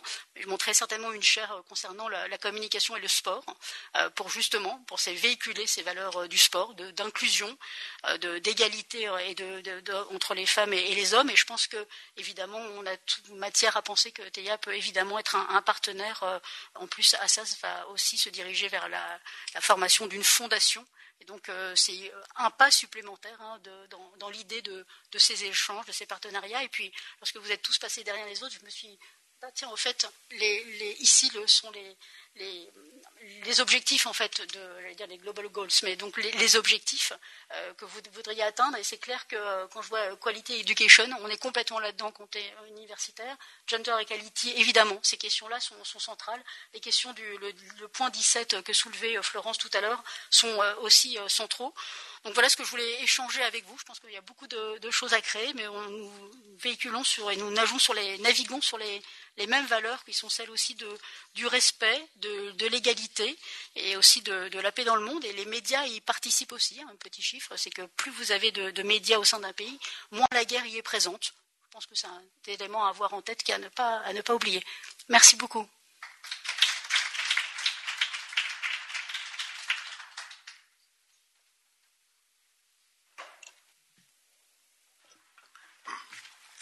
Je voulais vous dire que nous avons extrêmement apprécié votre exposé. Nous sommes extrêmement sensibles et partageons la plupart des valeurs et des actions que vous voulez entreprendre. il va falloir nous donner un petit peu de temps. Vous avez compris quand même qu'il nous faut déployer le TSN, notre constellation. Mais par contre, je pense qu'il y a beaucoup d'idées dans ce que vous avez évoqué que nous soutiendrons. En particulier dans cette notion d'apprentissage, le Master 2 que vous voulez créer, euh, avec des nouvelles technologies comme les nôtres, hein, qui vont toucher à la fois les coms, la techno, ça peut, ça peut être très intéressant. Votre action vis-à-vis des, sportifs de haut niveau, d'abord, est remarquable. Et en plus, je pense qu'il faut y réfléchir parce que ce que vous avez dit fait frémir. Quand euh, vous dites que 40% des athlètes de haut niveau vivent sous le seuil de pauvreté, bah, sais pas ce qu'on doit faire, mais il faut qu'on y réfléchisse et y faire quelque chose. Bien, je voulais vous remercier et vous, juste vous poser une question. Est-ce que les JO de 2024 ne vous aident pas dans vos actions pour essayer d'attirer plus d'entreprises, etc. Oui, bien sûr. Je remercie beaucoup pour, vos propos. Euh. Pardon, merci beaucoup. Merci beaucoup pour, euh, pour vos propos et l'intérêt que vous, portez pour euh, les projets qui sont, que je, vous ai, me suis permise de vous présenter. oui, bien sûr, ce qui est qu'on a fait à la fois évidemment en opportunité, de la même façon, lorsque j'avais monté cette opération sport féminin toujours, j'avais la chance d'avoir une médiatisation immédiate et une possibilité d'action immédiate. C'était en vue de Paris 2024. Et euh, bien, Paris 2024, c'est fait. Euh, donc on est après. Euh, donc ça veut dire que maintenant, c'est évidemment, une fois qu'on a eu l'accès, bah, il faut y aller. Et ça sera une opportunité évidente d'aller actionner, en tout cas d'attirer de nouveaux partenaires. J'ai discuté juste avant de venir avec la présidente de l'agence de la lutte contre le dopage pour un sport propre, qui elle aussi monte une fondation, monte une, dotation pour tenter aussi de véhiculer puisque c'est une opportunité pour nous tous de parler plus de sport. Et une fois encore, c'est parce que les valeurs hein, qui sont portées par le sport sont, importantes en, matière de, société, que ça donne du sens, euh, que plus on se met autour de la table et on réfléchit aux, problématiques et on aide à la fois les sportifs de haut niveau, mais aussi à ce que plus de gens pratiquent le sport, parce que euh, je l'ai présenté pour les sportifs de haut niveau, mais bien évidemment, ce master-là sera ouvert à des gens qui pratiquent simplement le sport, et on sait très bien que ça participe aussi à être juste simplement à se faire plaisir, à être en collectif ou tout simplement à être pour la bonne santé physique. Donc, euh, le, portage de Paris 2024 et du, master se dit pour les athlètes de haut niveau, parce que c'est une projection, mais évidemment, l'idée, c'est que tout, le monde s'y sente dedans. Mais ça continuera après, bien évidemment. Bien, je vous remercie et on va terminer sur une remarque que vous aviez faite parce qu'elle est très importante. Les sportifs de haut niveau sont en fait des gens aujourd'hui intégrés dans la société qui sont des influenceurs et des meneurs d'opinion. Donc euh, faire quelque chose vers ces gens-là peut amener sur des résultats extrêmement positifs. Et je pense que nous, en tant que fondation et, les ONG, il faut qu'on pense, je ne dis pas à les utiliser, mais à travailler avec eux pour que leur présence, leur message puissent renforcer nos actions. Vous avez cité tout à l'heure, en aparté, l'attitude du footballeur Griezmann, bon, on voit que l'impact est immédiat. Bon, on peut, il y en a plusieurs que l'on peut mobiliser, je pense, pour faire progresser les choses. Voilà. Eh écoutez, maintenant, je crois que Anne va nous suggérer une, bonne idée. Oui, alors, oui. Allez-y. Euh, oui, bonjour. J'avais une question pour Madame la prof, c'est-à-dire, mais oui, euh, c'est une prof également chez un prof, un ambassadeur. En fait, je posais une question comment ça se passe pour ces étudiants? Parce que vous dites deux ans, je suis bien noté. Et par exemple, s'il y a des, gens du Kosovo, d'Albanie, d'Afrique, peu importe les pays, parce qu'on est tous des citoyens du monde, on n'a qu'une, euh, voilà, France et Albanie, on est tous valeurs. Les mots valeurs, c'est très important. Qu'est-ce que je dis mes élèves comme vous? Et comment ça va, la procédure, comment ça va se passer, par exemple, si, si on va travailler avec des des gens d'Albanie, du Kosovo, des, sportifs haut niveau? Parce que, vous savez, les moyens âge en Albanie et au Kosovo, c'est 15 ans.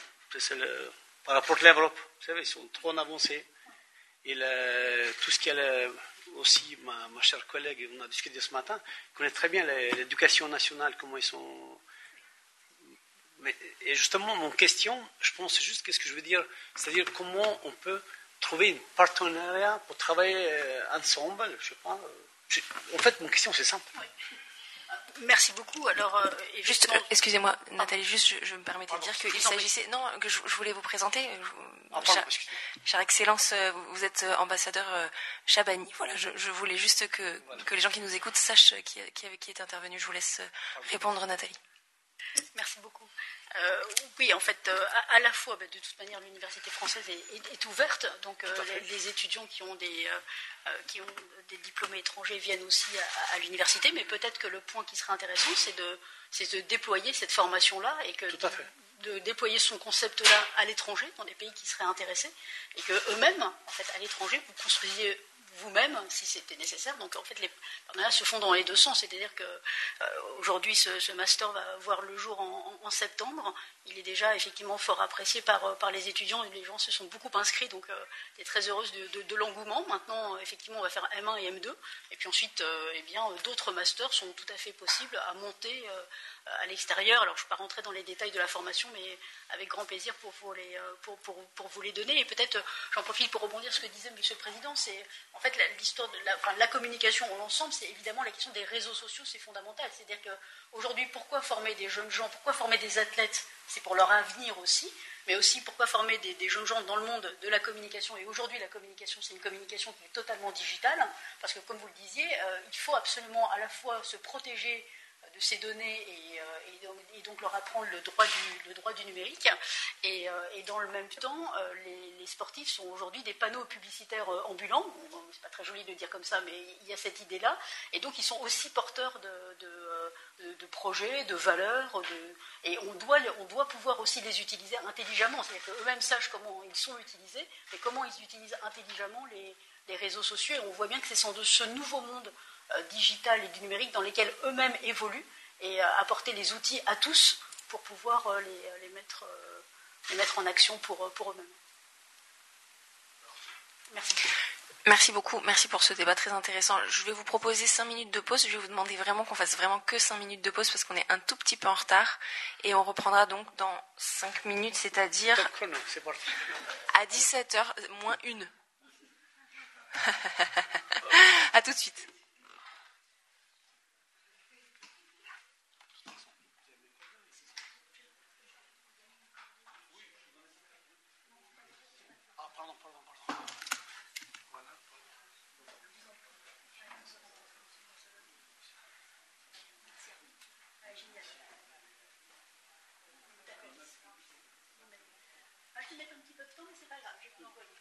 Il n'y a pas de problème. Non, mais comme ça, on peut faire une partenariat, c'est magnifique. Parce que la France est très importante. Il y a beaucoup de choses pour a énormément. Oui, les cheveux. C'est un grand ami. Ah, nous, c'est la santé. Non, non, Vincent Maria. Ah, Kouchner Kouchner, oui. C'est un grand ami. On laisse comme ça, là, hop.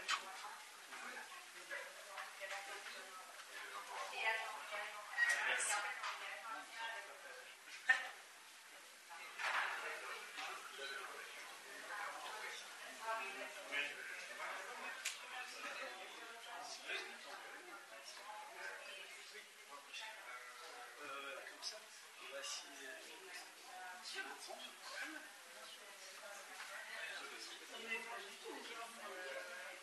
une question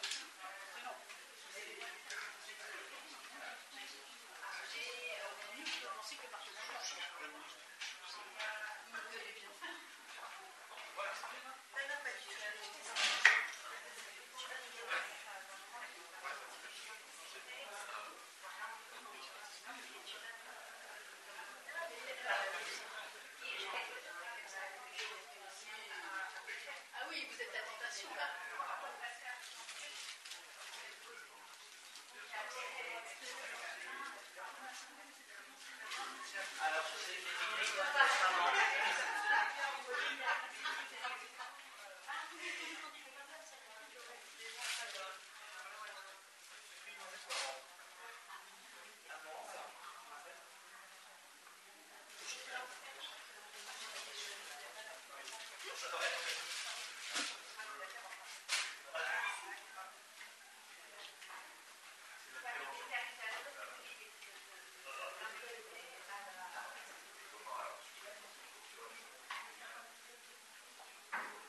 Permettez-moi de vous saluer avec euh, chaleur et respect. Humain impacte toujours durement les esprits qui n'y sont généralement pas préparés. En outre, il faut se résoudre à admettre que l'auteur de ce type d'acte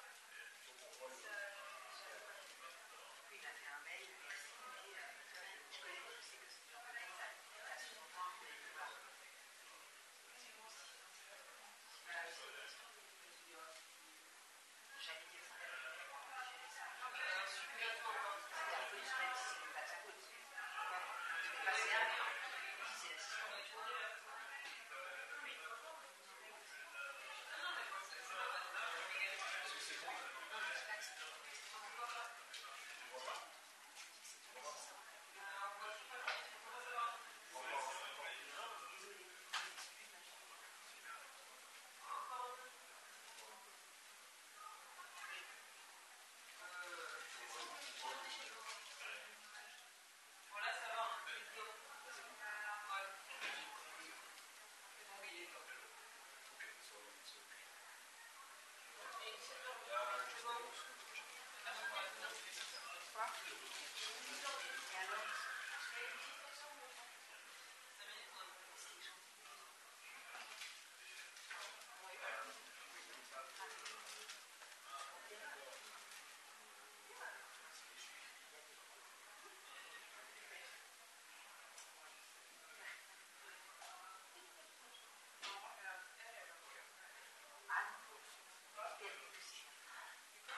Elle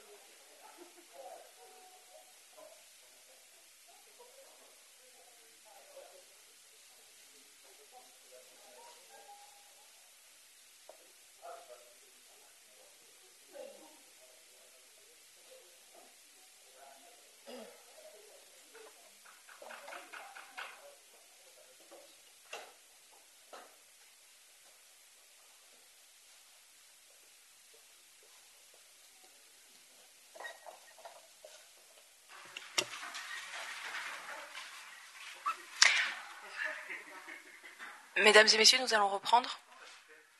Ah bah génial.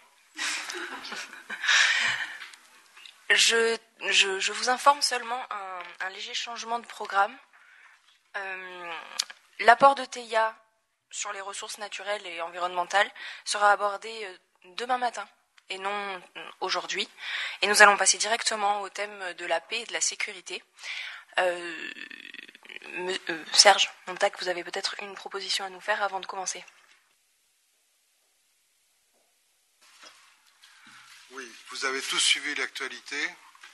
Et dans cette grande opération qui, consistait à rapatrier nos ressortissants d'un certain pays qui est en train de se vider des Occidentaux, vous avez été au courant de ce tragique attentat où de nombreux soldats américains ont perdu la vie.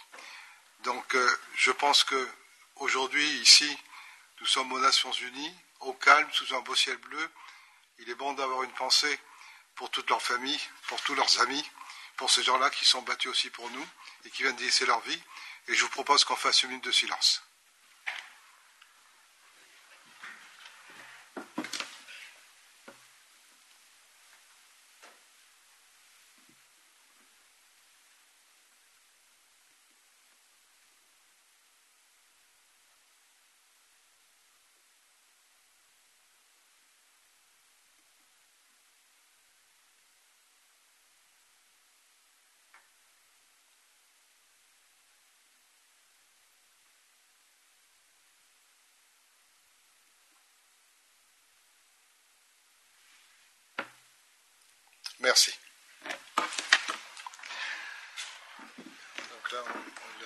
Projeter.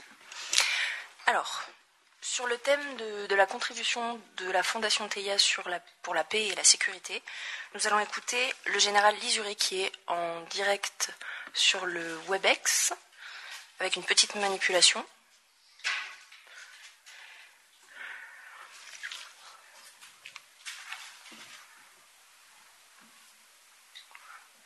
Monsieur le Général, c'est à vous. Oui, bonjour, euh, euh, Président, Madame la Présidente, euh, Mesdames et Messieurs, vos grades et qualités. Euh, je suis ravi et très honoré de pouvoir m'exprimer. Excusez-moi, Général, on, on, ne vous entend pas pour le moment. Non, comme des pas. Donc,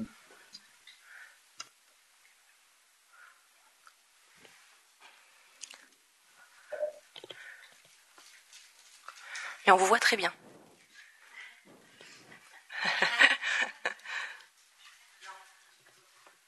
Alors, est-ce qu'on entend peut-être sur, sur... Peut-être.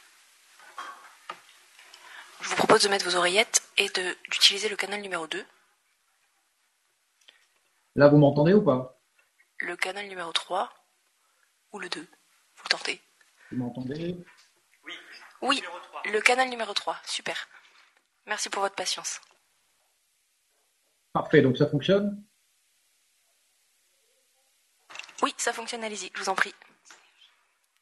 Parfait, donc euh, Monsieur le Président, Madame la Présidente, Excellence, Mesdames et Messieurs, vos grades et qualités, je suis ravi de, de participer, d'intervenir brièvement à, l'occasion de, vos réflexions et de vos travaux, euh, parce que effectivement la, présentation et la, et la création d'une fondation, c'est un moment particulier, une opportunité euh, unique de participer euh, à une belle aventure humaine. Donc, s'agissant de la fondation TEIA cette aventure euh, me semble s'inscrire dans une perspective particulièrement ambitieuse et vraiment indispensable à la préservation de notre sécurité, de la paix dans le monde, mais aussi de la qualité de la vie et de la qualité, euh, encore une fois, de notre environnement. Le tout étant lié, euh, je crois que c'est important, j'y reviendrai. Euh, dans les objectifs de, la fondation, la, la, numérisation et surtout la mise à disposition des données telle qu'elle est prévue euh, me semble être un élément essentiel de notre connaissance globale. Tout à l'heure, on évoquait le sujet de l'interdisciplinarité et je partage cette vision et cette perspective euh, parce que euh, cette connaissance partagée nous permettra de développer une, approche globale dans tous les domaines plutôt qu'une vision par, par secteur ou par silo. Le secteur sécurité étant, euh, j'y reviendrai, un secteur qui est par nature évidemment global.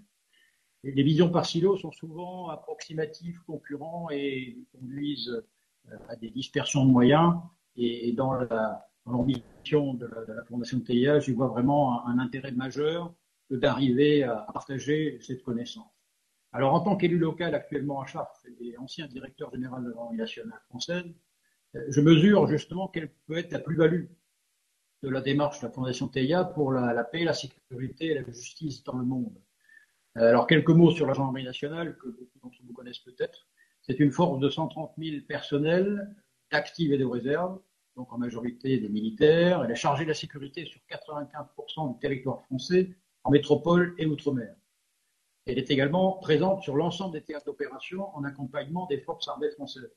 Et elle participe également, euh, titre individuel ou collectif, à de nombreuses opérations internationales sous bannière de l'ONU ou de l'Union européenne notamment.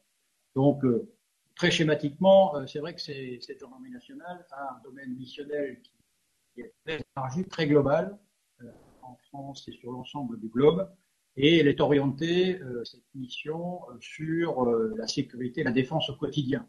Et dans ce cadre-là, je mesure l'extrême intérêt de, de l'action et de l'ambition de la Fondation PA parce que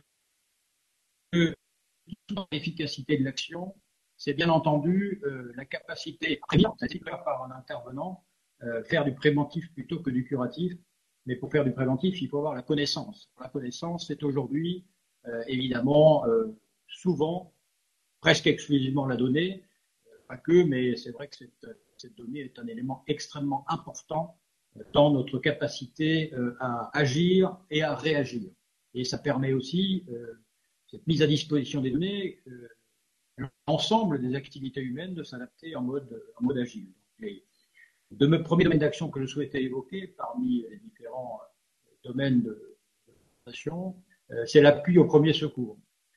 C'est là que le dispositif me semble être le plus intéressant, ou en tout cas un intérêt majeur, parce que l'action de la Fondation permet de mettre en place un dispositif de vigilance active, la vigilance en temps réel, et de prendre en compte donc euh, immédiatement euh, tout événement qui peut avoir des conséquences potentiellement négatives. Euh, la création d'ailleurs du premier centre de réponse globale immédiate permettra là, pour le coup, d'apporter une synthèse des informations, mais aussi une capacité de, proposition aux décideurs. Alors vous allez me dire, finalement, chaque pays, chaque organisme, chaque administration a des structures de veille, des structures opérationnel, donc ça existe déjà, pourquoi les réinventer? En fait, de mon point de vue, ça n'existe pas au plan global, parce que les outils de veille existants sont souvent euh, différents, et comme je le disais, sectorisés par euh, type d'administration, type de structure, par pays. Euh, ce sont des structures, ces outils de veille disséminés, et ils ne sont pas à la portée de tous, parce que de nombreuses données ne sont pas accessibles, sauf à titre onéreux. Et ça aussi, c'est un élément déterminant et vous le savez, mesdames et messieurs, en fait, euh, quand on a un événement, euh, lorsqu'on a un événement à prendre en compte, euh, ce sont les premières minutes, les premiers instants qui peuvent entraîner une efficacité de la réponse ou une inefficacité. Alors, il peut s'agir d'un événement climatique, comme malheureusement nous connaissons de manière récurrente depuis quelque temps, celui de New York le plus récent L'ouragan Ida, évidemment, est dans toutes les mémoires, mais, malheureusement aussi, euh, nous avons des événements euh, déclenchés par l'être humain, que ce soit euh, des accidents de grande ampleur ou des conflits armés, ou encore, et, ça a été évoqué, et je m'associe bien entendu, à l'hommage qui a été rendu à l'ensemble des personnes qui sont décédées à l'occasion de, l'évacuation d'Afghanistan, parce que c'est des, moments extrêmement compliqués euh, et il est important d'avoir des outils de suivi de ce type euh, d'événements pour pouvoir adapter, euh, prévenir au mieux et adapter au pire, je dirais, la réponse globale grâce à une connaissance trans, transdomaine et qui, encore une fois, est proposée par, par la Fondation. Parce que ces données sont très précieuses également dans le cadre du retour d'expérience intéressant. Souvent, le retour d'expérience est une, phase qui est euh, largement occupée. Et dans le domaine de la, construction, de la paix et de la sécurité, c'est un élément pourtant déterminant. Euh, or, ce retour d'expérience, s'il s'appuie sur des données qui peuvent être recueillies, qui peuvent être enregistrées et, restituées, est une étape cruciale dans la gestion future des, événements euh, à venir parce que ces événements, il faudra les préparer dans le domaine préventif, et le mieux pour les préparer, c'est d'avoir des données fiables et des données globales, et mises à disposition, encore une fois, de l'ensemble des, acteurs. Donc, euh, l'approche de, la Fondation me paraît extrêmement intéressante sur ce là Dans le domaine des droits de l'homme, euh, l'action de la Fondation, en partenariat avec les autres acteurs impliqués, notamment les ONG, quelques-unes se sont exprimées avant moi, euh, ce partenariat est, me semble, là aussi déterminant, parce que les données qui sont recueillies et mises à disposition de l'ensemble des autorités nationales, des ONG et tous les acteurs permettent de lutter contre des phénomènes euh, internationaux, transnationaux. C'est un peu la difficulté, on est à l'ONU, effectivement, pas aussi, mais euh, on voit bien la difficulté parfois des coopérations internationales, chaque pays euh, n'étant pas toujours très très prompt à partager ses données. Or, c'est important d'avoir un acteur qui nativement recueille et, et, partage ses données avec l'ensemble des, participants. Ça permet de lutter contre les, trafics d'êtres humains qui sont par nature euh, internationaux, les massacres, les génocides, le travail des enfants, c'est tout, autant de phénomènes qui pourront être détectés à base d'un certain nombre d'éléments, qui peuvent être ensuite dénoncés et qui peuvent être combattus de manière plus efficace grâce à cette approche euh, fiabilisée et partagée. Euh, et donc, les, les, objectifs de la Fondation TEIA me semblent point de vue euh, parfaitement en cohérence avec les 17 objectifs euh, qui ont été cités de développement durable de l'ONU, qui avaient été définis euh, lors de l'Assemblée générale en 2015, et l'ensemble des acteurs, gouvernementaux et non gouvernementaux, verront leurs actions plus efficaces, enrichies, grâce à, ces, à, cette connaissance plus globale, partagée, et notamment, je pense notamment effectivement à l'outil d'éveil dont j'ai déjà évoqué des distances, mais aussi le suivi euh, de l'ensemble des, ressources naturelles, comme l'air, l'eau, la terre, notamment l'eau, puisqu'on sait que l'eau est un enjeu majeur dans un certain nombre de pays, qui peut conduire à des conflits armés, qui peut conduire à des massacres, qui peut conduire malheureusement là aussi à, la mise en danger de la paix et de la sécurité. Euh, et il est important, bien entendu, de, suivre un peu ces, différents éléments, comme euh, l'évolution euh, de la faune sauvage. Ce que vous allez me dire, la l'évolution de la faune sauvage, qu'est-ce qu'elle vient faire dans la sécurité? En fait, ça fait partie, encore une fois, de ce biotope, de cet environnement international qui, euh, est au cœur de l'action des forces de sécurité. D'ailleurs, le ministère de l'Intérieur, donc la police et la gendarmerie nationale, ont créé depuis maintenant bien longtemps un office central qui s'appelle le CLAES, donc l'office central de lutte contre les atteintes à l'environnement et la santé publique, euh, qui permet, qui regroupe des, gendarmes et des policiers et aussi un certain nombre de spécialistes de l'ONCFS, mais qui permet justement euh, de euh, lutter contre les atteintes à l'environnement qui peuvent avoir potentiellement un impact sur la sécurité globale de nos, de nos concitoyens. Donc cet office, par exemple, compte 122 enquêteurs et il est chargé justement de constater, réprimer les atteintes à l'environnement et, euh, l'outil qui a été développé par la Fondation me paraît extrêmement intéressant en termes de connaissances euh, pour euh, détecter, mais aussi pour prioriser les actions. Parce que, évidemment, dans le domaine de, de, la sécurité, il n'est pas possible de répondre à la totalité des défis en même temps. Il faut détecter, les hiérarchiser et prioriser les actions. Un autre, un autre phénomène est aujourd'hui malheureusement en, expansion, c'est le trafic de déchets trafic de déchets, ça fait donc quelques années qu'il existe, il est en, augmentation importante.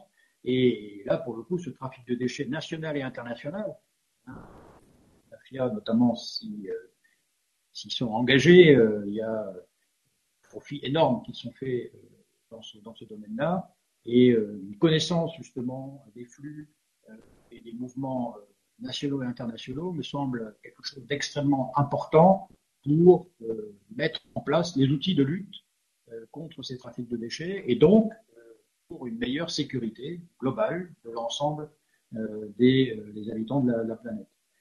Donc ce combat dans le domaine de la sécurité, vous voyez, pas n'est pas qu'un combat de sécurité publique. La délinquance, c'est aussi un combat pour la préservation de la nature, pour la lutte contre le trafic d'êtres humains, pour tout ce qui peut toucher, encore une fois, à la qualité humaine, le, trafic d'êtres humains et le travail des enfants est un élément aussi important qu'il faut prendre en compte. Et donc, la Fondation s'appuie sur un, réseau euh, de plusieurs milliers de personnes qui travaillent sur des campus euh, présents à la fois euh, sur le continent américain et en Europe, ça permettra de faire ce pont aussi entre des mondes qui parfois n'ont pas les mêmes codes, les mêmes valeurs, certes, mais pas forcément les mêmes codes, même grilles de lecture, et en regroupant les expertises précieuses de dirigeants d'entreprises, de responsables politiques, de mécènes et d'acteurs engagés dans le développement durable, je pense, je suis persuadé que euh, le travail et l'action de, la Fondation TEIA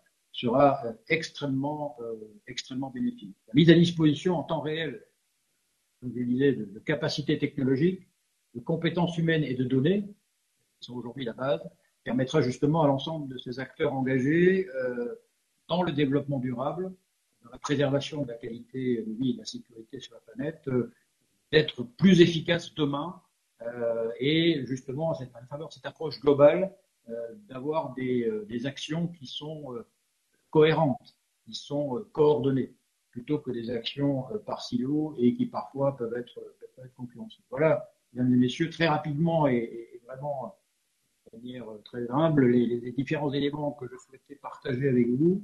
Euh, quelques éléments de réflexion à la, à faveur, encore une fois, de, de, de, la, lancement de cette fondation qui me paraît quelque chose d'indispensable.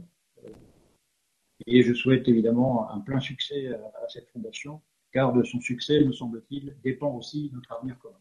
Je vous remercie pour votre attention.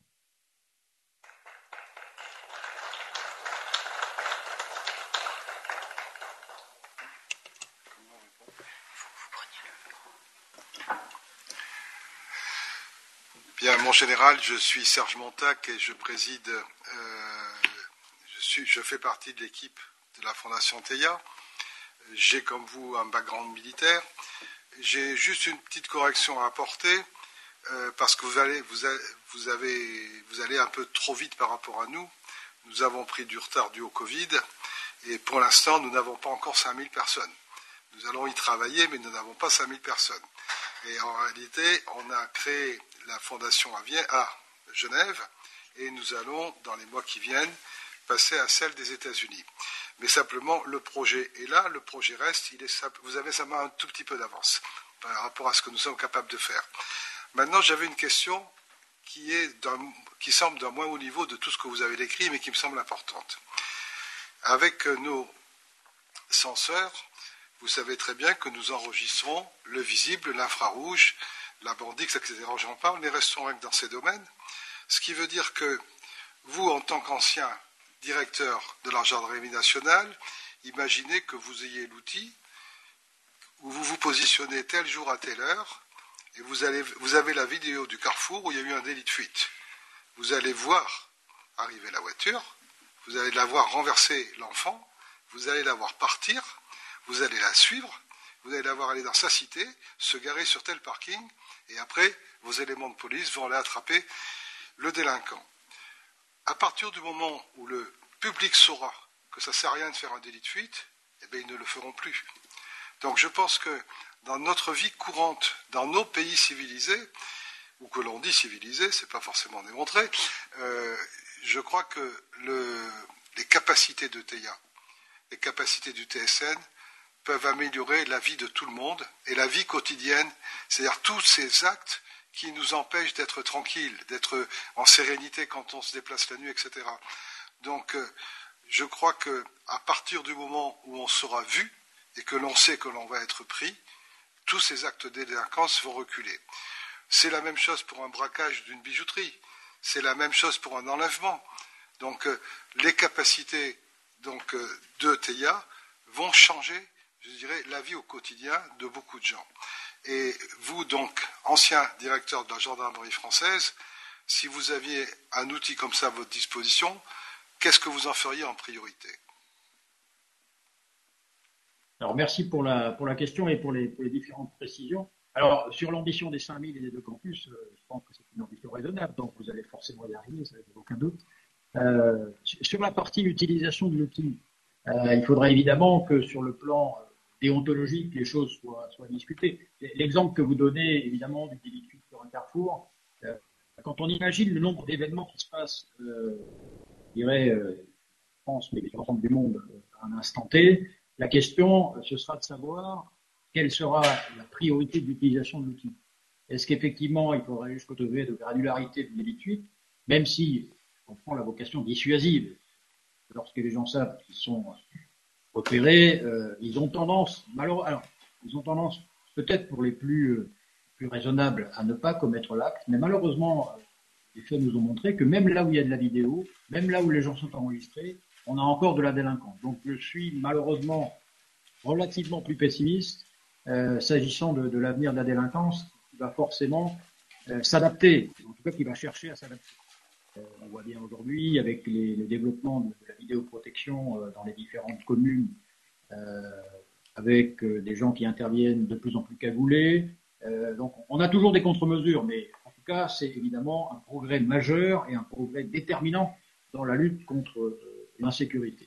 Alors qu'est-ce qu'on ferait en premier? Je pense que là aussi on est dans, dans, la, dans la priorisation, la hiérarchie des menaces. La hiérarchie des menaces aujourd'hui la menace principale, c'est la lutte contre le terrorisme. Je crois que, en tout cas, aujourd'hui, en France, c'est la priorité. Euh, c'est pas les événements récents qui, malheureusement, vont, vont amoindrir cette, ce, risque.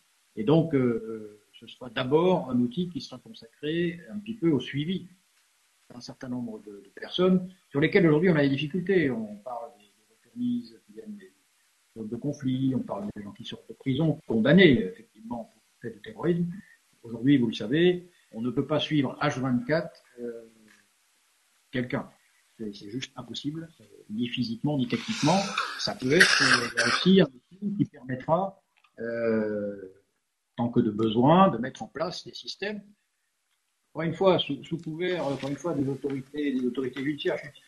Je, suis à la fois euh, extrêmement euh, enthousiaste sur l'outil, mais euh, qui devra naturellement s'intégrer dans un contexte déontologique et juridique qui permettra justement de ne pas non plus arriver à une société dans laquelle tout le monde est filmé tout le temps et où on n'est plus, plus tranquille. Voilà, donc c'est un peu l'équilibre, à mon avis, à rechercher dans, ce domaine-là. Alors, je ne sais pas si j'ai répondu à votre question, en tout cas, la priorité, c'est évidemment la lutte contre le terrorisme.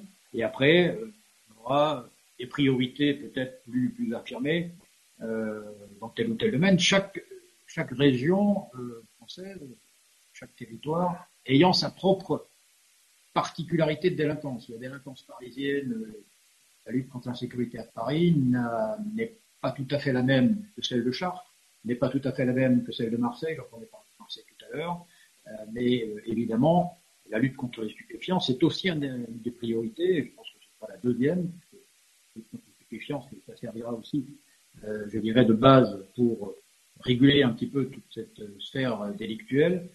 Et là, pour le coup, on a un outil extrêmement précieux qui permet de qui permettra de, de surveiller les flux, de, de, vérifier effectivement, suivre les beaux fastes, de manière efficace, plus opérationnelle. On en fait quelques-uns, on en suit quelques-uns, mais c'est extrêmement ponctuel et c'est des grosses opérations. Là, on a un outil qui effectivement euh, nous fait changer de, de catégorie, euh, et qui nous permettra d'être beaucoup plus efficaces dans cette lutte contre les trafics de stupéfiants qui, euh, naturellement, euh, s'appuie sur une logique internationale. C'est l'intérêt d'avoir un outil, justement, qui, euh, aborde le, sujet sur le plan, sur le plan international.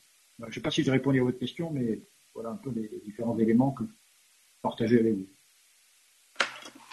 Merci, merci beaucoup mon général. Vous avez répondu à notre question. Juste pour préciser que comme je l'ai dit dans la présentation, nous disposons d'une capacité d'analyse, de calcul et de stockage considérable euh, au niveau de tous les satellites. C'est-à-dire qu'on va développer des algorithmes, on appelle ça en termes modernes des analytics, qui vont vous donner des alarmes immédiatement sans que vous ayez, je dirais, à agir. Je prends un exemple.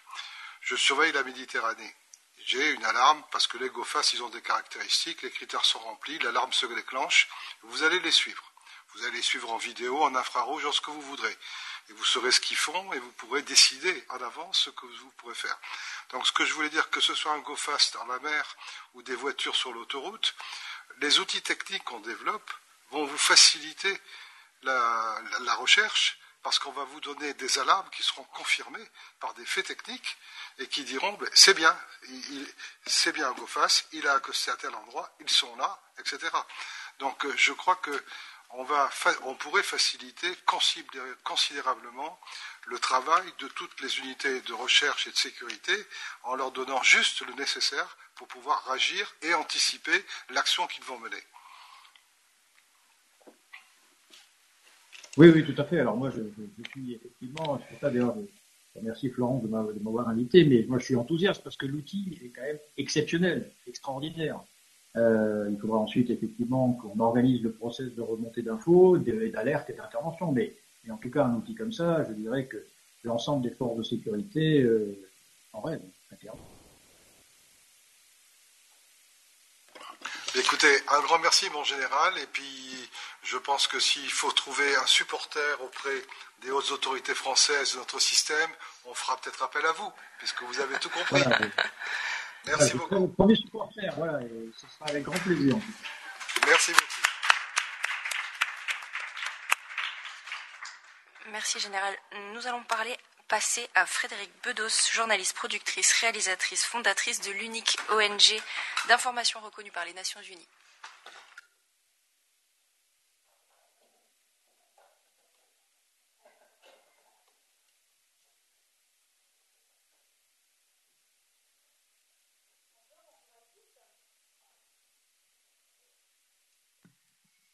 C'était éteint du coup. Voilà, vous m'entendez? Oui, c'est bon? Ok, super. Bonjour à tous, je m'appelle Frédéric Bedos. Je suis journaliste, réalisatrice et productrice. Je suis donc une femme de l'image, une femme de médias. Et cela fait plus de 20 ans que j'exerce mon métier en France et à l'international. Je suis absolument ravie de cette opportunité de partager avec vous mon message. Et je remercie évidemment chaleureusement les organisateurs et organisatrices de ce colloque pour leur confiance. Nos sociétés se bâtissent sur des récits. Pour faire corps, pour faire nation, les peuples ont besoin de se projeter, de se reconnaître dans une histoire commune.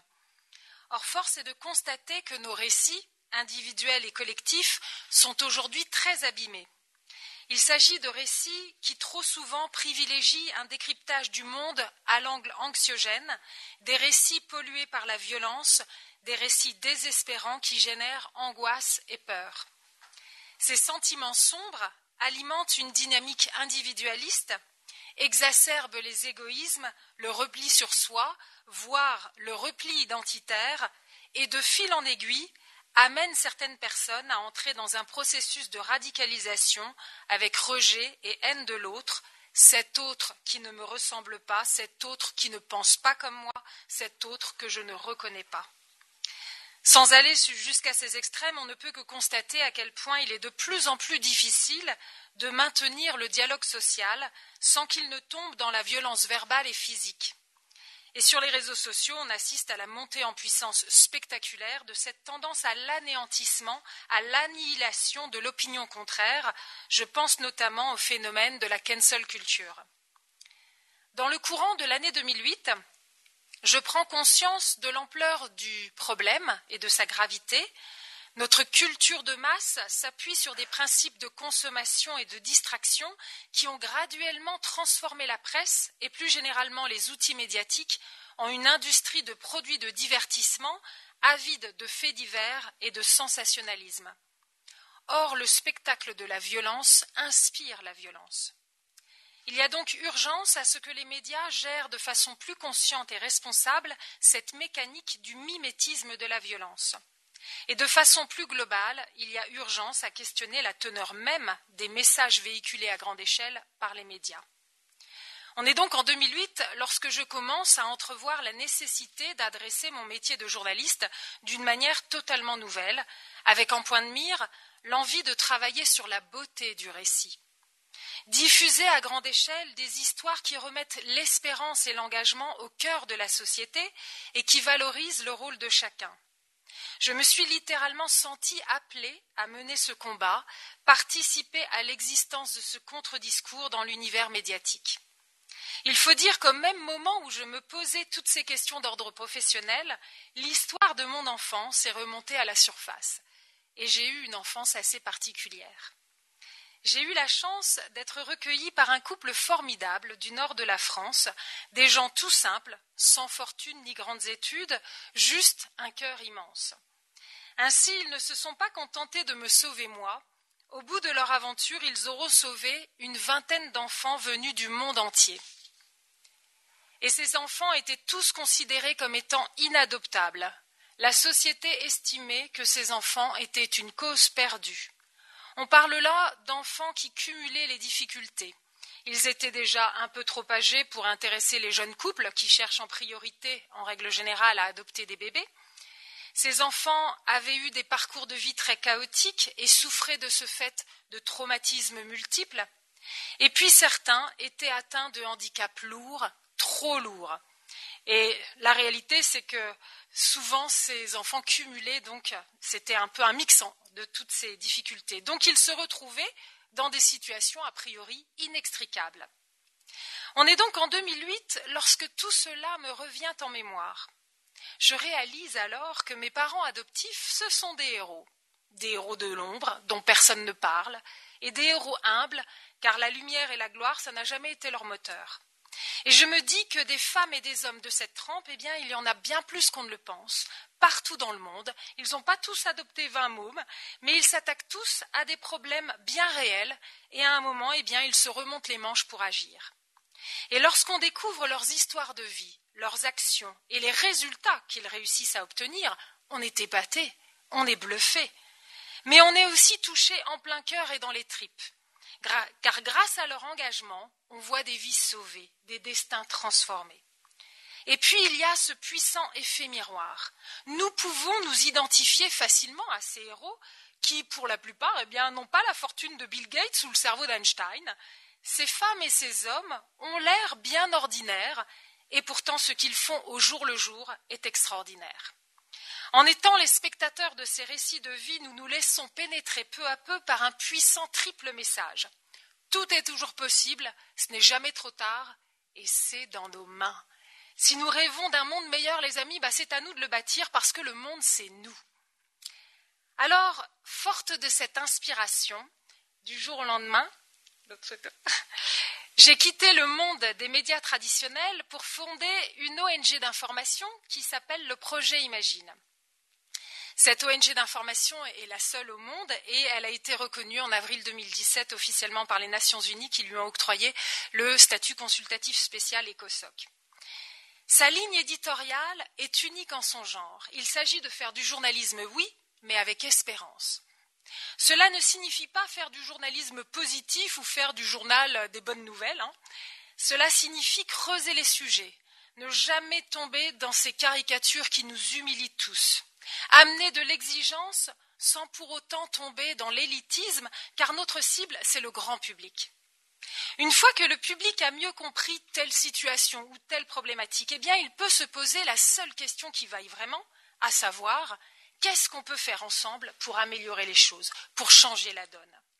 C'est un journalisme qui, garde le regard tourné vers le futur de façon constructive et qui donne l'envie d'agir. Ça, c'est du journalisme utile, du journalisme qui donne envie de se lever de son fauteuil.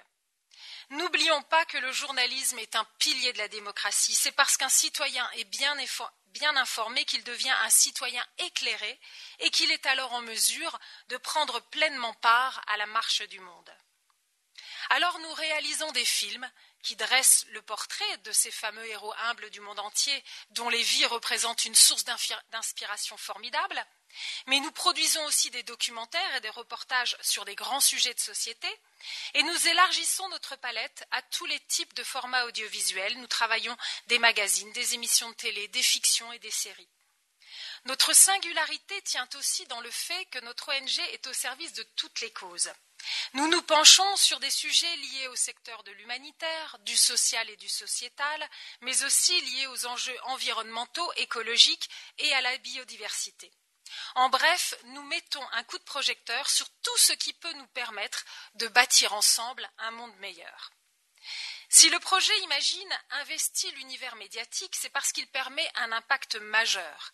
Il permet de toucher très rapidement des dizaines de millions de personnes partout dans le monde. Mais la mission de notre ONG ne s'arrête pas là, bien entendu, sinon il s'agirait tout simplement d'une société de production audiovisuelle.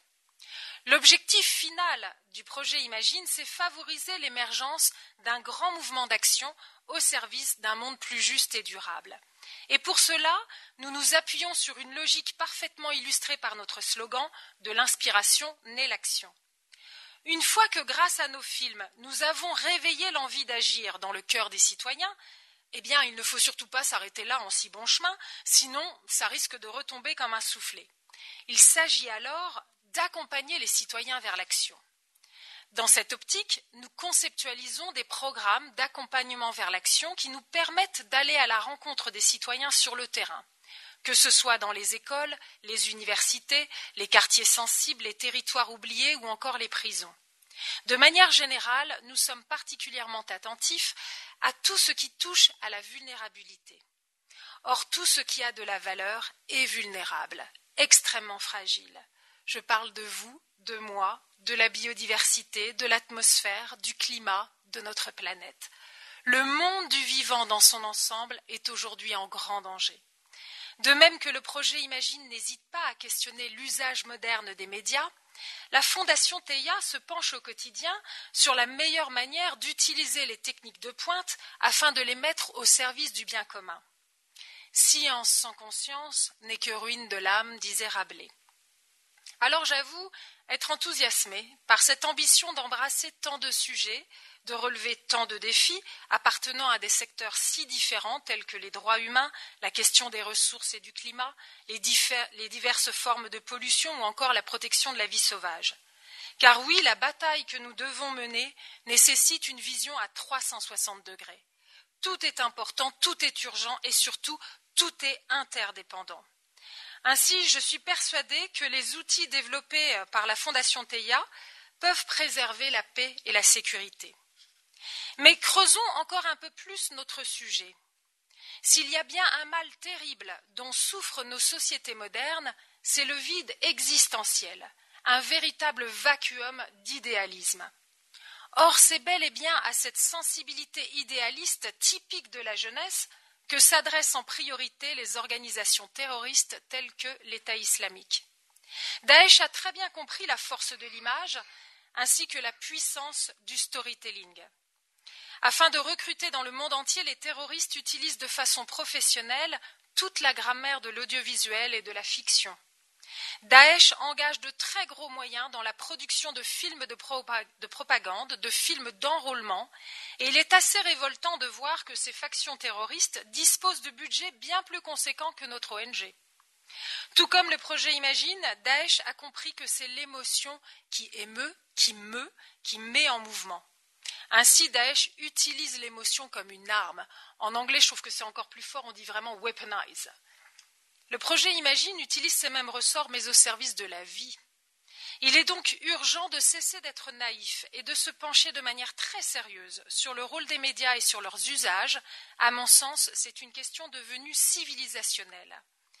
En bref, il y a une immense bataille culturelle à mener. Elle s'adresse à nos imaginaires. Il y a des histoires qui élèvent les cœurs et des histoires qui abaissent. Il nous appartient de tout faire pour faire naître un nouveau récit qui sonne comme une invitation à vivre la grande aventure humaine. Cette épopée nécessite que nous levions les yeux vers le ciel et dans le même temps que nous tournions nos regards vers l'infini de nos êtres. C'est l'intime qui rejoint l'ultime. Grâce à, cette histoire palpitante, nous allons, j'en suis convaincue, encourager les bonnes volontés du monde entier à voir au-delà des différences, à dépasser les peurs pour unir nos forces. La grammaire de la paix est une grammaire de l'altérité. Quand on reconnaît l'autre, on le désarme, et quand on fait de l'autre son égal, on en fait un pacifiste. Je vous remercie de votre attention.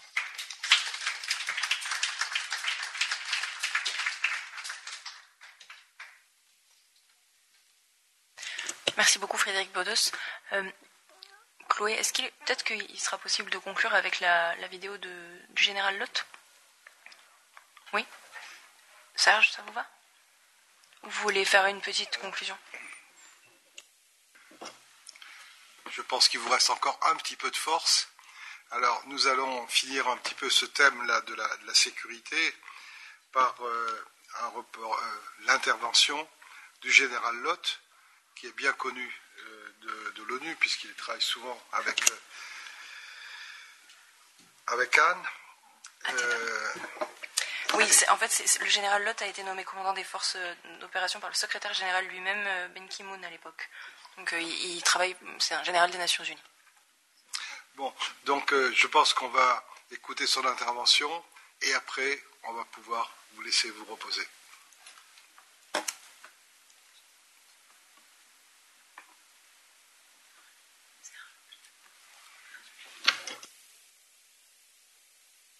Malheureusement, pas être des vôtres aujourd'hui, il m'a été demandé en ma qualité d'officier général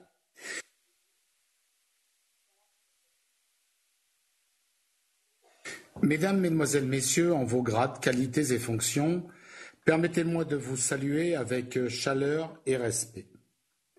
Ne pouvant malheureusement pas être des vôtres aujourd'hui, il m'a été demandé en ma qualité d'officier général et d'ex-force commandeur de l'Organisation des Nations Unies de présenter l'apport majeur de la constellation satellitaire Theia dans les domaines de la sûreté et de la défense. Pour ce faire, je vais principalement m'appuyer sur un exemple qui a affecté toutes les consciences. Il est clair que la commission d'un acte malveillant, qu'il soit terroriste ou non, impacte toujours durement les esprits qui n'y sont généralement pas préparés. En outre, il faut se résoudre à admettre que l'auteur de ce type d'acte dispose toujours de l'avantage de la surprise. Surprise du moment du déclenchement, et surprise du lieu de déclenchement. Cette surprise tactique rend les poursuites officielles complexes, parfois même vaines, avec pour corollaire une peur décuplée pour la majeure partie de la population. Voilà, en termes simples, le ressort des terroristes, quelle que soit l'idéologie pour laquelle ils agissent. Pour s'en convaincre, observons les bilans de l'attaque terroriste du 13 novembre 2015 à Paris, avec un total de 131 morts, dont 107 victimes de nationalité française, et celui de la pandémie actuelle, avec un bilan approximatif, je dis bien, de 115 000 morts cumulés en France et des pics à plus de 2100 décès jour en, juin 2000, en janvier 2021 pardon, en France toujours. Pourtant, lors d'une enquête visant l'un et l'autre événement, il ressort que le 13 novembre 2015 traumatise davantage la population par sa soudaineté, par sa violence aveugle et par la nature de la cause défendue, même si le taux de létalité est de l'ordre de 1 pour 20. Comme je viens de le dire, les poursuites engagées ne sont malheureusement pas toujours couronnées de succès. Et il est d'ailleurs aisé d'affirmer que seules quelques nations développées disposent de tout l'arsenal technique et humain permettant de reconstruire le fil des événements, de remonter jusqu'aux commanditaires et enfin de les neutraliser. Ce simple constat de la vanité des recherches présente la double conséquence suivante. L'accroissement du sentiment de peur et de vulnérabilité de la population en général, d'une part, et un réel sentiment d'impunité de la part des auteurs, suivi d'une émulation malsaine au sein de la sphère des sympathisants, d'autre part.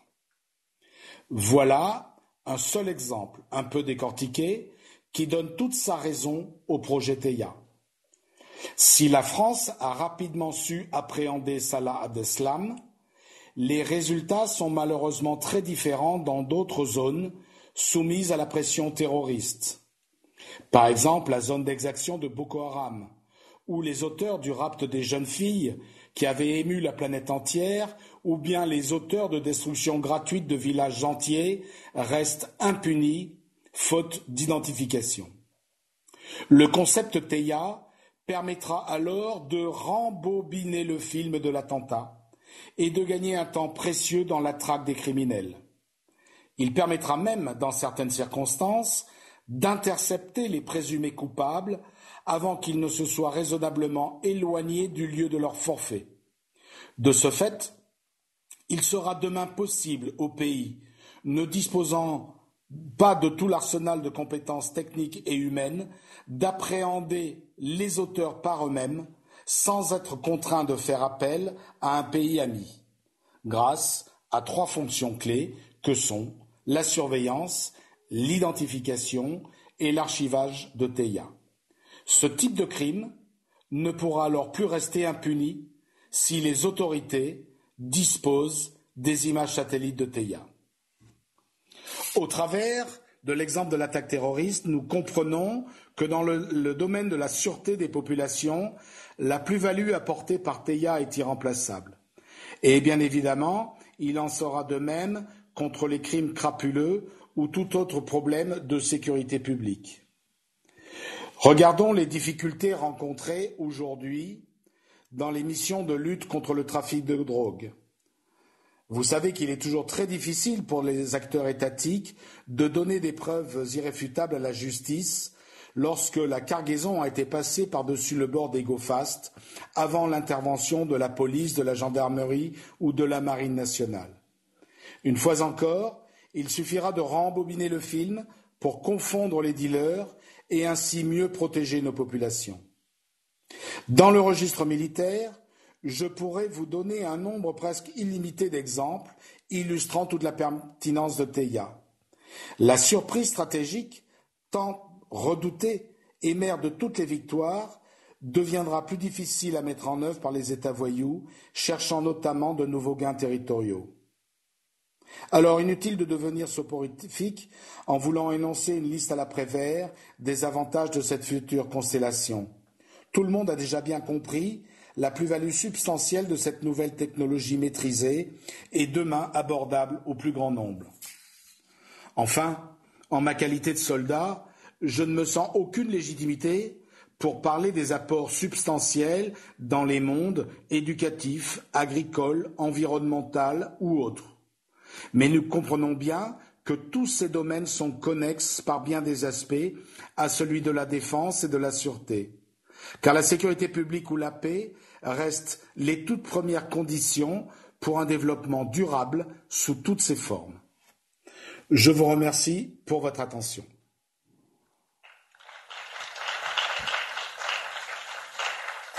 Mesdames, Mesdemoiselles, Messieurs, en vos grades. Je voulais remercier vraiment euh, le général Lott qui a pris le temps de faire cet enregistrement pour nous et il était extrêmement désolé de ne pas pouvoir être parmi nous. Serge, vous voulez dire un mot? Non, je sais pas.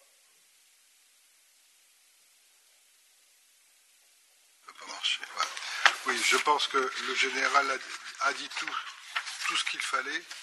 Il a tout compris de l'intérêt que l'on pourrait tirer. Et je pense que si on cherche un avocat en France, on vient d'en trouver un deuxième hein, pour, la, pour, la, constellation Théia. Donc, je pense que c'était illustré, très clair, remarquable. Merci à lui. On va en rester là pour aujourd'hui. Je vous propose, euh, si vous le désirez, de suivre euh, Jackie Pamar avec un drapeau qui va se déplacer. pour aller faire une photo un peu plus officielle euh, de, de, des, des, vaillants qui, ont, qui sont venus ici, à l'extérieur, dans le Palais des Nations. Euh, et euh, je voulais remercier absolument tout le monde, les organisateurs et également tous ceux qui ont travaillé derrière pour faire en sorte que ça se passe. Donc merci beaucoup. Merci pour votre attention également. On se retrouve demain euh, pour le début des débats à 10h. Merci également à Sophie Svaton, fondatrice de Zoen, qui a accepté de déplacer son intervention à demain matin. On l'attend avec impatience. À demain.